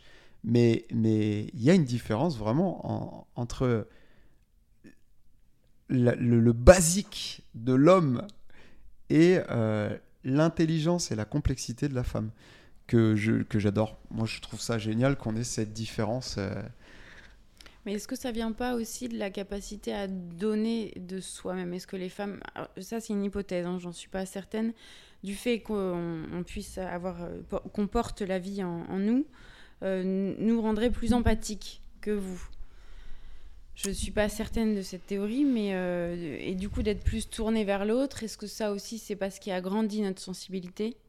Bah, ça va dépendre en fait de, hum, je pense, de, du moment. C'est-à-dire que oui, vous, a- vous allez être capable d'être dans l'empathie. Par contre, dès que ça touche vos intérêts, votre bébé, votre vous, il n'y a plus d'empathie. Donc, à mon avis, euh, l'empathie, elle est choisie chez la femme. Elle fait le choix là où elle la place. Là où l'homme euh, est pâteau. Il sait pas faire. Euh, moi, je suis dans le social, je suis empathique, ok, je viens de la fibre sociale, mais il m'est arrivé des tas de trucs qui ont fait que je suis dans cette fibre-là. Peut-être que si. non, je pense que j'aurais, quoi qu'il arrive, été comme ça, parce que je, je pense que je suis une personne peut-être trop sensible, on s'en fout. Mais il y a effectivement cette histoire d'empathie, mais je pense que chez vous, comme vous avez une intelligence émotionnelle, je, le perçois comme ça, hein, du fait de mes sœurs, euh, des filles avec qui j'ai été, il y a une intelligence émotionnelle qui fait que vous savez où placer l'empathie parfois, même souvent. Alors que nous, on est, euh, on est on est basique en général, on, on sait pas trop faire. euh. Donc euh, oui, je pense qu'il y a une histoire d'empathie. ouais. J'ai euh, j'ai plusieurs choses à dire, mais euh, So- Sofia, tu voulais dire un truc? Je vais dire une dinguerie. là. Allez, vas-y, c'est parti. Allez. On est parti là. Ok, en fait, Eh, les amis, je, suis- je voulais pas parler de sexe. Normalement, dans mes podcasts, je parle pas de sexe. Là, on parle de sexe. Et alors, tu vas Bah, faire quoi? bah, du Tu coup, euh, je vais avoir des problèmes. Non, Ah je vais carrément pas couper. C'était dans le titre, sexualité. c'est pas dans le titre, mais on peut l'ajouter. Euh, Marie, elle l'a vu dans le Et titre. sexualité. Ah, tu l'as vu. C'était séduction. C'était séduction. Ah, ok. Ah, elle a tout relié. Ah, donc tu as vu. Très bien. Donc c'est là. en fait euh, Balance la dinguerie. J'ai vu euh, euh, un témoignage d'une abonnée à une sexologue qui lui disait que elle a jamais eu d'orgasme et euh, un jour en fait elle a eu un moment, euh, elle a eu une relation euh, sexuelle avec une femme et ça l'a complètement débloquée. Voilà, déjà il y a ça. Ensuite, il faut savoir que quand j'étais plus jeune, plus maintenant du tout parce que j'ai j'ai mis un, un terme à ça, euh, je ressentais euh, une attirance sexuelle pour les femmes, mais pas amoureuse mais je, je- je la ressentais de ouf. Et j'ai- jamais vraiment ressenti de désir sexuel. C'est très rare envers euh, un homme. Mais c'est quelque chose que j'ai dû couper parce que euh, je me suis dit, moi, euh, je... déjà, elle est... en fait, c'est un truc qui est juste sexuel. Ce n'est pas. euh, j'ai pas, j'ai pas, j'ai pas des sentiments amoureux. Donc déjà, moi, j'ai trouvé ça très très bizarre et j'ai voulu. euh, euh, je pense que c'est dès la cinquième, j'ai arrêté ça direct. Ça t'a troublé. Ouais, ouais. Donc voilà. Dinguerie. Yes. Bon, bon, bon, bon, bon. Euh, je voulais dire plusieurs Voilà. choses et c'est lié à, à ce que je voulais dire. Tu, tu voulais dire autre chose? Non, c'est tout. Ouais. Tout. Euh, je suis d'accord avec Isma. Euh, moi, en tout cas, ma compréhension actuelle me- m'amène à dire que euh, les femmes, vous êtes. Euh, on a parlé euh, d'empathie, d'intelligence émotionnelle. Pour moi, ça va encore plus loin que ça. En fait, euh, vous êtes intimement connectés à la vie, beaucoup plus que nous, à mon avis. Vous êtes naturellement plus sensible, vous ressentez beaucoup plus les choses, les changements émotionnels. vous avez une intelligence émotionnelle beaucoup plus dé- développée. Je pense une connexion à votre corps aussi bien meilleure que nous, les hommes, on peut l'avoir. Donc tout ça, ça contribue aussi du fait d'avoir une cette puissance sensuelle et sexuelle, à mon avis. C'est ma compréhension actuelle des choses. Après, tu as aussi posé une question qu'on a esquivée. Euh, Est-ce que les hommes, vous n'avez pas d'autre manière euh, de- de- de- d'approfondir votre sexualité? Tu l'avais pas dit comme ça, mais c'était est-ce que c'est parce que vous vous laissez pas suffisamment aller? Il y avait un truc comme ça. Donc Mhm. cette notion de vulnérabilité qu'on a soigneusement euh, esquivée. Non, non Euh. c'est pas ça. C'est est-ce qu'on a, euh, est-ce que l'homme, en gros, est-ce que l'homme est moins sensible à ça parce qu'il n'a pas l'habitude de donner autant que la femme qui a de l'empathie? C'est plutôt ça. Ouais, mais il y avait de ça aussi. Je pense que vous mettez des barrières euh, Ah oui, psychologiques sur des En choses. plus, ok. Et euh, je pense que c'est un point clé parce que euh, effectivement, moi je m'intéresse au tantra en ce moment et le tantra tend à ça justement, à, même en couple, euh, s'amener à, des profondeurs euh, qui peuvent justement euh, euh, faire peur. Euh, percevoir que te rendre compte que tu peux avoir de l'attirance pour quelqu'un du même sexe, ça fait peur, bien Mhm. sûr. Si t'as pas été euh, condi- élevé, euh, condi- pourtant euh, c'est un truc qui est complètement humain. Donc, donc ouais, je pense qu'il y a aussi de ça. Et puis d'ailleurs, concernant les orgasmes, il y a la possibilité pour les hommes d'avoir de nombreux orgasmes. Tu parlais, tu disais tout à l'heure, orgasme et éjaculation, c'est pas la même chose. Et oui, dans le tantra, t'as le côté multi-orgasme masculin qui, qui se travaille. Donc ouais, il y a des profondeurs qu'on imagine, qu'on n'ose pas sonder en fait, sans doute parce qu'elles nous font peur. Mm. Ouais, je pense qu'il y a un truc comme ça. Mais tu vois, il y a aussi euh, la flemme. Tout simplement. tu vois, là, tu me parles de travailler, euh, je sais pas quoi, mais quoi. Ouais, ouais, rien bah oui. foutre. Bien Tu vois, non, mais, tu vois, en tant qu'homme, on va pas se mentir. Comme on est basique et Comme qu'on tu l'as dit tout à l'heure, on est très basique. Ouais. Rien à foutre de travailler. Je vais pas travailler sur ma sexualité euh, Mm. dans le sens je vais avoir des multi-orgasmes. Pour moi, le mot, c'est Vas-y, un, c'est bon. Pour moi, le mot, c'est pas forcément travailler, est c'est plus explorer. Mais Oui, mais tu vois ce que je veux dire. raison, on mais est c'est grave pour pense que ça- nous-mêmes, hein, en plus. hein, je parle oui, mais c'est pour vrai, vrai. Mais moi, On le est grave premier. nuls. hein. Du coup, du coup, effectivement, pour donner aux autres, si déjà pour nous on est nul, pour donner aux autres c'est compliqué. Sauf quand t'es dans un truc où, euh, euh, par exemple, t'aimes euh, ton plaisir, tu le prends quand l'autre a pris du plaisir. Mm. Là, t'es dans un Mhm. jeu où, ouais, ton égoïsme il va servir l'autre. Tu vois ce que je veux dire Mm. Euh, Heureusement que je suis plutôt dans ça parce que si j'étais un cum basique, ce serait très compliqué pour WAM. Et je me dis, il y a plein de mecs basiques qui sont éclatés au lit et ça doit être euh, waouh! Tu vois, si genre ils se contentent juste de, de ce truc primaire dont je t'ai parlé là, c'est bon, j'ai éjaculé, c'est fini. Ouais. Bonne Wow. nuit. Après, on l'a tous été à un moment, hein. t'es 7, t'es fatigué, sûr, bien sûr, euh, bien sûr. on te sollicite, t'es là, bon écoute, euh, on va y aller, mais bon, j'ai envie de dormir, tu vois. On l'a tous été. Mais en réalité, heureusement que j'ai ce côté-là où j'ai envie De euh, faire plaisir à l'autre. Ouais. Parce que sinon, si j'étais euh, dans un autre euh, truc où je- juste l'éjaculation m'intéressait, le désert de Gobi. Je pense que certains hommes n'aiment pas euh, fa- faire l'amour, vraiment. Ils le font par. euh, euh, comment ça s'appelle Ah bon Nécessité. enfin, Je suis grave d'accord avec toi. Je pense qu'il y en a. Et j'en connais, il y je en a pense. Beaucoup, je crois. Je pense qu'il y en a qui en ont rien à foutre. Ouais, ouais. Et c'est bizarre parce que c'est des hommes qui sont pas du tout euh, justement à la recherche de, de beaucoup de partenaires. Et ça, c'est un point de ouf qu'on n'a pas trop étudié dans les, dans les podcasts. Mais tu vois, les, souvent les femmes elles disent oui, euh, je veux un mec euh, qui m'aime que moi, qui veut que moi. Qui... Et à chaque fois, je dis à ça, t'es sûr que tu veux ce mec-là? Parce que peut-être que ce mec-là, tu vas te faire chier avec lui au lit. Je- Déficit de libido aussi. Voilà, déficit de libido. Il peut y avoir une différence de libido. Tu peux avoir euh, des meufs qui ont une beaucoup plus grosse libido que leur mec. Exactement. Lui, le mec, euh, je sais pas, euh, une fois par semaine ou une fois toutes les deux semaines, ça lui suffit. Ouais. Mais elle, il faut que ce soit Alors, plusieurs fois par jour. Exactement. Donc comment C'est c'est dur. Et de- ce mec-là, c'est sûr, il sera fidèle. Parce qu'en en fait, déjà qu'avec sa meuf, euh, bon, c'est pas ouf.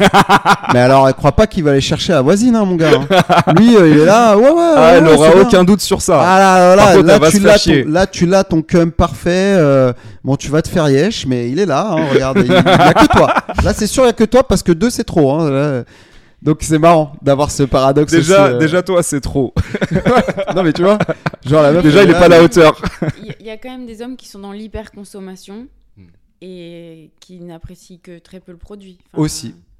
Et ça s'appelle de la Et ouais. nymphomanie, hein, je crois, chez les femmes. euh, Euh, Elle beaucoup de consommation, mais sans prise de plaisir. Bah, euh, en tout cas, dans, chez les nymphomanes, on dit que effectivement, il n'y a pas forcément de plaisir, mais je crois que c'est plus, c'est plus, euh, en tout cas comme je le comprends, euh, c'est juste un mec qui a besoin euh, d'avoir son orgasme et puis, et puis Mhm. basta, tu vois. Ouais, ouais, ouais. C'est genre euh, très centré, euh, ouais, je veux aller à mon truc et une Oui, fois oui, que c'est fini. Et, et du coup, c'est de la consommation un petit peu. On, on utilise le corps de l'autre pour. euh, Après, il y a des femmes aussi qui le font. hein. Bien sûr, Oui, bien oui, sûr. Mais c'est, mais c'est, enfin, j'allais dire, mais c'est cool. Non, c'est pas cool. Ça dépend avec qui tu te mets et comment tu le fais, quoi. Bon, bref. Alors Non, la parce que question là, il y a d'après. aussi, Il y a une déconnexion à soi, encore une fois. Exactement. Ouais, c'est vrai. Question d'après. Pourquoi les hommes ne disent pas clairement qu'ils veulent que du sexe? Bah parce que sinon, euh, qui va dire oui? Bah, c'est exactement ce que je pense. Bah, C'est marrant ça, parce que ça c'est pour aller plus profondément dans le sujet. Je suis désolé de prendre la parole sur ce coup-là. Vas-y, vas-y, vas-y. Vraiment. Pas de souci. Les gens te demandent souvent, je veux quelqu'un de vrai qui me dise la, la vérité de ce qu'il pense. mais à quel moment tu es capable d'entendre ça? Dis-moi si tu es capable, concrètement, un mec te plaît, il vient te voir et tu veux la vérité, je veux te baiser.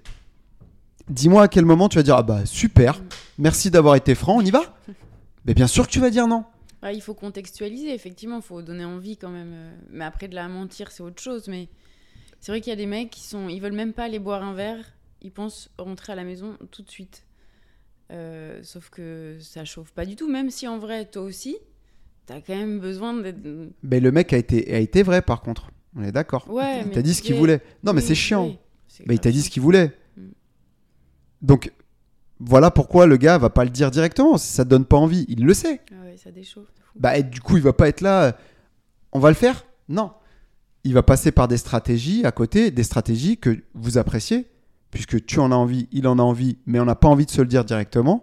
Donc, on va faire euh, un verre, deux verres, euh, on va parler, blabla, machin. En fait, on a juste envie de faire nos affaires. Mais au moins, comme tu as dit, c'est habillé, c'est élégant, et ça passe. Donc, la réponse, elle est claire. Je si je te le dis. peur de. Enfin, ceux qui cherchent ça, ils ont absolument pas envie de, euh, de lien émotionnel, donc ça c'est clair. Ouais, il y a ça aussi, bien sûr. Et ils ont peur d'approfondir, euh, d'être blessés, tout ça. Ils ont peur aussi euh, que d'entendre un non. Tu vois, quand t'es très direct. euh, Mm. euh, Un non justifié aussi, hein, parce qu'il y a des Un gens non- qui aiment pas entendre ça. hein. comment dire?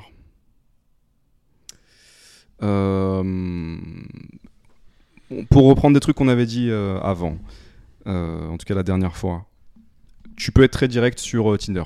Tu fais du nombre. Voilà, t'envoies des messages très directs. euh, tu sais que tu peux te permettre de faire du nombre vu que voilà, c'est connecté à plein de personnes, etc. Dans la vraie vie, c'est un petit peu différent. Et effectivement, je pense que beaucoup de femmes vont être refroidies par le fait d'entendre un truc aussi direct et qu'elles ont besoin de d'être séduites, de pardon, de se dire euh, est-ce qu'il veut, est-ce qu'il veut pas, enfin bref. Et, et je pense qu'en fait, le fait d'être aussi direct, ça refroidirait la séduction dans 9 cas sur 10. Je te dis pas que de temps en temps, tu vas tomber sur la meuf qui veut la même chose que toi et qu'elle soit OK avec le fait que tu sois aussi direct, mais euh, je pense que la plupart du temps, ça refroidit. Et donc, je pense que. euh, moi, j'ai été très direct avec certaines femmes, hein, et j'ai vu que ça les avait refroidies, alors que je sentais de l'intérêt. Donc voilà, c'est une expérience qui me fait me dire, bah, On est obligé de monter des stratagèmes. je, suis au- je vais jouer au jeu. Même si je veux ça. que ça, je vais jouer au jeu et je vais temporiser après Donc, faut pour passer. faire comprendre donc, que donc la je question- dois pas. C'est comme si euh, je, je crois que tu avais utilisé un mot comme ça un jour. euh, je dois jouer au jeu, voilà. Bah je joue au jeu. Ok, puisque c'est ça les règles du jeu, bah je joue au jeu. Euh, ouais, pour moi c'est, enfin ma perspective de mec, c'est, vraiment ça. Moi, j'ai jamais eu d'homme qui. Enfin, je, je, je connais pas ça. Du coup, j'ai pas d'avis. J'ai jamais rencontré euh, ce, Ouais. ce truc-là. Ouais. J'essaye de comprendre, mais. euh, Non, mais du coup, euh, faut, faut- donc du coup, pour rebondir sur la question, faut, faut pas se poser la question pourquoi on le fait pas, pourquoi on n'est Ouais. pas direct? Faut juste se dire, heureusement qu'on le fait pas tout le temps, Bah parce oui. que ce serait relou en fait. Ah ouais, ce serait grave relou. La finalité de la séduction, c'est de se connecter effectivement, mais la connexion, c'est quoi si on va plus loin? C'est euh, rentrer en contact physique, faire l'amour, procréer. On n'est pas là juste, euh, enfin, avec des gens, tu crées des connexions mentales, il y a pas de souci. Mais quand physiquement il y a de l'attrait, euh, on sait pourquoi c'est fait, et c'est pas vulgaire et c'est pas mauvais de le penser. Donc euh, la réponse, elle, est claire. On, on va pas vous le dire comme ça parce que c'est pas attirant pour vous et qu'on le sait. Après, il y a les mythos dont tu parlais, Marie, qui vont te dire non, non, mais c'est pas pour ça que je suis là. quand tu lui poses la question, si la personne te pose la question, si la fille ou l'homme qui te voit ou qui vous voit euh, te dit ouais, euh, donc t'es là pour ça, bah oui, elle t'a posé la question, tu lui mens pas, tu dis bah bien sûr. Tu vois? Complètement. Maintenant, si elle veut un jeu, Ouais. il faut Ouais. pas qu'elle s'étonne qu'il y ait eu euh, des stratagèmes et, et qu'il y ait ce jeu justement pour la finalité, ce soit l'attrait physique. Enfin, voilà. Oui. Après, euh, ça pose aussi pour moi, euh, et tu nous amènes à ça, la question de l'après. C'est-à-dire quand on te demande, euh, enfin, pourquoi ne pas dire la vérité en fait? Pourquoi est-ce qu'il y a du mensonge? Et c'est difficile aussi euh, de dire après, euh, écoute, moi je voulais que du sexe. Ça aussi, ça peut être difficile à, à dire et à entendre aussi, j'imagine. Donc euh, c'est pour ça qu'il y a toujours, euh, c'est compliqué ces trucs-là. Je pense que la personne qui a posé cette question euh, peut-être a ressenti une frustration à un moment de se dire euh, le- les mecs ils disent pas vraiment ce qu'ils veulent quoi pourquoi? Euh, Mais c'est tellement primaire, on peut avoir un peu honte de simplement euh, euh, je- voilà, les, s'adonner à des trucs très primaires, mais Mm. Bon, effectivement, c'est normal. Et encore une fois, on va reparler de la surconsommation, le faire avec une certaine euh, s'auto-limiter, parce qu'effectivement, on pourrait, euh, comme pendant le temps du Covid, hein, je crois qu'il y a eu beaucoup d'excès euh, réalisés euh, en période de confinement. hmm. Je sais pas. Moi, j'ai des potes, moi, qui m'ont dit des trucs assez. euh. Mais. euh, Non, tu voulais dire. euh, non non moi j'ai fait le tour Idem. Question suivante Allez. polyamour et désir d'enfant quelle, question- quelle position avez-vous sur la question? Et pensez-vous que ça est possible compatible? Merci pour ces merveilleuses Ah, réflexions Je crois que c'était ça la question que j'ai pas c'était relevée. celle-là? Ouais c'est possible Je crois. Ouais. Ça me dit grave quelque chose, donc je pense que c'est ça. Ouais, donc polyamour et désir d'enfant, quelle position avez-vous sur la question? Est-ce possible Compatible? Ah bah, on en parlait tout à l'heure. Mhm, on avait un petit peu introduit le sujet. Ouais. tu m'attends Bon, je sais pas, vas-y. Euh, Moi, je. Moi, j'ai l'impression que c'est quelque chose qui pourrait me rassurer. Parce que je, je- je suis une personne qui a euh, besoin de pas prendre beaucoup de place. Et en fait, quand il y a une autre femme, ça me rassure. Et euh, du coup, de répondre à plein de questions sur euh, l'enfant, euh, si elle peut lui faire des gosses et que moi, je, je, je réfléchisse à ce- est-ce que je veux, est-ce que je veux pas. Si, je sais pas moi, il va acheter une maison et que je m'en fous, bah, l'autre pourra répondre à cette question. Du coup, j'aurai rien à faire en fait et juste être là et, et d'être aimé et aimé. Et, moi, ce que j'aime, c'est juste prendre soin, que ce soit la, la, la, femme du gars ou le gars. euh, donc, euh, c'est. J'ai l'impression que c'est quelque chose qui me parle. Maintenant, euh, j'ai pas vraiment testé le truc, mais ça, ouais, ça me parle. Marie Non, j'ai assez peu d'avis. Je... C'est difficilement concevable. Possible, mais. Ouais, difficilement concevable pour moi aussi, parce que j'ai l'image traditionnelle de la famille, un papa, une maman. J'ai tendance à penser, parce que tout de suite j'ai l'image du libertinage qui perturbe l'enfant. Mais euh, polyamour ne veut pas dire libertinage.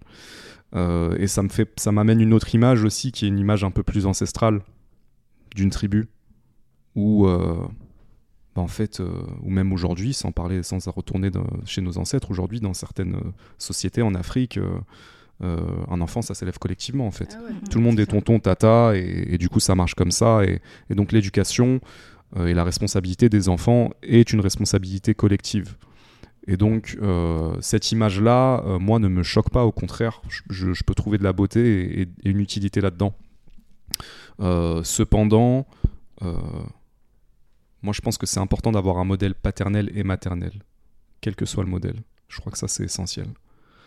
Euh, donc par exemple, je me questionne sur euh, l'impact psychologique des enfants qui vont avoir des parents euh, homosexuels. Je, me, questionne sincèrement sur cet impact parce que quand tu étudies la psychologie et le développement d'un enfant, tu as besoin d'avoir un, ancrage. Le, le modèle paternel, c'est ça, le modèle maternel, c'est ça. Est-ce que ça veut dire que tu dois nécessairement l'avoir dans ta parentalité et que tu peux pas le prendre autour? Bah, la, question, la question est intéressante. Tu voulais réagir, Marie? Non, moi je pense que c'est une forme de cadre, mais euh, comme on disait, le cadre peut être mouvant. Et un- j'imagine qu'un système euh, de parentalité homosexuelle, l'enfant va voir d'autres euh, à l'extérieur de son domicile. Donc y je pense pas que ça crée des dysfonctionnalités. Pas pire que des divorces ou des. Mhm, mhm, mhm. Mais voilà, je, je suis moins inspirée, moi, sur le polyamour et le... Parce qu'il y a un proverbe, si, il y a un truc qui me vient en tête, mais c'est un peu différent. Un proverbe euh, qui dit qu'il faut un, un village pour élever un enfant. Mais ça veut pas dire non plus qu'il faut être 36 000 à la maison, euh, dans le même lit à dormir, quoi. Mhm, mhm, mhm. Qu'il voilà, qu'il aille de bras en bras et tout, pas de souci. Mais effectivement, je sais pas si c'est... Je sais pas. Qu'est-ce que tu en penses, toi? Euh, moi, je veux juste rebondir avant de donner mon avis sur euh, l'homosexualité et, euh, et les enfants. Je pense que ça, c'est très ça peut être très normal à condition que les parents ou parentes n'obligent pas l'enfant à suivre leur modèle. Là où ça devient toxique, par exemple, c'est quand, par exemple, un couple d'homosexuels, femme ou homme, remplit la tête de l'enfant avec de la haine envers le sexe opposé. Je pense que là, c'est problématique. Parce qu'effectivement, la construction va pas pouvoir se faire. Selon euh, l'enfant, où il trouve sa sécurité. Parce que du coup, si par exemple tu critiques tout le temps les femmes, euh, bah lui, pour lui, les femmes, ce sera des sorcières. Donc il aura aucune confiance en la femme. Si tu critiques tout le temps les hommes, ce sera pareil. Donc du coup, euh, le rapport avec l'homme, ami, patron, euh, collègue de travail, va être très compliqué. Même si sa sexualité à l'enfant est euh, hétéro, parce que pour moi l'homosexualité c'est naturel.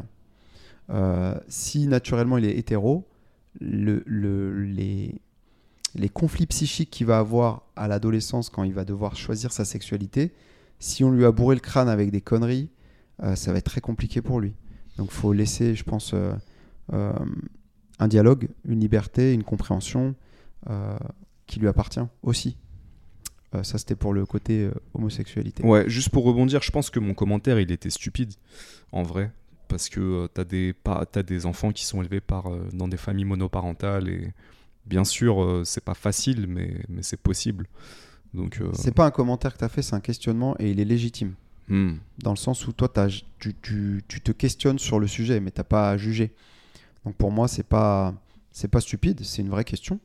Maintenant, euh, la question, elle se pose pas si les parents sont euh, intelligents dans l'éducation de l'enfant. Ouais, Ils sont tolérants. Ouais, c'est ça. En tout cas, pour moi, c'est vraiment cette idée d'avoir un modèle paternel et maternel. En tout cas, un rapport à ce que c'est, c'est ce, que, ce dont tu parlais, euh, quelqu'un du même sexe, quelqu'un du sexe opposé. Cette, euh, cette C'est pas détruire les images en fait, euh, Voilà, qui oui. sont disponibles. Oui, qui, qui font partie de la vie. Voilà. Euh, après, c'est euh, cette histoire de tribu, c'est des histoires de sociétés différentes. Euh, moi, les choses, je les envisage effectivement plus euh, du type tribu. Toi, t'es un si- Sénégalais. Voilà. Bon, bah, mon grand-père, il avait quatre femmes. Ah, voilà. Ah, ah. Euh, bah, J'ai su tard. hein. Mais en vrai, il y en a trois, il y en a trois qui sont partis parce qu'il a perdu Ah. sa fortune. Hmm. Et il y en a qu'une seule qui est restée, c'est ma grand-mère. Donc ma vraie grand-mère, pour le coup. Celle, euh, la mère de mon père. Donc euh, moi je pense que c'est possible.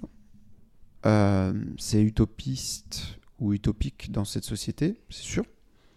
Parce qu'on est dans une société euh, qui n'a pas ces normes-là. Hmm. Donc c'est sûr que c'est, tu peux pas le voir.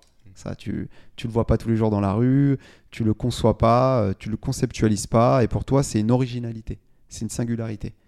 Donc c'est normal que ça choque.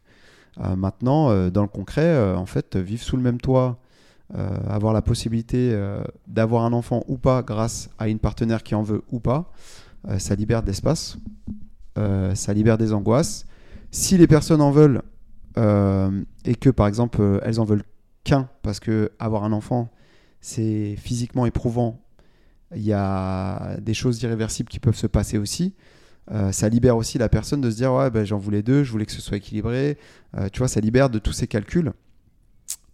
Donc au final, euh, il y a pas mal de choses positives et libératrices. Pareil, tout ce qui est vivre sous le même toit, à condition d'avoir une grande maison ou un grand appart, ça peut être quelque chose au niveau de la charge de, travail à la maison répartie en trois.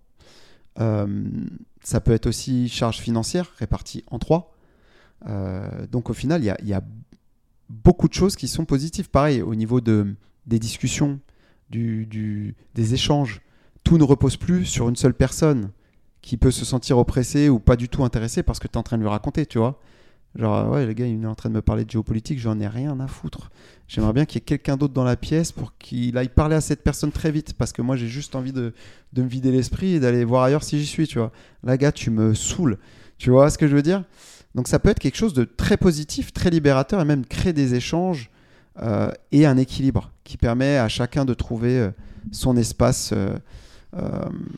Donc, euh, et les enfants, être élevés par plusieurs personnes, plusieurs visions des choses, plusieurs possibilités, et donc justement d'autres euh, esprits animés, et pas seulement dans un carcan de deux personnes qui sont en train d'être d'accord entre elles tout le temps, ou pas du tout d'ailleurs. Euh, Ou en conflit constant, c'est ça. destructeur, bien sûr. Là, il peut trouver de la résonance sur plusieurs personnes. Et Ouais. effectivement, là, avec l'éducation qui se fait en mode village, où euh, tout est. après, c'est de l'équilibre, c'est de la discussion, c'est quelque chose de, de très complexe à mettre en place. Et c'est surtout beaucoup de tests et d'acceptation des erreurs aussi. Après, euh, excuse-moi Sofia, je veux Oui. juste dire ça avant de, de l'oublier. Moi, ce- tout ce que tu as dit, ça m'a fait penser à un truc qu'on n'a pas dit, c'est que on a tendance à penser que euh, relation polyamoureuse, c'est forcément anarchie, ou relation euh, euh, non monogame, c'est forcément anarchie, mais il peut y avoir une structure. Et donc, dans le cadre de l'éducation des enfants, il peut y avoir une structure. La structure, sûr, ça, ça, peut être de dire l'accord, de dire écoute, euh, ouais, on est polyamoureux, mais toi et moi, on vit ensemble et on élèvera les enfants dans ce foyer-là. Par contre, euh, ça- un exemple, hein. et par contre, nos autres partenaires, euh, on les verra ailleurs. Ou je pense qu'effectivement, C'est une modalité. voilà, il faut pas partir sur des préconceptions en mode nécessairement c'est c'est chaotique ou nécessairement c'est anarchique. En fait, c'est plus compliqué que ça. Encore une fois, chacun fixe ses règles et chacun peut fixer un cadre. Voilà. Euh, sans doute, il y a des familles qui ont élevé des enfants selon ces modalités, et ça se passe très bien. Oui, c'est possible. Je voulais juste rajouter parce, un, un truc parce que tu disais, Mourad, que euh, tu t'inquiétais un petit peu au niveau de l'éducation des enfants. Mais pour moi, il est important du coup que, les, que la, la personne, par exemple, qui n'a pas d'enfant, n'essaye pas d'être la mère, n'essaye pas de prendre la place de la mère. Et de juste d'être d'être là, euh, si, si je peux aider, je suis là. Et peut-être que c'est ça, ça lui suffit en fait euh, à cette personne parce qu'elle n'a pas besoin d'être mère. Donc voilà. J'entends, j'entends complètement. Euh, après, euh, voilà, on parlait de- d'être élevé par plusieurs personnes. On a été élevé par plusieurs personnes. On a des parents, mais on a eu euh, des tantes, des oncles, des, Des amis. euh, des maîtres, maîtresses d'école. euh, Enfin voilà, en fait, euh, Exactement. ouais, ça revient à, à cette histoire de, de village qui était très jolie. Ouais, j'adore. Encore une, encore une belle image. Euh, la suite. Ah oui.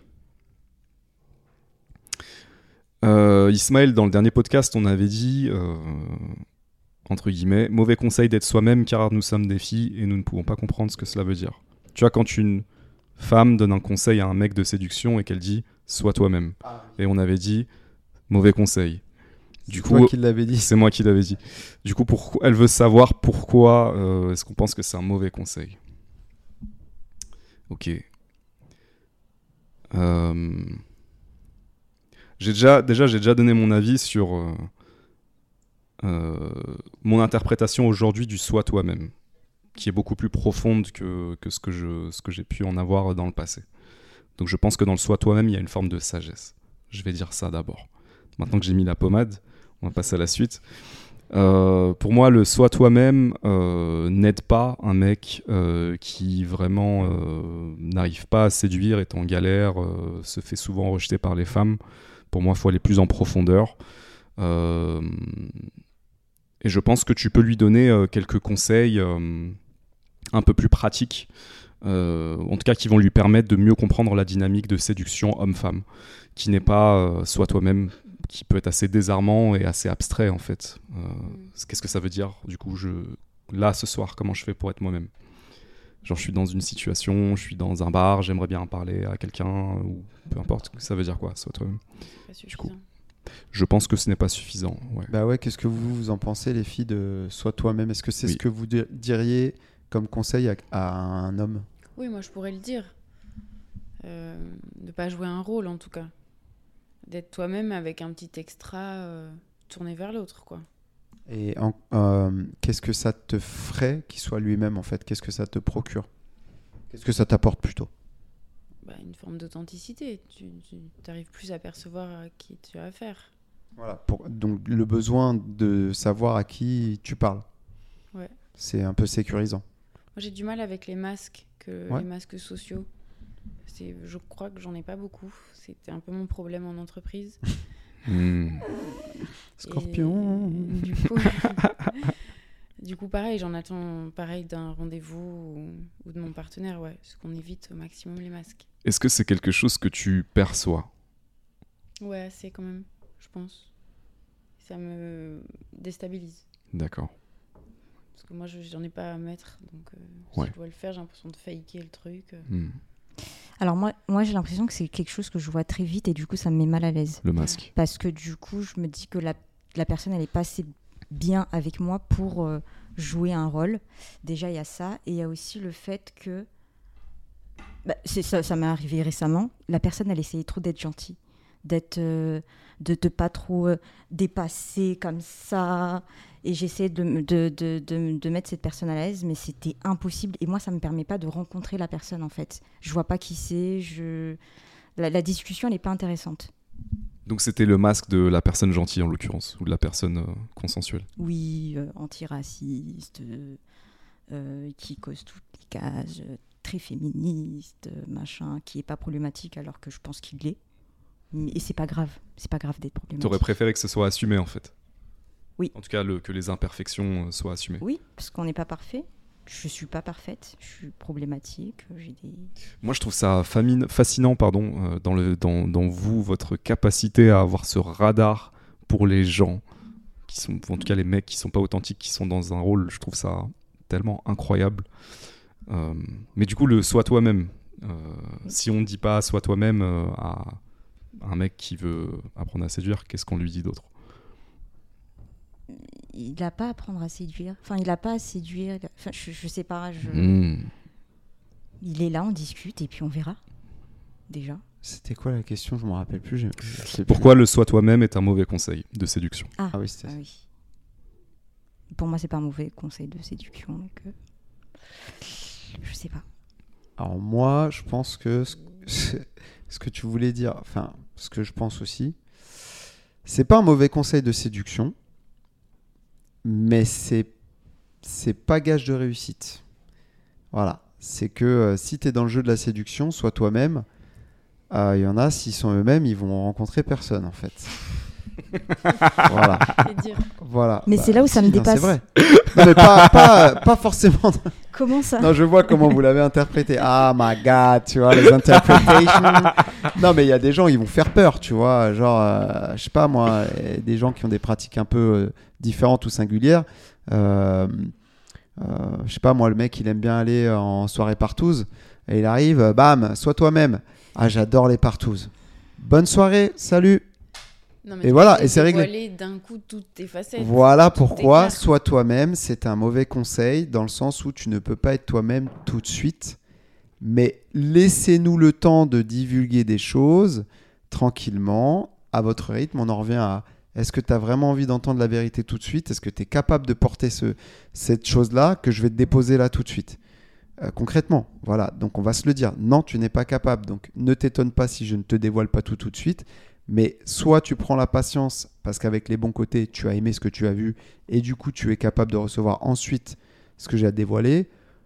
Ou soit tu es capable de tout recevoir d'un coup, mais dans ces cas-là, ça veut dire que tu n'es pas dans le non tout de suite. Tolérant. La tolérance, ça existe très rarement, surtout en ce moment.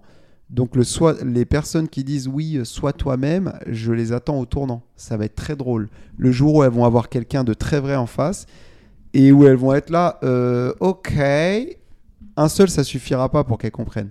Il va falloir que toutes les personnes qu'elles rencontrent à partir de ce jour où elles ont demandé sois toi-même, qu'elles soient elles-mêmes tout de suite cash. Et là, moi, je te dis, ça va être très problématique parce que les gens sont pas capables de voir les vérités tout de suite. Après, il faut quand même arriver avec une honnêteté. Par exemple, moi, je suis polyamoureux. Moi, on me rencontre, bah, je suis polyamoureux. Je te le dis Ouais, direct. caches pas. Parce que ça, je sais que ça va poser problème Mm. si je le dévoile pas. Mais il y a des choses, je vais pas te les dire. Tu vois, il y a certaines choses, je vais te laisser découvrir. Et si tu es OK avec, tu es OK avec. Si t'es pas OK, bah, on se séparera, c'est pas grave. Mais il y a des, je pense qu'il y a des, des priorités, des choses primordiales à dévoiler dans le sois toi-même. Mais il y a d'autres choses, sois toi-même, mais sur la durée. Laisse-toi laisse-toi le temps de me découvrir et on vient, on prend le temps, quoi. Sans mettre de masque. Oui, Forcément. mais moi je vais prendre mon exemple euh, personnel. Euh, moi j'étais un mec euh, super timide, super introverti. Donc déjà entrer en contact avec une fille, entrer en contact avec une femme, c'était déjà un truc énorme. C'était déjà un truc de ouf. Donc euh, Là, pour moi, le- la première étape, c'était pas sois toi-même, c'est va rencontrer les femmes, parle-lui. Déjà, pour moi, c'était un meilleur conseil que sois toi-même. Et parle-lui euh, comme tu peux, avec ce que tu as à l'instant T. Euh, je pouvais pas être moi-même à ce moment-là, c'était trop dur. Parce que j'étais trop en galère, trop en timidité, trop Ouais, en. Donc la première étape pour moi, c'était aller lui parler. Donc j'ai parlé à plein de filles, en fait, plein de filles que je connaissais pas. Euh, j'ai abordé des femmes dans la rue pendant une certaine période et en, vrai, ça m'a apporté. C'était toujours des bonnes expériences. Mais pour moi, c'était la première étape. Et ensuite, la deuxième étape, c'était. Déverrouiller votre appareil. Ben voilà, il y avait un truc que j'avais besoin de déverrouiller. Donc j'ai déverrouillé ça, c'était la première étape. Et ensuite, la deuxième étape, c'était euh, bah, avoir un rendez-vous, être capable de là montrer un peu plus qui j'étais. Mais ce que je veux dire, c'est que euh, euh, sans être capable de donner une bonne alternative au soi toi-même, j'ai pas de bonne alternative. Je pense que je pense que le conseil doit être personnalisé en fonction de la personne. Enfin, il doit vraiment dépendre de la situation et de la personne. Euh, mais, euh, mais ouais, soit toi-même, ça peut être désarmant, quoi. Euh, c'est, pour moi, c'est comme ne rien dire quand il n'est pas compris de manière profonde. Pour moi, sois toi-même, ça ne veut pas dire euh, dénude-toi, mets-toi à nu, euh, sois à poil. Carrément. Ça veut juste dire ne t'invente pas une vie. Ouais. C'est ça, sois toi-même. Oui, mais euh, ne t'invente pas une vie, mais ok, d'accord. Mais du coup, comment je fais pour aller lui parler? Bah, tu, tu lui parles, tu bégayes. Tu... Voilà. Oui. Tu vois, donc je trouve ce conseil-là déjà euh, une étape Mais- plus loin. Mais t'as été toi-même en, en allant, en faisant cette démarche. Complètement, ouais. T'as t'as pas, euh, tu t'es pas inventé un personnage, euh, je sais pas moi. Parfois, si. Ça marchait pas. Mais du coup, j'ai compris que ça marchait pas. Mais pour moi, la première étape, c'était pas sois toi-même, c'était vas-y. Ce que tu dis là, c'est vas-y maladroitement avec ce que t'as ou ce que t'as pas, mais vas-y. Voilà. Euh, Ouais. Et genre, vas-y ce soir, et vas-y demain soir, et genre, vas-y. Mais du coup, c'est tout le temps un bon conseil d'être soi-même. Mais être soi-même, c'est pas euh, vas-y, je me mets à poil et que je te raconte que j'ai Ouais. un bouton ici. Et que... Ouais, ouais. Mais ça, c'est pour toi. Il y a des gens, euh, ils sont dans le contrôle extrême et ils veulent tout savoir tout de suite, je pense. Donc c'est bien que toi, tu le verbalises de cette façon. Ce qui permet à nous ou à d'autres hommes de se dire Ah, ok, je suis soulagé parce que là, j'avais l'impression qu'on me faisait euh, genre, vas-y, mon gros, euh, donne-moi tous tes défauts, que je sache tout de suite si c'est bon ou pas. Tu vois? Nous, on a cette perception-là. D'accord.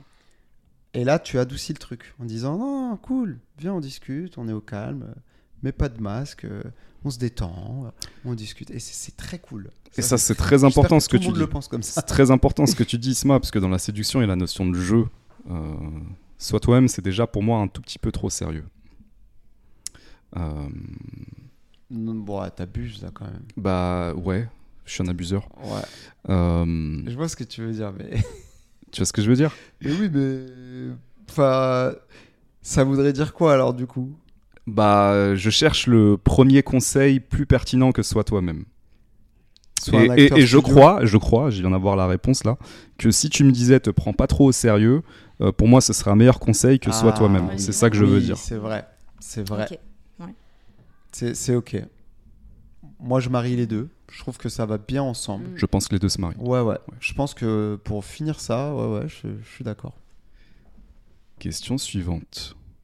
Ouh là là, elle est longue. Ça va euh, la durée du podcast pendant que moi de Ouais, la ouais, ouais. Ça vous va êtes ok? Vous avez besoin de faire une pause? Bon Non, ça va. Si vous qu'on- Euh, Vas-y, on va pas te dire parce que ça fait longtemps. Il y a du chocolat si vous voulez. Ouais, prenez le chocolat là. Sur la table. Vas-y, vas-y, fais-toi plaisir. Alors la question suivante.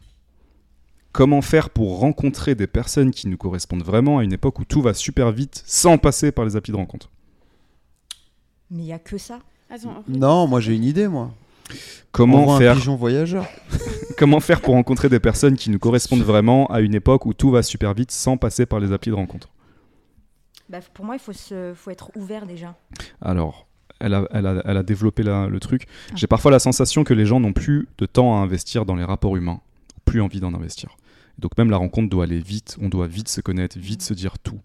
Comme les plats tout prêts au micro-ondes qui cuisent en deux minutes. Les gens te posent des questions mais n'écoutent pas les réponses ou font, font autre chose en même temps. Ils ne sont pas présents en majuscule. Pour moi, ça manque cruellement de poésie. Donc, voilà. On en revient à l'image de Marie avec euh, le supermarché. euh, je fais, j'achète plein de trucs, je profite pas. euh, Ouais. Je, même dans les textos qu'on s'envoie, il y a un truc qui m'agace un, un truc qui m'agace un peu. C'est l'immédiateté des messages. Hmm, Tu dois être tout le temps dispo pour les gens. ouais. Et, C'est- C'est pour ça que sur WhatsApp, j'ai coupé le, le truc de regarder euh, Ouais, si coup, ça a été lu et tout. Du coup, t'es le- plus scorpion. Rien à foutre. Ouais, c'est un peu relou ça. Ah bah oui, mais bon, Mm. si tu l'exiges euh, Mm. des autres, faut pas que tu. Enfin voilà, tu, tu te l'appliques à toi-même. Ah, mais je suis victime de mon truc, c'est sûr. Ah, moi je m'en tape, moi. J'ai dit, je, si j'ai pas envie de répondre, je réponds pas tout de suite, quoi. Et j'ai enlevé le, le truc, le rapport de lecture. Et pour moi, tu devrais le laisser pour que Chocolat. les gens justement s'habituent à ça, parce que je trouve Chocolat, que justement ça, ça, ça permet à l'autre de t'adapter à toi et même de se poser des questions. Genre, euh, je trouve ça nul de l'enlever. Euh, ouais, mais il y a des gens qui sont pas capables de- d'attendre. Bah, ils vont s'embrouiller tout Bah, tu, dans leur tu tête. sais, ouais, les, personnes, les personnes qui étaient pas capables d'attendre, elles m'ont envoyé un message en me disant Pourquoi t'as désactivé le. Et j'ai dit Pour cette raison exacte. Exactement. Ah, moi, moi, on m'appelle euh, Prince de Lu, donc euh, j'ai désactivé aussi. C'est mieux comme ça. Prince de Lu, C'est pas honnête énorme. ça. C'est pas honnête. Par contre, sur Instagram, il n'y a pas et, et ça me cause des problèmes. Euh, Prince de vue. Hmm.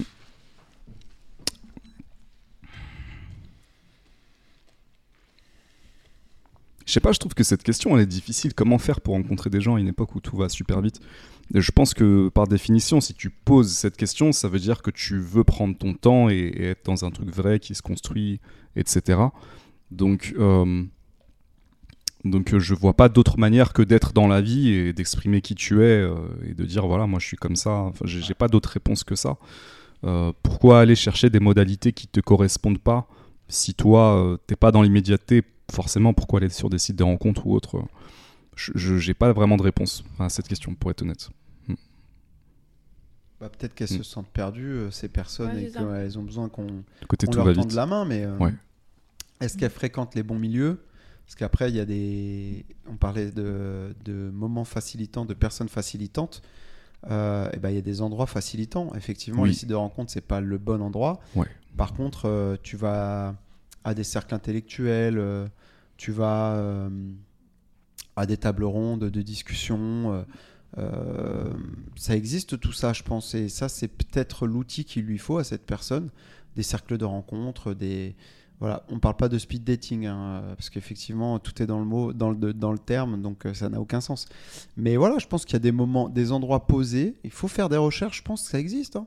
Des endroits posés, des, des moments posés. euh, euh, je crois qu'il y a même une application qui existe pour te donner les. Ou peut-être je l'ai imaginé, je sais pas. Euh, peut-être je vais donner je vais donner une appli à créer. Mais tu sais, des, des endroits où on se rencontre avec une personne et on passe un vrai moment. Euh, tu vois, genre euh, un cinéma en plein air, euh, un resto improvisé, un truc comme ça, tu vois, où tu te poses et, tu te dis, vas-y, bah, avec toi, je vais passer toute la soirée, on va discuter. Et voilà, la cool, il n'y a pas d'attente, tu vois. Mais je sais pas. je sais pas, je pense qu'il faut, faut aller à la rencontre des gens par tous les moyens. ouais je pense qu'il faut être dans le monde faut se mettre dans le monde vivre euh, les trucs que tu as envie de vivre aller sur les activités qui t'intéressent euh, faire des choses pas attendre être dans le monde pour moi c'est c'est la seule réponse que j'ai à ça Faire Ouais. du sport. Faire du sport, essayer de se débarrasser, ça paraît peut-être un peu simple de ses peurs, parce qu'effectivement, on est pris dans un truc euh, où tout va vite, on veut tout euh, instantanément. Euh, mais il y a toujours, euh, je pense, un peu des, des êtres euh, différents. On peut toujours les rencontrer, effectivement, à travers d'autres biais. Mais moi, j'ai un ami qui était comme ça, euh, qui détestait les, les- sites de rencontres. Et puis, il, en est venu là il y a trois mois. Franchement, il a l'air de kiffer de ouf. Et c'est un mec euh, sans trop de masque aussi, hyper profond. Et donc, il fait de la musique, euh, mais ça ne l'a pas empêché voilà, d'en de, d'en venir à, à Tinder et de- et d'y trouver son compte. Parce qu'il y a tout, en fait, là-dessus. Enfin, il y a des gens aussi qui me disent mais se rencontrer sur Tinder ça, part de son, ça perd de son charme moi, je trouve que les réseaux, on passe tellement de temps euh, derrière nos écrans, ça fait partie un peu de la vraie vie. Enfin, tu vois, là, on s'est rencontrés grâce au réseau. Euh, euh, voilà, j'aime bien un peu euh, euh, mettre les deux plans euh, de la vie réelle et de ce qui se passe derrière notre écran parce que ça, se rencontre à par moments. Donc, voilà, essayer de rester soi-même, authentique et, et les énergies se, se- toujours finissent par se rencontrer, quoi. Euh, J'avais cette conversation avec une amie récemment euh, où on se disait justement, euh, tu vois, parce qu'elle, elle était vraiment anti-site de rencontre. Et moi, je trouvais que c'était dommage pour elle, en fait, dans le sens où c'est comme si, vu qu'elle sacralisait beaucoup la relation, elle va se reconnaître. Du coup, elle se permettait plus de trouver une autre modalité où, comme tu le dis, tu peux rencontrer des gens très intéressants. Donc, euh, sur les sites de rencontres, t'as pas forcément des gens qui veulent aller vite. T'as de tout. Ouais. T'as de tout. Bah, faut faire le tri, par contre, ça demande un peu de- d'effort et d'énergie. Comme tout. Pour les personnes qui euh, vont pas dans des événements comme moi, qui ne s'intéressent pas à des événements comme moi, je trouve que la, la vie quotidienne, en fait, des fois suffit. Moi, par exemple, je vais à la Mm. boulangerie, j'écris. Euh, Il Mm. y a des gens qui me demandent pourquoi j'écris, etc. Donc, on commence à créer des liens comme ça, où je vais lire un livre, ça va intéresser quelqu'un, on va avoir une discussion là- là-dessus. et c'est comme ça, en fait, que je fais des rencontres, où dans le bus, il y a quelqu'un qui va, qui va me poser une question, et puis il voit que je suis ouverte, en fait, et on commence à parler. Et puis, et, et- en fait, il y a plein d'opportunités, en vrai. Ouais. On n'a pas besoin d'aller... euh, dans euh, le truc euh, de où, tu as plein de gens en fait euh, autour de d'un livre, d'un sujet ou quoi que ce soit. C'est juste que pour moi, des fois, il faut, il faut juste s'ouvrir. Vrai. Parfois, c'est juste ouvrir les yeux. C'est ça. Tu vas de chez toi à la boulangerie, tu croises plein de gens. Tout à fait. Tout à fait. Alors, question suivante. Euh, vous avez parlé des hommes chasseurs, je suis resté sur ma faim. Pour moi, un homme est génétiquement, de par son histoire, un chasseur. Quel est l'impact instinctif chez vous d'une femme entreprenante? Là, il y a une affirmation et une question. Oui. Donc, la question. L'affirmation, on n'a pas le droit d'y répondre, apparemment. C'est donc une personne dans le contrôle. tu- Donc la femme entreprenante, elle est là. C'est la question. Tu es démasqué, c'est bon. C'est très clair. Et donc, la question, c'était euh, quel est l'impact instinctif d'une femme entreprenante? Est-ce que ça nous fait pas fuir parce qu'on a besoin d'être chasseur? Qu'est-ce que t'en déjà penses? répondu à ça hein, la dernière fois. Ouais. Bah, on a dit que nous, ça nous gênait pas. Ouais. J'ai Euh, pas d'autres réponses à apporter parce que je suis pas les autres hommes. Donc, euh, Mais je peux comprendre que ça gêne. Ouais. Vous, vous avez vous voulez rebondir sur ça? Alors moi, tous mes potes, euh, sont... ça dérange personne. hein. Ouais. D'être accosté, non? Ouais. Moi, j'aime le faire pour déstabiliser la personne qui est en face de moi, parce qu'en fait, il y a des hommes qui sont tellement rigides. En fait, ils sont comme ça. Hmm. Et dès que je commence un petit peu à leur dire, t'es trop beau, t'es l'homme de ma vie, il y a quelque chose qui qui Se relâche. ouais, qui se relâche, qui se relâche. Et c'est- magnifique en fait de de voir ça. C'est pas c'est pas forcément parce que j'ai euh, je suis un entreprenante, c'est juste que ça permet de vraiment de Briser de la glace. Ouais, voilà, c'est ça, c'est ça, tu le mets à l'aise en fait euh, d'une certaine manière en, en lui disant ça. c'est ça. J'adore les femmes entreprenantes parce que c'est très marrant. On se Ouais. marre bien. Je suis d'accord, complètement d'accord. Euh, je voulais aussi dire que parce qu'il y avait le rapport, le rapport avec le côté chasseur. Est-ce que en fait le fait qu'elle soit entreprenante, ça nous enlève pas le côté chasseur? Est-ce qu'on n'aurait pas besoin de se sentir chasseur plutôt que chassé Euh, Pour moi, c'est il y a une subtilité là-dedans. Moi, euh, parfois, je ressens quand une femme est entreprenante que euh, comment dire? Elle vient chercher le chasseur aussi. Elle vient le réveiller. Ouais. C'est genre, euh, c'est pas parce qu'elle est entreprenante que ça veut dire que nécessairement elle, elle a décidé que c'était ok. hein. Mhm. Parfois, c'est juste elle a un intérêt. Et elle se dit ouais, pourquoi pas, vas-y, j'y vais. Et elle a quand même besoin de ressentir le chasseur, donc elle va chercher à réveiller le chasseur. Euh, donc euh, pour moi, les deux sont conciliables. Il y a pas, Ouais. je me sens pas émasculé parce qu'une femme vient vers moi ou me montre de l'intérêt. D'ailleurs, pour moi, ça veut pas du tout dire que c'est gagné, hein, pas du tout. Euh, ça veut juste dire qu'elle me tend la main à ce moment-là, mais elle n'est pas nécessairement convaincue, elle. Donc, euh, ouais. Moi, euh, je, je trouve ça trop vois. stylé. mais grave, moi Encore aussi. une fois. Ouais. Ouais, ouais. Question suivante Ou vous aviez autre chose à dire? Non. Question suivante. Euh, Quand on te dit tu es génial, mais voilà, tu as des enfants et quelques années de plus. Ça me bloque et ça m'empêche d'aller plus loin dans notre relation. Comment ne pas encore se remettre en question? Bah, ça, c'est une vérité. Hmm. Voilà, c'est les gens qui disent, euh, qui sont francs avec toi, est-ce que tu es capable de recevoir? Après, j'en parlais la dernière fois. euh, je pense que euh, il faut pas ouvrir la porte aux gens qui sont pas ok avec les enfants, en fait, euh, tout de suite. Tu commences rien si toi, c'est important pour toi. Commence rien, en fait, avec cette personne-là. Tu vas être déçu. C'est évident. La personne, elle sait que tu as des enfants. Vous le savez dès le début. Pose-lui la question directement. Ça te dérange que j'ai des enfants? Est-ce que tu penses que ça va. Pour aller plus loin, si jamais doit y avoir, ce qui n'est pas obligatoire, est-ce que ça va te poser problème? Dis-moi la vérité. Il n'y a pas de souci. Comme ça, on sait, on sait ce qu'on fait. On sait. Faut, faut régler le problème dès le début. Pour pas être dans une illusion euh, et dans un mensonge ou un truc latent où on sait pas. Et ça, c'est euh, c'est- aider la personne à être soi-même aussi. J'ai pas mieux à dire, je suis d'accord. Je pense que c'est une vérité euh, qui pique. euh, euh, mais c'est une vérité. La personne à ce moment-là exprime qu'elle ne souhaite pas euh, être en couple avec quelqu'un qui a déjà des enfants. C'est honnête. Ouais, c'est Maintenant, honnête, ouais. C'est difficile à entendre, effectivement, mais ouais, j'ai pas mieux à dire.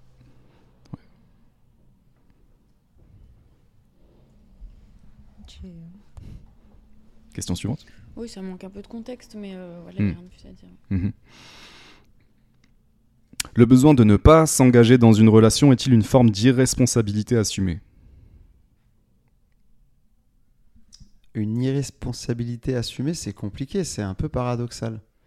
Parce que euh, quand tu es irresponsable, je sais pas si tu l'assumes vraiment. hein. Je connais personne qui assume d'être irresponsable. Tu vois ce que je veux dire? Donc, euh, je, Je pense trouve qu'il y a- pas ouais. assumé. hein. Pour moi, il y a beaucoup de jugement dans cette question. Oui. Euh, Il y a des moments où, quand tu sors d'une relation, je dis n'importe quoi, hein, de 10 ans, qui t'a déchiré le ventre, t'es pas prêt à t'engager? Est-ce que c'est une forme d'irresponsabilité? J'en suis pas sûr. Ça peut être honnête de dire à ce moment-là, écoute, moi je sors d'un truc, c'est difficile. Euh, là maintenant, c'est pas ce que je veux me réengager. Voilà. Donc je te le dis, je cherche pas à m'engager.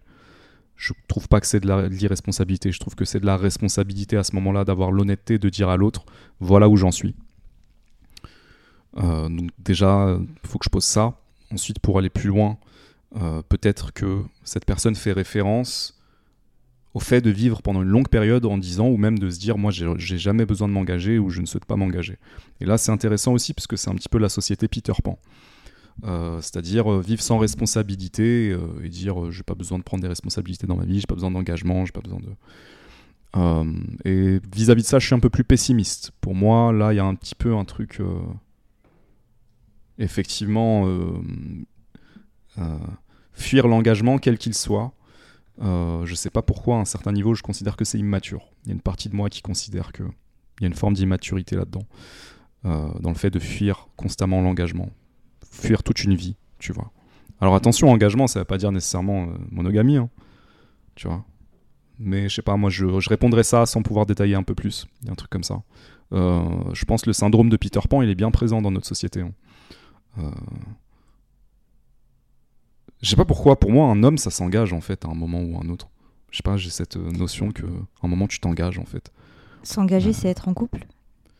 Euh, non, pas nécessairement. S'engager, c'est dire. euh, euh, Je construis quelque chose avec toi. ouais, Mais je en construis fait, quelque chose, point. Moi, j'ai déjà eu des relations où euh, on n'a pas mis des mots en fait là- là-dessus, mais pourtant, j'ai ressenti une certaine constance dans notre façon d'aimer et d'être en lien. Et en fait, il n'y avait, il y avait pas besoin de mettre de, de mots comme ça de euh, couple où euh, on construit quelque chose, ou mais c'est juste. euh, Il y, avait un va-et-vient entre Le nous qui flow. était constant. Le Ouais. flow, C'est ça. le moment, euh, le ressenti du présent. Un truc qui se fait naturellement, mais Oui. qui se construit quand même. Et, et on a fini ce- cette relation sans jamais euh, dire qu'on était en couple ou euh, qu'on s'était engagé, mais pourtant c'était, euh, il y avait quelque chose de constant, il y avait quelque chose de, j'ai eu l'impression qu'on construisait quelque chose en fait. Je peux complètement l'entendre, mais à contrario, je pense qu'il y a des gens qui vont fuir euh, le moment où ils sentent qu'il y a quelque chose qui est en train de se construire. Parce que du coup, c'est trop Mhm. engageant. Et du coup, rebelote, je consomme quelqu'un d'autre jusqu'à ce moment fatidique. Et c'est ça que j'appelle un petit peu le syndrome de Peter Pan. Je me demande si c'est pas une fuite quelque part. Ouais, D'accord. C'est ce que j'allais dire. Non, j'allais dire que c'était une fuite vers l'extérieur. Mais euh, c'est difficile parfois de. de- Un peu plus proche du, du mic. Yes. Euh, Ouais, ça devrait le faire. là. Moi, je pense qu'inconsciemment, pendant longtemps, j'avais peur de l'engagement, mais alors que je ne voulais qu'une chose, c'était construire une famille. Mais c'était peut-être pas dans mon ordre de priorité premier. Euh, et là, je commence juste à le capter euh, à mon âge. Donc, euh,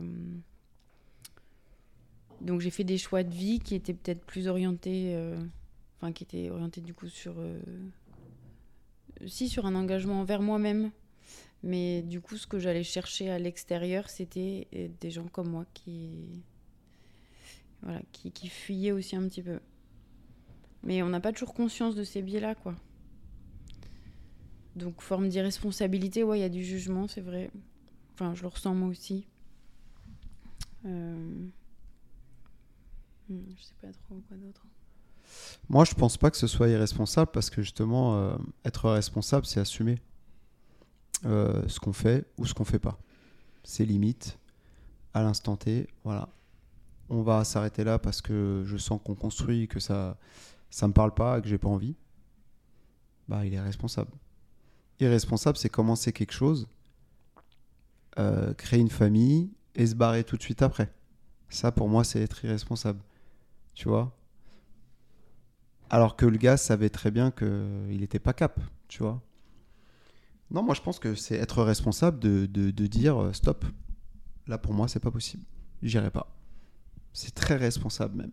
Ça permet à la personne de, de savoir que là, tu es avec quelqu'un qui est limité. Peut-être que ça paraît simplement irresponsable aux yeux de la société et à la vie C'est des jugements. qu'on est censé avoir. Exactement. Qu'on est censé avoir. Voilà, c'est ça le problème. Mmh. c'est qu'on a- on idéalise sûrement l'homme euh, d'une certaine façon et, et on se dit euh, tu dois être capable de faire ça, ça. Mais en fait, de tout temps, il y a eu des hommes qui n'ont pas construit en fait directement une famille ou quoi, mais qui ont construit d'autres choses.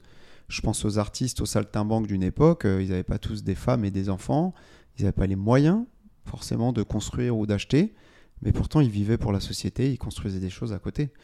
Euh, ils construisaient des idées, ils construisaient euh, des œuvres, ils construisaient des façons de penser, euh, même euh, des politiciens, euh, des chefs cuistots, des, enfin tu vois. Donc non, c'est un jugement. Tu peux construire la société sans construire une famille ou un appartement. En fait, on n'en a rien à foutre de ça concrètement. Euh, Qu'est-ce que tu apportes à la société? C'est là la construction que tu amènes. C'est là la responsabilité que tu as. C'est la responsabilité que tu as envers la société complète. Qu'est-ce que tu y amènes? Qu'est-ce que tu déposes? Elle est plus là la responsabilité pour moi. Voilà.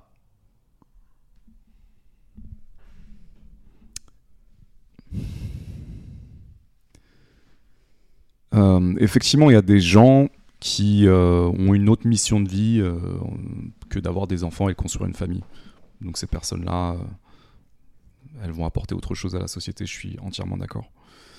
Euh, Par contre, j'ai tendance à penser que quelqu'un qui n'arrive pas à s'engager jamais dans sa vie, euh, j'ai tendance à penser que là-dedans, il y a une sorte de fuite et d'immaturité. Parce que pour moi, un adulte, ça s'engage d'une manière ou d'une autre, que ce soit dans ta mission de ce que tu veux créer, construire, etc. Voilà. Je pense qu'on peut vivre une vie en étant en fuite constante. Je pense qu'il y a des engagements qui sont à des endroits euh, qu'on ne voit pas. Et d'ailleurs, ça me fait penser que je pense que pour certaines personnes, s'engager dans leur mission, je pense à un scientifique qui décide, euh, allez, ça c'est le truc de ma vie, il faut que je trouve ça, euh, bah, ça, te taxe sur tes autres engagements. Et le fait d'être lucide sur le fait que là, je fais des sacrifices de fou pour accomplir ce truc-là, peut-être que je suis pas capable de m'engager dans une relation à côté, et comme tu le disais, c'est plutôt honnête à ce moment-là de l'avouer. Ouais, mais ça veut pas dire qu'il est. euh, Tu vois, c'est marrant parce que ces engagements, c'est vachement Ouais. moral comme façon de penser. Oui, c'est vrai. C'est genre, euh, je dois quoi à qui en fait quand je nais Ouais. Quand je suis né, déjà, j'ai pas demandé. Mm. Mais en plus, je dois quoi à qui en fait? Hmm. Et Qui m'a dit que j'étais obligé de faire ça? Le gars qui respecte pas ça, mais on est où? Moi, j'ai une mission sur Terre, euh, c'est d'aider les autres ou admettons de, de trouver un, un- un remède à une maladie, bah ok, en fait, c'est ok. Mais qui va juger euh, après à côté que je, moi je m'enferme dans mon travail parce que j'ai envie de fuir quoi? Bah j'ai envie de fuir ce que tu me dis que je suis obligé de faire et que j'ai pas envie de faire en fait. Hmm. Mais en fait, t'es qui, tu vois? Mm. C'est marrant, euh, cette moralité qu'on insère un peu partout, euh, dans tous les concepts. C'est drôle, je trouve. Je pense qu'on a fait le tour de ça. Vous avez encore un peu d'énergie? Mhm. Oui. Ouais. On prend Ouais, encore quelques questions. C'est un podcast, on va le diviser en deux, frère. Il va faire 4 heures le partie truc. 1, partie 2, parce que on est chaud patate. Pourquoi certaines personnes ne s'ouvrent pas à l'amour Ça m'a fait penser à une. euh, je sais plus, tu avais publié dans ta story. euh, J'ai oublié le, le- ce qui- ce qu'il y avait dedans. Mais euh, du coup, ça répond, je pense, euh, à la question. Je sais pas si tu te tu- Je me souviens plus. Tu peux me donner plus de détails? Tu sais, c'était. C'était euh, en lien avec euh, la souffrance ou euh, avec euh, le besoin de contrôle? Je sais plus. Je me souviens plus. Mais on peut rebondir sur ça déjà. Pourquoi personne ne s'ouvre pas l'amour? Moi, je, je pense à plusieurs choses. Je reprends un peu le même exemple de- que tout à l'heure. Parce que t'as aimé, t'as été blessé. Et t'es pas prêt à, à t'ouvrir. Déjà, ça, c'est pour moi la, une première réponse. Ensuite, euh,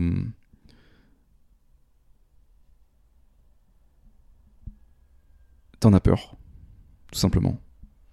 T'as ressenti des trucs, euh, tu t'es dit oulala, là, oulala, là, là, je vais me cramer. Je contrôle pas. Là, et oui, je ne contrôle pas, je ressens des choses euh, qui me dépassent, et cette personne me fait énormément d'effets, et je commence à avoir des sentiments, je vais fuir, c'est plus simple. Donc euh, je pense que ça, c'est deux cas de figure qui peuvent euh, arriver. Je vais parler de moi maintenant. Euh, J'ai vécu ces deux trucs-là, je pense. C'est-à-dire euh, le côté, euh, je me sens pas prêt, enfin, je suis en train de guérir, j'ai des cicatrices, là, j'ai des plaies ouvertes. Ça, c'était une partie. Et une autre partie où c'était... bah ça me fait peur, tout simplement. Même, sans, même en ayant cicatrisé, ça me fait peur. Mais qu'est-ce qui fait peur? C'est.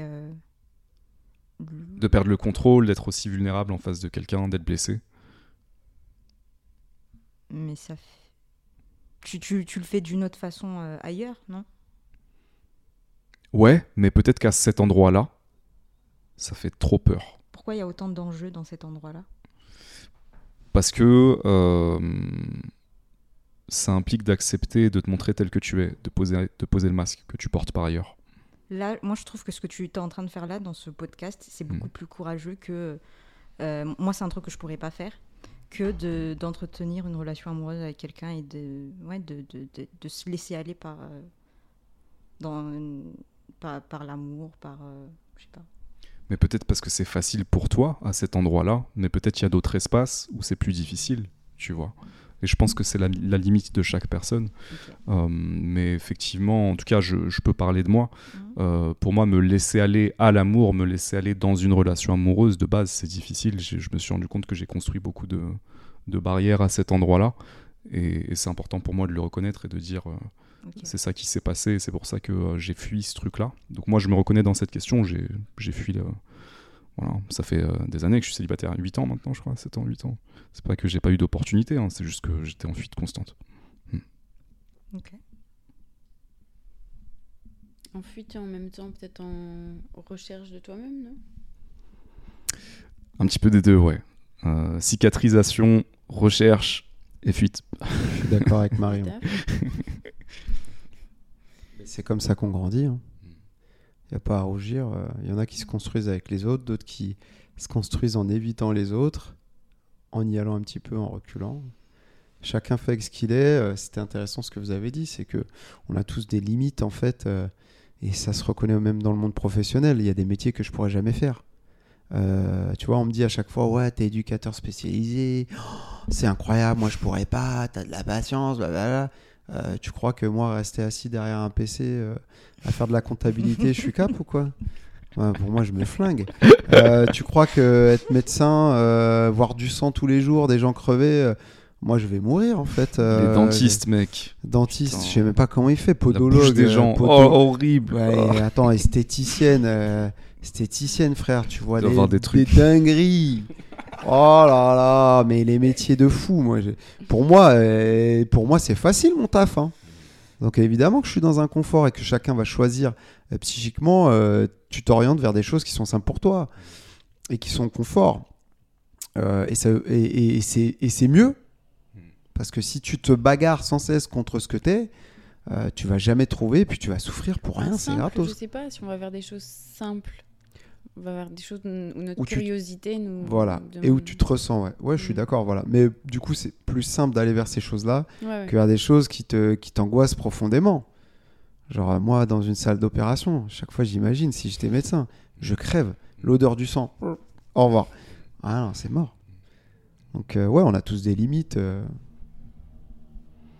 C'est Euh, vrai que cette force que l'amour demande, euh, il faut se remettre aussi voilà, de ces différents euh, deuils, de ces différentes ruptures euh, pour redonner euh, pas que des miettes à quelqu'un. quoi. Exactement. Et bon, C'est pas facile. Non. Ouais, dans le fond, l'amour fait peur. Hum, L'amour, je pense, peut faire peur à, à beaucoup de gens. Pas trop. À moi en tout cas, mais. Pas vous deux en face de nous, Non. visiblement. C'est marrant parce que Moi, c'est grave. C'est ma, De c'est ma face zone- On a la team euh, pas peur de l'amour Ouais, là. Moi, ça me fait pas peur. ah yes Marie. Bon, Non, bah, Ouais, les, seul, scor- frère. les scorpions sont solidaires. Ouais, c'est comme ça. Non, mais ça, ça s'entend. Et après, Ouais. moi, je connais des, des, des, des femmes euh, que j'ai fréquentées, même jusqu'à récemment, ouais. qui supportent pas ce, cet inconfort de pas contrôler quelque chose. Hmm, Et qui, euh, oui, effectivement, vont faire quatre pas en arrière et ciao, bye. Parce que ça, c'est trop. euh, Ouais. Mais ça, c'est les gens qui sont dans le contrôle. Ouais, après, il n'y a pas toujours que du contrôle. Enfin, derrière le contrôle, il y a autre derrière chose. le contrôle, voilà, il y a Voilà. tout, ce que, tout ce dont vous avez parlé avant, ça. c'est derrière le contrôle. Cicatrice, euh, Voilà. ins- insécurité. Le contrôle, c'est l'outil. Tout à fait, exactement. Ouais, ouais. La suite. euh, Alors c'est marrant parce que dans les, dans les questions, il y a des gens qui mettent des commentaires ou des compliments, donc c'est c'est cool. Il y a quelqu'un qui nous a dit j'ai pas de questions mais hâte de vous écouter. Euh, Ça va durer 4 heures. Je suis pas sûr que la personne a hâte en Est-ce vrai. que vous allez écouter jusqu'au bout Eh, Écoutez-le en plusieurs fois, c'est pas grave. hein. Vous pouvez mettre pause sur Spotify et reprendre plus tard. Alors, comparer l'amour, séduction, relation à l'époque de nos grands-parents vs notre époque. Ah, ça aurait été. C'est horrible. On l'a effleuré tout à l'heure, c'est bon, on l'a pas approfondi. Oui. Ouais. On peut approfondir ça. Ouais. Mais euh, ouais. moi j'ai une punchline. hein. Qui Bah, commence J'y étais pas donc je sais pas. voilà. J'ai que des idées. Non, mais quand tu, tu, tu discutes pas avec des vieux. euh, Ah, moi, moi, elle avait pas le, pas le choix. Peut j'aurais pas aimé ne pas avoir le Hmm. choix. Hmm. Et surtout que moi, mais euh, j'ai quand même aimé avoir plusieurs relations. Ça m'a ça m'a beaucoup apporté. Donc, Moi euh, aussi. si euh, déjà à 12 ans, à 12 ans, on me promet un mec et que vas-y, j'ai pas le choix, il, il pue de ouf. Ah t'es cuite. Ouais. C'est fini ta vie elle est, est sgeg. Donc voilà. C'est marrant que tu tout de suite dit euh, il, faut- il pue. Bah c'est l'odeur. euh, Sophia elle est, elle est Et dans s'il pue l'odorat. pas, du coup c'est- très très très très très important. Vraiment. Ah, J'ai déjà essayé de forcer le destin avec ça. Et je pense que ça m'a traumatisé d'ailleurs. Mais euh, la, la personne m'énervait. La personne Ah ouais. m'énervait alors qu'elle avait rien fait. À cause de son odeur. Oui, mais je savais pas encore que c'était à cause de ça. Hmm. Et là, Mais c'est pas que l'odeur. C'est aussi le comportement. Non, il y avait pas. Non, c'est pas ça, c'est que dès qu'elle s'approchait de moi, j'étais. euh, Ah ouais. Bah, c'est la génétique qui parle en fait. Te- là, l'alchimie, elle te dit quoi? Le message, c'est que sa génétique à lui, elle n'est pas compatible avec la tienne. Il faut absolument pas Faut que tu y ailles parce que Mm. vous allez faire un gosse dégueulasse ou avec des problèmes de santé. J'ai eu l'image d'un gosse Non, mais c'est vrai ce que je dis. déformé. Sinoc, Sinoc dans, dans euh, les Goonies, mais ça c'est pour les yeux. Donc euh, voilà, mais en vrai, non, c'est important de se fier à l'odeur. euh, c'est vraiment un signe, je trouve qu'on s'autorise pas parce que c'est bizarre de sentir les gens. Ok, on, on va pas se mentir. Tu vois, tu vas pas à ton date et tu te lèves le bras. euh, je te renifle, tu vois. Mais une fois que tu es peau à peau et que tu sens la personne, si il y a un problème, c'est que Ça se sent quand même quand tu fais la bise, non? Oui, tout à fait. Tu peux déjà faire la bise. Oui, oui, c'est un Après, il y a le parfum qui cache aussi. Exact, c'est ce la dont on parlait la dernière fois. pas. Mhm, mhm. Le parfum, c'est une belle arnaque. je euh, faut des vraiment choses. se méfier. Non, non, mais faut se méfier des parfums. C'est pour ça que ouais, Ouais. Moi, j'en mets pas. Euh, mais du coup, pour revenir sur la Moi, question, on était. pas de déo. Je mets pas de déo. moi. Allez. On était sur, euh, on Ouais. était sur la, la- la différence euh, en- en- entre la génération de nos grands-parents et nous, vis-à-vis des relations, de la séduction, tout ça. Bon, déjà, ils vivaient dans un. Ils étaient beaucoup moins éveillés et beaucoup moins conscients. euh, Donc, même d'eux-mêmes, ils. Comment dire Ils connaissaient à peine leurs besoins à eux. Enfin, je, dis- je discute avec. J'ai deux amies assez. Enfin, très âgées. Et effectivement, elle n'a pas connu le plaisir. euh, Excuse-moi, on reparle de la sexualité, mais pour elle, c'était niette. Euh, Il y avait presque une forme de contrainte, effectivement, puis encore plus rentrer dans le moule, beaucoup plus le côté traditionnel accentué. Aujourd'hui, on a la chance, effectivement, de s'être enrichi de, de rencontres et, de, et du coup de découvertes de soi. Euh, c'est intéressant que tu me parles de sexualité parce que euh, moi, toutes les femmes justement âgées qui m'ont parlé de sexualité, elles m'ont parlé de ça comme c'était horrible. Ouais. Hmm. Et ça a eu un impact euh, sur moi parce que. Euh, parce que du coup, j'esquive, j'ai, ouais, j'esquive les moments euh, comme ça. Des fois, je mens pour euh, esquiver ça. Et, euh, et c'est quelque chose qui m'a. Esquiver quoi? Euh, les relations sexuelles. Voilà, Et tu penses que c'est un poids que tu portes justement de ta lignée, euh, Tout à des fait. femmes de ta lignée? Tout à fait. Euh, ok, j'ai pas mal de choses à dire. Pour revenir un tout petit peu en arrière, je l'avais dit tout à l'heure, mais je le redis, je pense qu'on idéalise beaucoup les relations à l'époque de nos grands-parents, parce qu'on a l'image de papy, mamie qui sont toujours ensemble euh, à 80 ans, et ils ont l'air d'être trop mimi. Mais en vérité, tu sais pas combien de fois euh, papy a trompé mamie, et inversement, tu sais pas euh, si un tel c'est vraiment le fils d'eux ou pas. Euh, en plus, ils avaient moins le choix, parce qu'à cette époque, peut-être on se séparait pas, c'était pas tolérable. Donc, donc je pense qu'aujourd'hui, on est dans une époque de libération globale de pas mal de choses. Libération de l'engagement, libération du choix. Donc forcément, ça affecte les relations. Il y a une transition. Ce qu'on peut regretter peut-être, de, de- comme c'était à l'époque, c'est qu'il y avait cette notion d'engagement qui était plus forte. C'était on s'engage. Mais peut-être parce que c'était trop forcé justement aussi C'était la pression sociale de parce qu'il y avait les pressions sociales aussi. Euh, mais aujourd'hui, à contrario, peut-être qu'on est dans un truc où on s'engage plus et c'est trop facile de jeter, consommer, changer. Donc, il y a peut-être un autre extrême. Mais moi, j'idéalise pas du tout euh, la- les relations de la génération de nos grands-parents parce que justement, euh, je suis trop conscient de tous les trucs euh, euh, forcés, de tous les squelettes de famille qui existent dans les placards quand tu cherches dans toutes les familles. Donc, je suis, moi, j'idéalise pas du tout tout ça. euh, voilà. La séduction, je pense qu'elle existait sous, des formes différentes, elle a toujours existé. Voilà, il y a des cultures où il n'y a pas de séduction, comme tu disais, hein, c'est un tel est promis à un tel et fin de l'histoire. Voilà, j'ai pas plus à dire que ça. Hmm, moi, pour petite touche positive quand même, parce que dans l'ensemble, je, suis- je suis d'accord avec vous. Les moments de rencontre, en France en tout cas, en ayant discuté euh, pour ma pièce euh, Translation avec euh, les personnes âgées de leur passé, et elles nous expliquaient comment elles rencontraient donc leur, leur mari, c'était un petit peu avant-guerre ou après-guerre, et ben ils se rencontraient au bal, Mm. et ils allaient danser. Hmm. Mais avant ça, ils voyaient pas de filles, pas de garçons, puisque les écoles étaient séparées. Et donc, euh, les moments de rencontre, de, les moments facilitants pour eux, c'était le bal. Et donc, c'était tout passé par la danse. Et c'est beau. Parce qu'en fait, comme c'était leur seul moyen, ils misaient tout là-dessus. Tout était euh, concentré là-dessus. Et du coup, ça rendait, ça rendait la chose, je pense, très vraie, très. Ils s'imprégnaient du moment plus que nous, on peut le faire quand on va en boîte, puisqu'on s'en fout maintenant, il y a Tinder, il y a machin. Eux, quand ils allaient en soirée, c'était peut-être pour rencontrer la femme de sa vie ou l'homme de sa vie. Et du coup, ça te rajoute un baume au cœur pour y aller, tu vois, un truc. tu vois, waouh, ce soir, c'est trop cool. Tu vois, euh, moi, je vais pas en soirée, ça me saoule, tu vois, frère. Mais si j'avais vécu à l'époque, je serais chaud bouillant, tu vois, je serais là, on va en soirée ce soir, peut-être je vais trouver ma minette, tu vois. Donc, euh, il y a quand même ce côté positif en France, je parle bien en France, où il y a le pétillant de la rencontre qui était, euh, mais là-haut, je pense, mais là-haut, tu vois. Il devait se sentir bouillant, tu vois. Il n'y avait pas de portable, il n'y avait rien, et même le téléphone, c'était restreint. Ça devait être dingo, quoi. Les sensations que tu devais avoir ce soir-là, juste de voir une femme, parce que t'en vois pas tous les jours. T'étais là, waouh, waouh, ça devait être décuplé.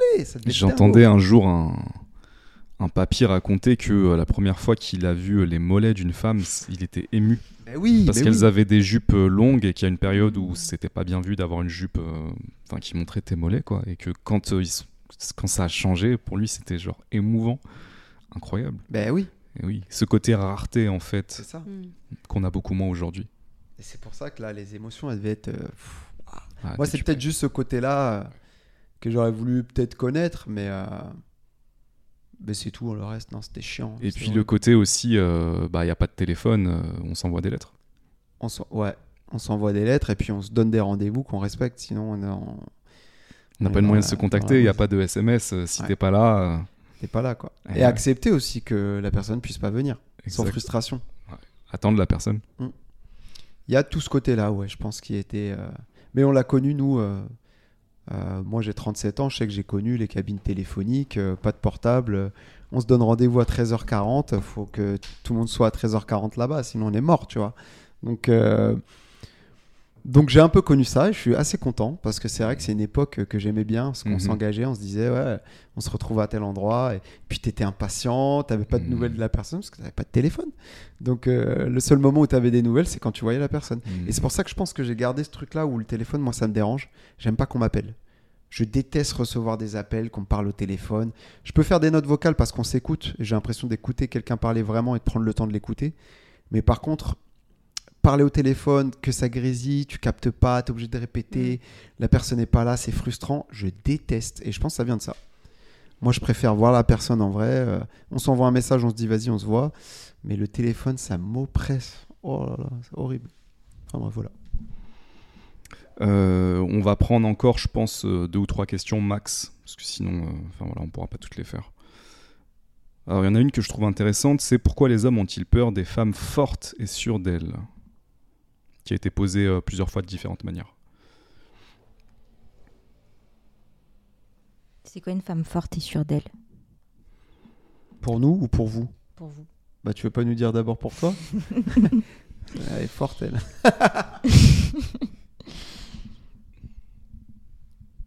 On est toutes fortes. Je- J'ai l'impression. Voilà. Je, du coup, je sais pas. Euh, du coup, j'attends votre euh, réponse. Et- mais pas toutes sûres de vous. Hmm. Il y a des femmes plus indécises que d'autres, je dirais. Mais sinon, je, je nous trouve toutes fortes. Voilà. Je pense que la confiance en soi, elle est, euh, elle subit quelques oscillations. Enfin, tu peux euh, comme ça arborer une espèce de, de confiance en toi, mais qui est pas toujours euh, au max quand même. Euh, et si elle fait peur aux hommes, euh, putain, c'est vraiment une bonne question. J'ai j'ai l'impression que c'est la manière dont on montre la force, peut-être, qui peut déranger certains hommes. Hmm. Mais c'est pas la force. Je, sais pas. Qu'est-ce que tu penses qui pourrait déranger, perturber un homme, Euh, lui faire peur, dans l'expression de la force d'une femme bah, Justement, euh, ce, ce besoin de prouver qu'on est forte. Voilà. euh, c'est moi qui commande, euh, c'est moi qui dirige, euh, c'est moi qui. On y vient. Voilà, je pense que c'est plus. euh, Après, c'est- il y, a- il y a des femmes qui le, euh, qui. Ouais, il y a, il y a- il y a des femmes qui l'expriment et c'est- c'est c'est pas grave, mais j'ai plus l'impression que ce que quand on est euh, quand on va l'exprimer comme ça, qu'on est forte, qu'on qu'on aime diriger, etc. Ça, ça fait plus peur. Quand fait. on le revendique Oui. de manière ouverte, euh, ça. avec démonstration. Mais c'est pas parce que j'ai une posture euh, de femme faible que je suis euh, faible. Mais juste, ça passe mieux parce que euh, j'ai l'air d'être une proie. Euh, oui, voilà. Isma? Euh, Vas-y, repose-moi la question juste. Pourquoi les femmes fortes que- et indépendantes? C'était ça? Non. Pourquoi les hommes ont-ils peur des femmes fortes et sûres d'elles? Moi, je, je rejoins Sophia. Moi, j'ai vu des femmes fortes dans ma famille. Euh, donc, pour moi, les femmes sont fortes. Quoi qu'il arrive, en tant que femme, déjà, elles naissent femmes, elles sont fortes. Parce que ce qu'elles vont vivre, euh, moi, je le vis pas et j'ai pas du tout envie de prendre leur place. Je l'ai déjà dit. ah non, non, votre vie, elle est très dure et il faut être solide. Et moi, je prétendrai jamais. Alors, si je n'ai femme, évidemment que je vais devenir euh, aussi forte que vous. Logique, puisque je serai femme. Mais si je devais changer de sexe, je refuse. Parce que votre vie, elle est vraiment très, très dure. Et c'est un grand respect que j'ai. euh, Moi, j'ai vu, hein. Euh, je vous dis, j'ai été élevé par ma mère euh, quasiment solo. Bref, donc je sais que les femmes sont très fortes.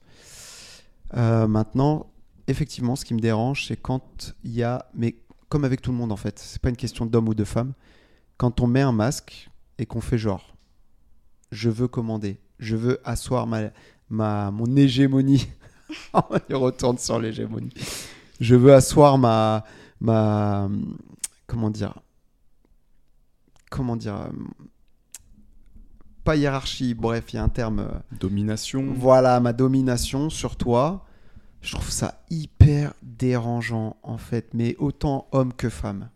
Quand il y a quelqu'un qui arrive et qui fait le coq, genre euh, regarde-moi, euh, non mais toi de toute façon, euh, regarde je vais te montrer. oh, oppressant, oppressant. Tu laisses pas la place aux gens en fait.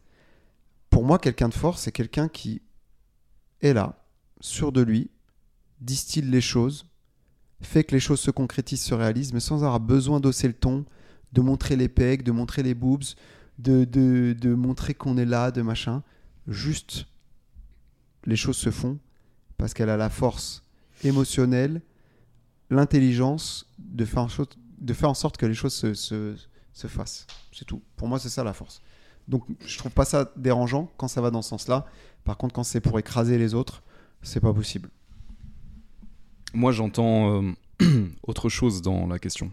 Ce que j'entends dans la question, c'est. euh, je, vais la, je vais la traduire euh, avec mon décodeur de mec. Pourquoi une femme euh, masculine et contrôlante fait peur aux hommes? Ok. Du coup, euh, je pense qu'une femme masculine et contrôlante, et là c'est vraiment mon jugement, euh, mon prisme de mec, hein, je pense que ça dérange beaucoup d'hommes. C'est quoi une femme masculine et contrôlante? Pour moi, c'est une femme qui est déconnectée de sa vulnérabilité, de sa féminité, parce qu'on lui a expliqué que être femme, c'est être une proie, qu'il fallait donc qu'elle subvienne à ses propres besoins, qu'elle ne montre pas cette vulnérabilité. Peut-être elle a un vécu qui fait que viol, abus, etc. euh, ou euh, maman qui a dit tu peux pas faire confiance à un homme, ne dépend surtout pas d'un homme, euh, donc sois indépendante ma fille.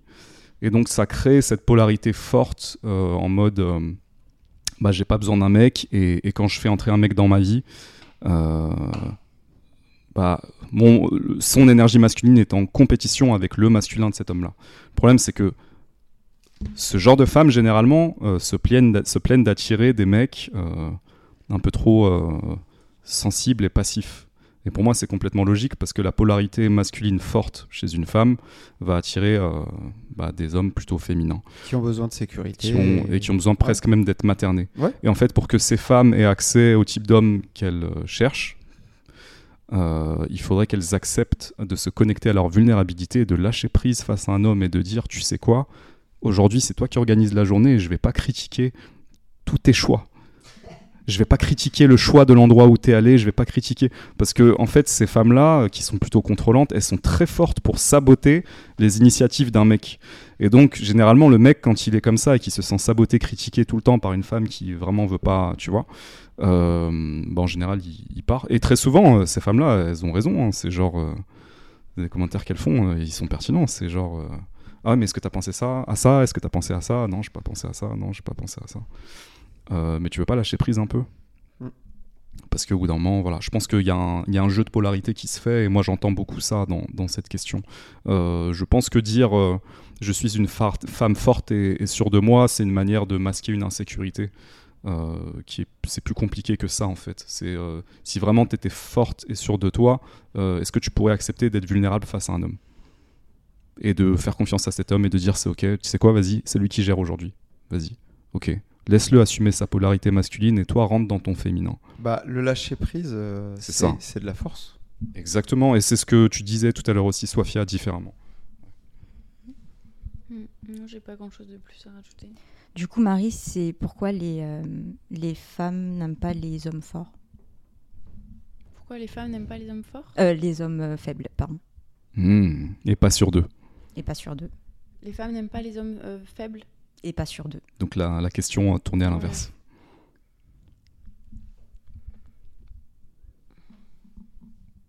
Bah, du coup, on en- je reviens un peu à ce que je disais tout à l'heure par rapport à l'admiration et, et d'avoir une personne euh, que j'ai besoin de.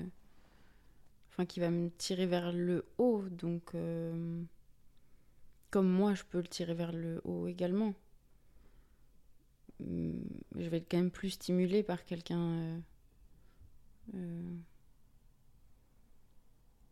Enfin, bien sûr, enfin, je- la question elle me paraît évidente. mais- c'est pas évident.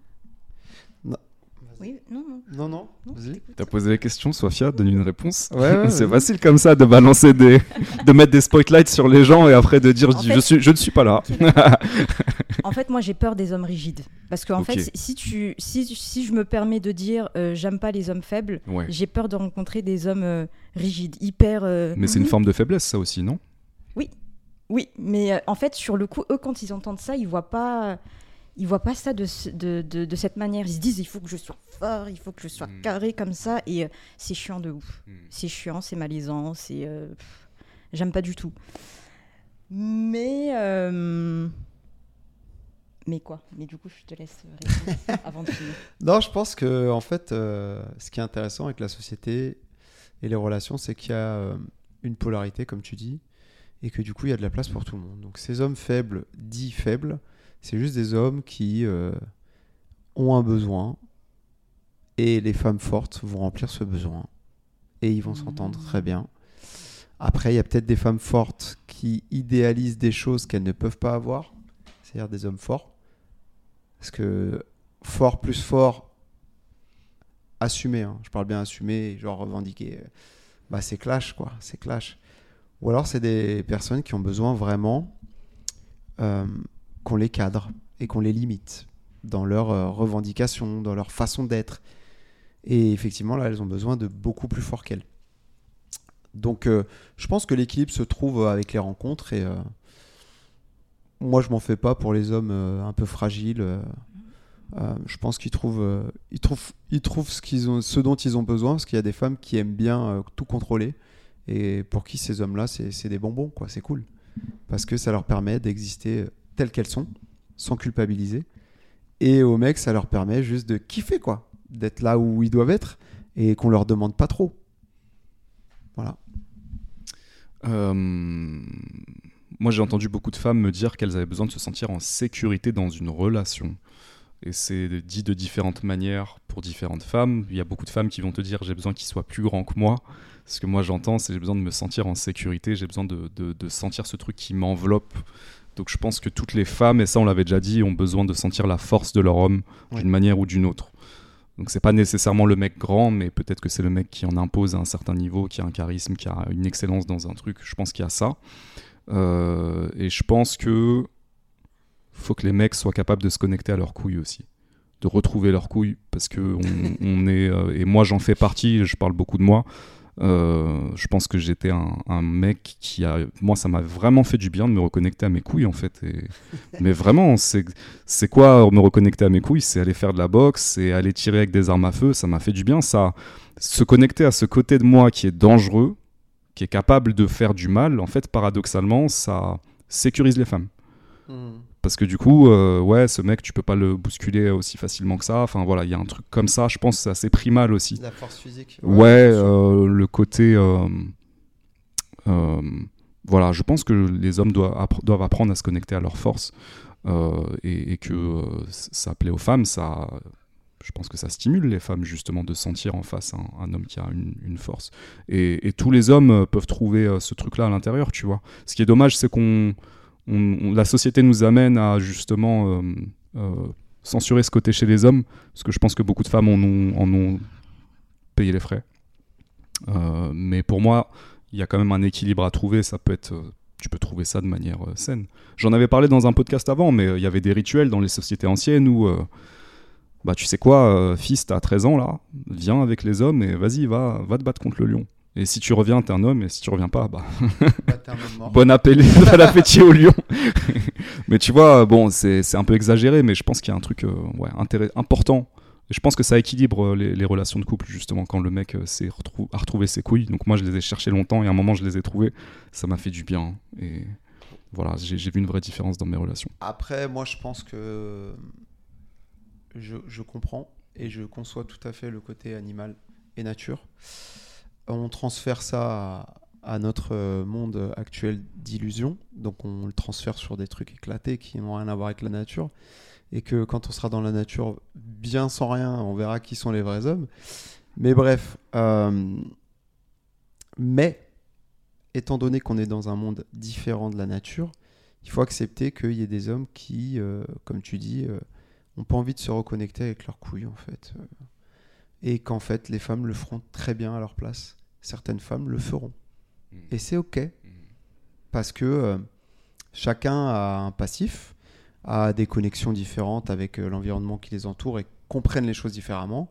Et que du coup, ils arrivent avec ça dans leur couple. Et, euh, et l'important, c'est juste de trouver son pendant, en fait. C'est tout c'est pas obligatoire pour tous les hommes de retrouver leurs couilles, surtout si c'est pas agréable et si ça leur demande toute une vie, Mhm. tu vois.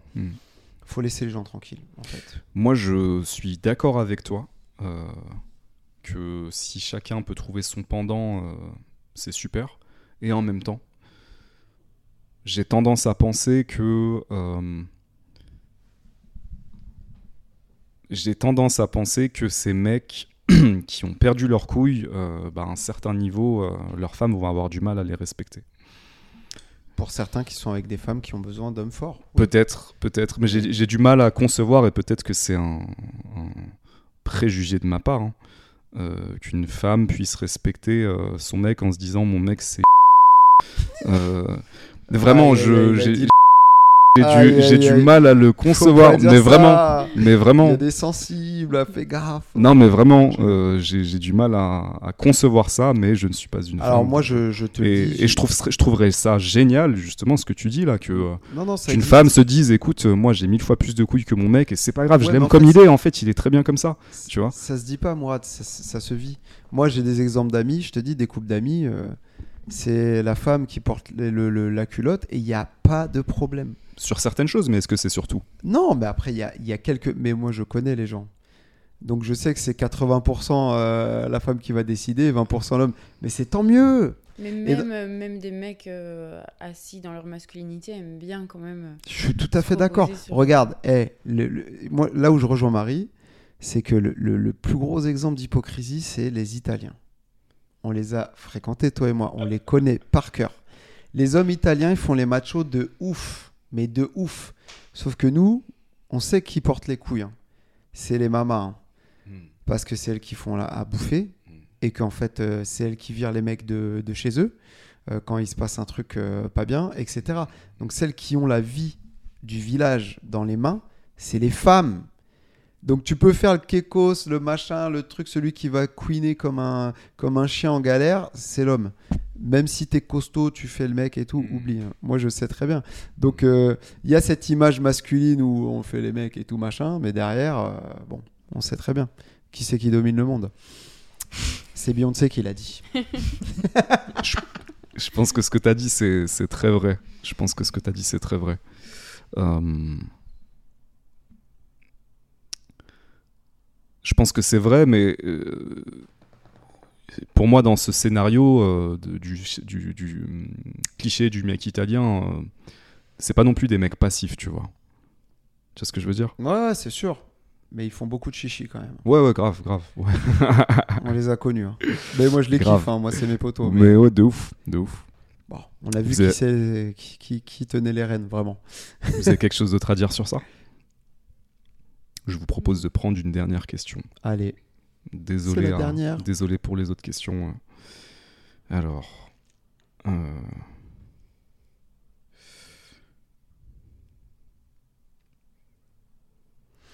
on analyse euh, spectrographique de toutes les questions. euh, on va prendre la plus pertinente. allez, celle-là. Comment trouver la pureté de l'amour dans ce monde rempli de pervers ou perverses cachés? Aïe, aïe, aïe, aïe. aïe. Alors j'ai envie de dire à cette personne, apaise ton âme. voilà, fin de discussion. Parce que là, euh, waouh, ok. Le monde est méchant. Elle se sent persécutée. Alors, je comprends tout à fait ce qu'elle veut dire. Mais en fait, là, il faut aller se faire euh, un peu aider, je pense. Là, parce que si tu es dans cette insécurité-là, tu vas jamais trouver. C'est évident. Si tu as peur de tout le monde, c'est foutu. hein. Je pense comme lui. Je suis pas hyper inspirée par la question. Moi, je pense qu'il faut pas euh, chercher la pureté, je pense qu'il faut accepter la saleté. Il faut accepter que dans la vie, euh, on va se salir, que dans les relations, on va se salir, que les relations, elles vont sortir de toi tes zones d'ombre, euh, mettre en lumière tes zones d'ombre, tes angles morts, euh, tout ça. Je pense qu'il faut accepter ça, complètement, pleinement. Il faut accepter d'être imparfait, faut arrêter d'idéaliser l'amour, faut le vivre un moment. Donc tu, tu vis, tu commences ta relation, tu fais comme tu peux, tu fais des erreurs, euh, tu te plantes, euh, tu parfois t'es un connard, t'es une connasse, euh, t'as fait du mal à quelqu'un. Ça fait partie du jeu en fait. Donc ensuite l'autre partie de la question c'était ce monde rempli de pervers, pervers cachés. Pour moi le pervers il fait quoi? Il met en lumière tes zones d'ombre. Pour moi le pervers il met en lumière aussi tes zones de tes endroits où tu es dans des jeux de pouvoir. Pour moi le pervers il t'aide à rencontrer le pervers qui est à l'intérieur de toi. Donc, euh, encore une fois, les relations, c'est une manière d'apprendre à se connaître. Ouais, bah, apprendre à se connaître, c'est aussi apprendre à, à se salir et à rencontrer les parties de soi qui sont sales. Et quand tu rencontres quelqu'un qui t'aime pour ce que t'es, ta propreté et ta saleté, donc tes qualités et tes défauts, bah, c'est juste génial. Mais tant que tu cherches la pureté, euh, tu trouveras pas. Parce que c'est pas humain. C'est extrêmement bien euh, Mhm. résumé, enfin répondu. Mm. Moi, j'ai une dernière question. Allez, Sofia, shoot. Comment on sait qui on est? Est-ce que ça veut dire qu'on a fait le tour de nous-mêmes, que ça y est, on a tout compris de, de nous-mêmes euh, On se maîtrise euh? Je t'entends beaucoup dire ça d'ailleurs. C'est- C'est-à-dire qu'on se maîtrise Ouais. Ça y est, moi j'ai 37 ans, j'ai fait le tour, Elle m'envoie une balle. moi je sais tout, et puis Aïe, j'ai tellement vécu. Ouch Elle m'a envoyé une balle en pleine tête. Non, Avec- c'est bien que tu Avec beaucoup d'amour. Non, mais moi je- j'aime bien cette question parce qu'effectivement, euh, en fait, c'est pas se connaître sur la longueur et l'entièreté, mais c'est se connaître à l'instant T. En fait, c'est tout ce dont je parle. C'est que à l'instant T, je sais qui je suis. Demain, je sais pas. Hier, je savais. Enfin, j'ai su du coup. Mais demain, je sais pas. Mais à l'heure actuelle, faut être clair avec soi. Et il faut accepter, comme disait euh, Mourad juste avant, ses qualités, ses défauts, savoir d'où on vient, de quoi on a été nourri, pour pouvoir euh, juste à l'instant T savoir ce qu'on peut faire avec ce qu'on a. Et c'est ça, être sûr de soi. C'est pas genre, euh, vas-y, euh, c'est bon, euh, je suis le meilleur. Non, c'est là actuellement, je suis comme ça. C'est ok ou c'est pas ok, j'en ai rien à foutre. Par contre, je sais qu'à l'instant T, je suis comme ça. Demain, je sais pas. Mais là, là, je suis déter, je sais qui je suis. Et c'est pour moi, c'est ça, c'est le flow. C'est ça le flow. C'est il y a quoi à l'instant, comment j'interagis avec euh, toutes les molécules qui m'entourent, tous les gens, toutes leurs ondes, toutes leurs pensées et tout? Et bah pour être solide, c'est moi je suis comme ça au milieu de tout ce qui se passe. Le vent il est là, ben, je suis solide. Demain, par contre, je sais pas comment dans quel état je serai, mais là, là, c'est sûr, tu me pousses pas. Merci. Euh, dans un épisode, je me souviens plus de comment tu l'as formulé, mais tu t'as dit euh, que en gros, t'es plus quelqu'un qui euh, qui qui va construire une relation parce que t'es passionné, par, par- parce que tu vis, que quelqu'un qui construit, un truc comme ça. Je sais plus. Euh, Il y avait, euh, je sais plus, construction et passion. Et euh, tu disais même à Mourad, euh, toi, t'es pas quelqu'un qui, con- qui construit, t'es es plus quelqu'un de passionné. Je sais plus. Je, Je crois que c'est lui qui dis. disait qu'il était passionné. Non. Et, et moi, je lui avais dit. Lui, il était dans la ré- réflexion. Attends, je sais plus, je crois que c'était au début du podcast. euh, ouais. Je sais Je me plus. souviens pas. Ouais, moi non plus. Ok. Je sais plus du tout. Euh, mais peut-être Marie, tu voulais dire quelque chose sur comment savoir qui on est? Euh, non, je partage, euh, je partage ton point de vue. Effectivement, on, on rencontre des versions de soi-même assez euh, régulièrement. Enfin, et déjà les, les appréhender euh, ouais, au jour le jour, c'est déjà énorme. Parce que bon, voilà, on peut pas avoir la prétention de. Enfin, par exemple, quand les gens disent Ah, mais j'ai toujours été comme ça, euh, ce qui justifie mon état actuel. Et c'est un peu con, quoi. Parce Mhm. que on, peut. Enfin, on change quand même assez régulièrement. Donc, euh, voilà, rester ouvert, hein, toujours. Euh, je trouve que cette question elle est tellement dure. Elle est trop bien. Elle est, ouais, elle est tellement dure et tellement importante en même temps. Moi, j'aurais tendance à dire que euh, c'est en, en faisant des expériences qu'on se découvre. Mhm. Euh, et puisqu'on est sur les relations, euh, comme je le disais tout à l'heure, moi, j'ai- je, j'ai- je ressens vraiment que les relations m'a- m'a- m'aident à me découvrir aussi. Parce que quand tu fais des expériences et quand tu vis des relations, euh, les gens te renvoient aussi euh, cet effet de miroir. Et quand cet effet de miroir, il est souvent assez similaire, au bout d'un moment, tu peux commencer à dire, bon, bah, je crois que moi, c'est un peu ça. Et quand tu commences à toucher ce truc-là et à te dire, est-ce que moi, c'est un peu ça? Et que tu regardes à l'intérieur comment ça résonne, est-ce que c'est plutôt juste ou pas? Ouais, c'est plutôt juste, ouais, je crois qu'il y a un truc là, tu vois. Mm. Mais euh, je crois qu'on se découvre avec les autres et avec le monde, pas tout, pas tout seul. Pas tout seul. C'est comme la fois où tu m'as dit, euh, mais en fait, euh, tu veux rester tout seul, mais euh, c'est à travers les autres que tu vas te rencontrer, que tu vas te découvrir. Voilà. Je crois que c'est pour ça que je trouve que c'est une magnifique conclusion pour un podcast sur les relations. Mm, mm. Je pense que c'est les autres qui nous, a, qui nous aident, en tout cas, à trouver qui on est. Ça veut pas dire que euh, les autres te renvoient toujours ce que tu es réellement. Non, parce que les autres peuvent aussi euh, euh, vouloir que tu sois un truc que t'es pas. Mais en tout cas, je pense que les autres et le monde peuvent t'aider à, à- avec cet effet de miroir. Ouais. Et après, bien sûr, ça se passe à l'intérieur. C'est à l'intérieur, faut trouver ce, cette solidité, cet ancrage de dire, euh, ok, là je sais, là je sens. Ok, moi c'est ça. Mhm. Et c'est très intéressant parce que je crois que moi je suis en train de le trouver euh, en ce moment même là. Et ouais, c'est plutôt cool. Comme si tout, tout converge, tu vois. C'est ça. Pour savoir ce qu'on est, il y a ce qu'on perçoit de soi et ce que les autres perçoivent de, de nous avec leur propre euh, prisme et interprétation. Et c'est l'amalgame de tout ça qui fait toi. Hmm. C'est pas juste moi, euh, je sais qui je suis. C'est pété ça. C'est pour ça que les interactions elles sont hyper importantes, que la toile d'araignée est très importante. Euh, tout ça, c'est ok, les autres voient ça de moi, ok, moi je vois ça de moi. La réalité se situe un peu entre les deux en fait. Jamais d'un côté ou de l'autre. Voilà. Dans, euh, dans Alice au pays des merveilles, il y, a un- moment que je, kiffe. euh, c'est, euh, je vais le dire très maladroitement. Euh, parce qu'en en gros, Alice, elle tombe dans un monde magique et tout le monde lui dit, en gros, ah c'est toi Alice, mais en fait c'est pas censé être la bonne Alice. En fait, ils sont censés chercher une autre Alice. Et Alice, elle se retrouve dans l'histoire, elle dit, je m'appelle Alice, mais je suis pas la Alice que vous cherchez. Moi, je suis un peu perdu ici, etc. Et plus l'histoire avance, et il y a un moment où on arrive à la scène où il y a quelqu'un qui lui dit. Euh, c'est vrai que tu, ressemblais pas à Alice, mais là tu commences vraiment à être euh, Alice. Vous voyez ce que ça veut dire ou, ou- Ouais, ou du ça fait aucun sens? Et du coup, c'est cette idée que euh, deviens qui tu es. Tu Ouais. vois, découvre qui tu es dans le monde.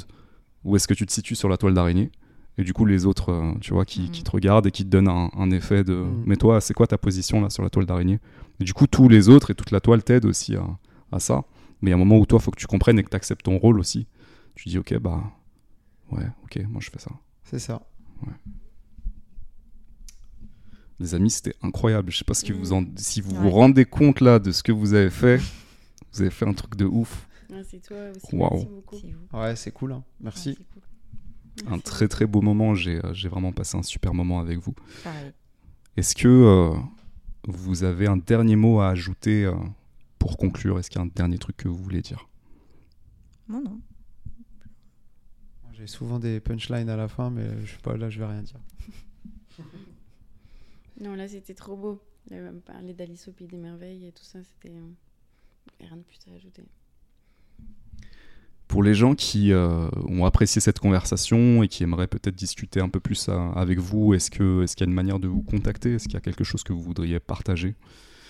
Email, euh, réseau social, euh, rien du tout. Euh, Insta, DM. Ce sera c'est Yes. très bien. Il va apparaître à l'écran. Ok. Pas de souci. Bah, Insta, DM, hein, comme d'hab. Ça va apparaître à l'écran. Same. Insta, c'est cool. Team Insta, ça va apparaître à l'écran. Euh, les amis, merci beaucoup. J'ai euh, vraiment adoré cette euh, conclusion. C'était incroyable. Et puis merci pour votre honnêteté, votre sincérité, c'est vraiment, c'est vraiment cool. Vous avez apporté des trucs chacun, euh, des colorations, des perspectives. Et puis c'est ouf, euh, enfin voilà, on s'est jamais rencontrés. On se rencontre là sur le podcast et je trouve que c'est incroyable de- de- d'arriver à ce- cette profondeur dans la conversation. Puis vraiment, j'ai senti que c'était euh, honnête. Moi, j'ai- adoré. Euh, je tenais à dire que euh, je suis fatigué de parler des relations hommes-femmes, de la séduction, de tout ça. Donc on va mettre fin à la saison pour l'instant. Mais je n'exclus pas qu'un jour il y ait une troisième saison. je ne l'exclus pas. J'en avais parlé à Ismaël. Je vais juste mettre une condition. euh, mettez des commentaires sur la vidéo si vous voulez qu'il y ait euh, une troisième saison. Et si la vidéo atteint un certain nombre de commentaires, peut-être que on fera une troisième saison, un de ces quatre. Voilà, mais en tout cas, merci à tous.